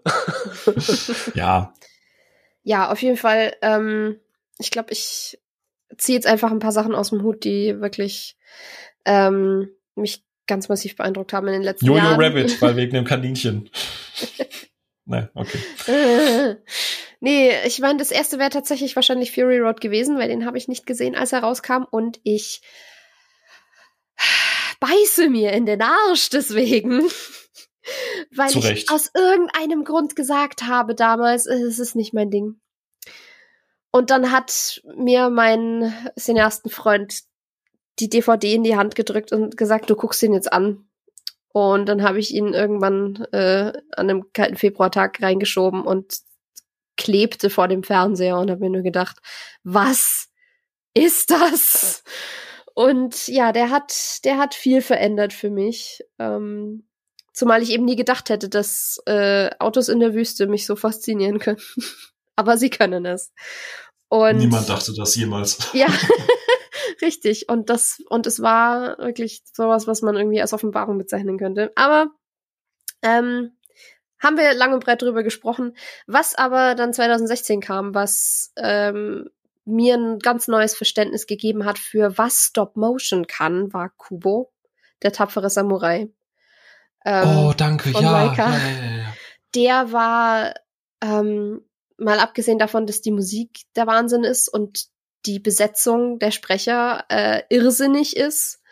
Ähm, da stand ich dann dran und war richtig begeistert, weil Leica eben weiß, wie du mit fast nur Stop Motion und einem sehr geschickten Einsatz von CGI ähm, unglaublich beeindruckende Welten schaffen kannst und Geschichten erzählen, die so nahe gehen, und dann auch noch sagen, und es ist uns auch egal, was wir, dass wir jetzt hier in der Mythologie und in einem Umfeld arbeiten, was für ähm, die USA nicht typisch ist, sondern wir bewegen uns jetzt einfach in die japanische Mythologie und das versteht aber trotzdem jeder, weil es auf einer so kindlich seelischen, tiefliegenden Ebene funktioniert, die einfach nur menschlich ist und da ist Herkunft dann auch wieder egal und ähm, habe dann eben Leica für mich entdeckt über Kubo und ähm, bin ein gigantischer Fan von diesem Studio geworden. Coraline, ne? Hast du auch geguckt? Ja, ja, auf jeden Fall. Oh. Ähm, der ist, der ist ähm, tatsächlich in äh, Stop-Motion-Version noch gruseliger als das Buch. Neil Gaiman, warum? Und ähm, dann relativ bald drauf habe ich Your Name gesehen, der mir einen sehr neuen Blick auf ähm, Anime-Filme gegeben hat, weil das zum, das war das erste Mal nach sehr, sehr langer Zeit, dass ich aus dem Kino gegangen bin und gesagt habe, ich kann an diesem Film nichts finden, was mich in irgendeiner Form stört. Ist ich auch ein glaube, wunderschöner Film. Ich finde diesen Film perfekt. Ist mir das schon mal passiert? Ich glaube nicht. Und ich bin die ganze, Fuck, ey. ich war die ganze Heimfahrt einfach nur irgendwie komplett in Gedanken versunken und dieser Soundtrack geht mir nicht mehr aus dem Kopf. Der läuft heute noch rauf und runter regelmäßig. Ähm, es ist, es ist eine wunderschöne Geschichte. Es ist eine humorvolle Geschichte und die berührt eben auch auf einer Ebene, wo ich bis heute wahrscheinlich nicht ganz erklären kann, wo es anknüpft. Aber am Schluss sitze ich trotzdem immer dran und heul. Ähm, also Makoto Shinkai, danke für den Film. ähm, ähnlich und ja, wir bewegen uns halt auch wieder viel in Animationen und und und gezeichneten und was weiß ich was, aber was das einfach noch mal auf ein neues Level geholt hat und wo ich dann damals noch faszinierter war, weil auf dem ähm, internationalen Trickfilmfestival in Stuttgart, was ich übrigens jedem Trickfilmfan nur empfehlen kann, weil die halt viele großartige Projekte auch schon vor Kinobeginn dann auch screenen, unter anderem Isle of Dogs oder ähm, damals The Breadwinner von Cartoon Saloon und so. Ähm, war, dass der Produzent von Loving Vincent da war und äh, ein Seminar gemacht hat und mal erklärt hat, wie die diesen Film gemacht haben. Weil Loving Vincent ist der einzige in Öl gemalte Film, den wir haben. Und das ist sowas von absolut irrsinnig zu sagen, wir machen einen Animationsfilm mit Ölgemälden im Stil von Vincent van Gogh und um eben Vincent van Goghs Geschichte zu erzählen über seine Kunst und nicht nur, wo die Kunst vorkommt, sondern ich, ich habe, als ich den geguckt habe, war für mich völlig klar, dass es die einzige Version in der oder die einzige Möglichkeit, das Leben dieses Künstlers irgendwie zu rekapitulieren in irgendeiner Form, weil nichts kann mehr für diesen Menschen sprechen. Und ähm, auch Rotz und Wasser geheult am Schluss. Ähm, und das war halt einfach was, wo ich gesagt habe, so, so kann Film eben auch. Und das hat wirklich noch nie jemand gemacht. Und ich ziehe meinen Hut vor jedem, der an diesem Projekt beteiligt war, jedem von diesen Künstlern, die da mit ähm, vorgedrehten Szenen, die auf Leinwand projiziert wurden und dann das im Stil von von Roch in Öl nachgemalt haben, gesessen hat. Das ist ähm, ich, ich bin, ich bin beim Rekapitulieren schon wieder komplett baff. Also den kann ich auch nur jedem empfehlen, der auch nur die geringste Wertschätzung für irgendwas handgezeichnetes im Film hat. Ja, Loving Vincent, guckt ihn euch an. Ich werde der Academy nie verzeihen, dass Coco gewonnen hat und nicht Loving Vincent. Watchlist-Geräusch. Ich werde auch nie ja. verzeihen, dass das äh, Zootopia gewonnen hat und nicht Kubo. Ja, nee, also ich, und ich mag Coco und Zootopia. Gerade Zootopia gucke ich regelmäßig an, aber ähm, Kubo ist halt einfach besser. ähm, äh, Im selben Kino wie Loving Vincent habe ich damals gesehen Mr. Holmes, ähm, der mein Verständnis für Sherlock Holmes Geschichten damals komplett verändert hat, weil das ähm, ist quasi die Geschichte von einem alternden äh, Sherlock Holmes, der inzwischen an Demenz leidet und der dessen, dessen Genie ringt mit diesem Zerfall und der eben auch seine menschlichen Fehler irgendwie so ein bisschen verarbeiten muss, weil Sherlock Holmes keine sympathische Figur ist, wenn man genau drüber nachdenkt. Und das gespielt von einem Ian McKellen, der selten so verwundbar und ähm, ich sag's hier einfach mal zärtlich gespielt hat. Ähm, also ja, einfach einfach angucken und ein bisschen reinfallen lassen und ist ist ein extrem gefühlvoller und ähm, zutiefst menschlicher Film, der halt eine Figur nimmt, die tausendmal interpretiert wurde und irgendwie was komplett Neues damit macht. Und um einen letzten noch zu nennen und ein bisschen spaßiger zu enden, ist ähm, als ich erfahren habe, was ein Soderbergh tatsächlich kann und wie geil ich Steven Soderbergh eigentlich finde und dass Filme mit Rednecks einfach verdammt gut sein können, war Logan Lucky. Ähm, ich habe keinen Heistfilm öfter gesehen als den. Ich weiß nicht, wie oft der bei mir rauf und runter läuft, aber ähm, das Ensemble, Ach, okay. diese Story, der Humor und wie dieser Heist da vonstatten geht, ist einfach so schön außerhalb von diesem Standard-Glamour-Setting von Heist-Filmen häufig. Und man hat auch eigentlich nicht wirklich Profis am Werk, aber man hat Figuren, die so grundsympathisch sind, dass man es ihnen einfach nur gönnt. Und wie die von einem Ding ins nächste stolpern und man am Ende dann feststellt, die stolpern eigentlich gar nicht so sehr. Ähm, war auch noch mal ein komplett neuer Blick auf Heist-Filme, die ich extrem gerne mag als Genre und äh, kann ich auch nicht jemand ans Herz legen. Wir beenden auf einer High Note und kommt dann mit irgendwie einem alten Ian McKellen, der einen dementen Sherlock Holmes spielt. Wow, ich kann mir nichts High Notigeres vorstellen. Das ist aber, ein, es ist ein sehr positiver Film. Er endet sehr ähm, versöhnlich und hoffnungsvoll. Also na gut. Okay. Er zieht nicht runter. Stimmt, ich habe jetzt irgendwie bei gefühlt allen Filmen am Ende geheult, außer Logan Lucky, wenn ich drüber nachdenke. Aber die sind alle gut und die sind alle irgendwie aufbauend. ja, aber schöne, schöne auch mal andere, andere Titel, die nicht so die herkömmlichen Titel. Ich glaube, heute haben wir sehr, sehr viele Titel äh, rausgeballert, äh, die uns geprägt haben. Und ich wette, wir haben nicht mal einen Bruchteil von dem, was, was wir eigentlich noch erzählen wollen würden, äh, hier hinbekommen, oder? Also Klickt ich glaube, auf Like, wenn wir einen zweiten Teil wollen. nee, ich habe auch überall ja. also die Größen seines Genres angerissen, aus denen dann eine Menge Aufgaben ja, abgespalten ist. Ja, ich meine, wir haben auch noch ein paar nur so kurz, man könnte ja über einige noch viel mehr reden, aber das würde den Rahmen sprengen, ne? Und ähm, es ist ja jetzt auch die letzte Folge für diese äh, für dieses Jahr, unser unser erstes äh, Jahr, unser erster Jahresabschluss, ne?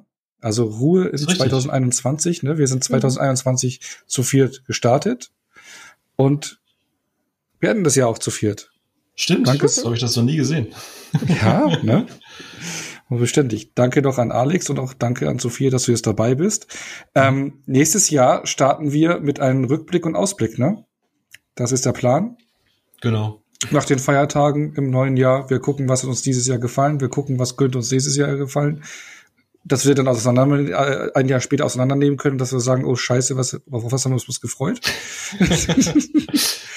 Aber äh, ich kann da ich an der Stelle nur sagen, äh, Phil, du kannst es, glaube ich, auch viel besser, du kannst ja noch ein bisschen eincatchen, weil ich das zu lahm sage, aber äh, vielen Dank für alle Hörer und Hörerinnen, äh, die wir dieses Jahr äh, hatten und die uns treu gehört haben und, und sich über unsere Folgen gefreut haben. Es ist schon erstaunlich, ne, was da zusammengekommen ist und, und wir sind da echt happy.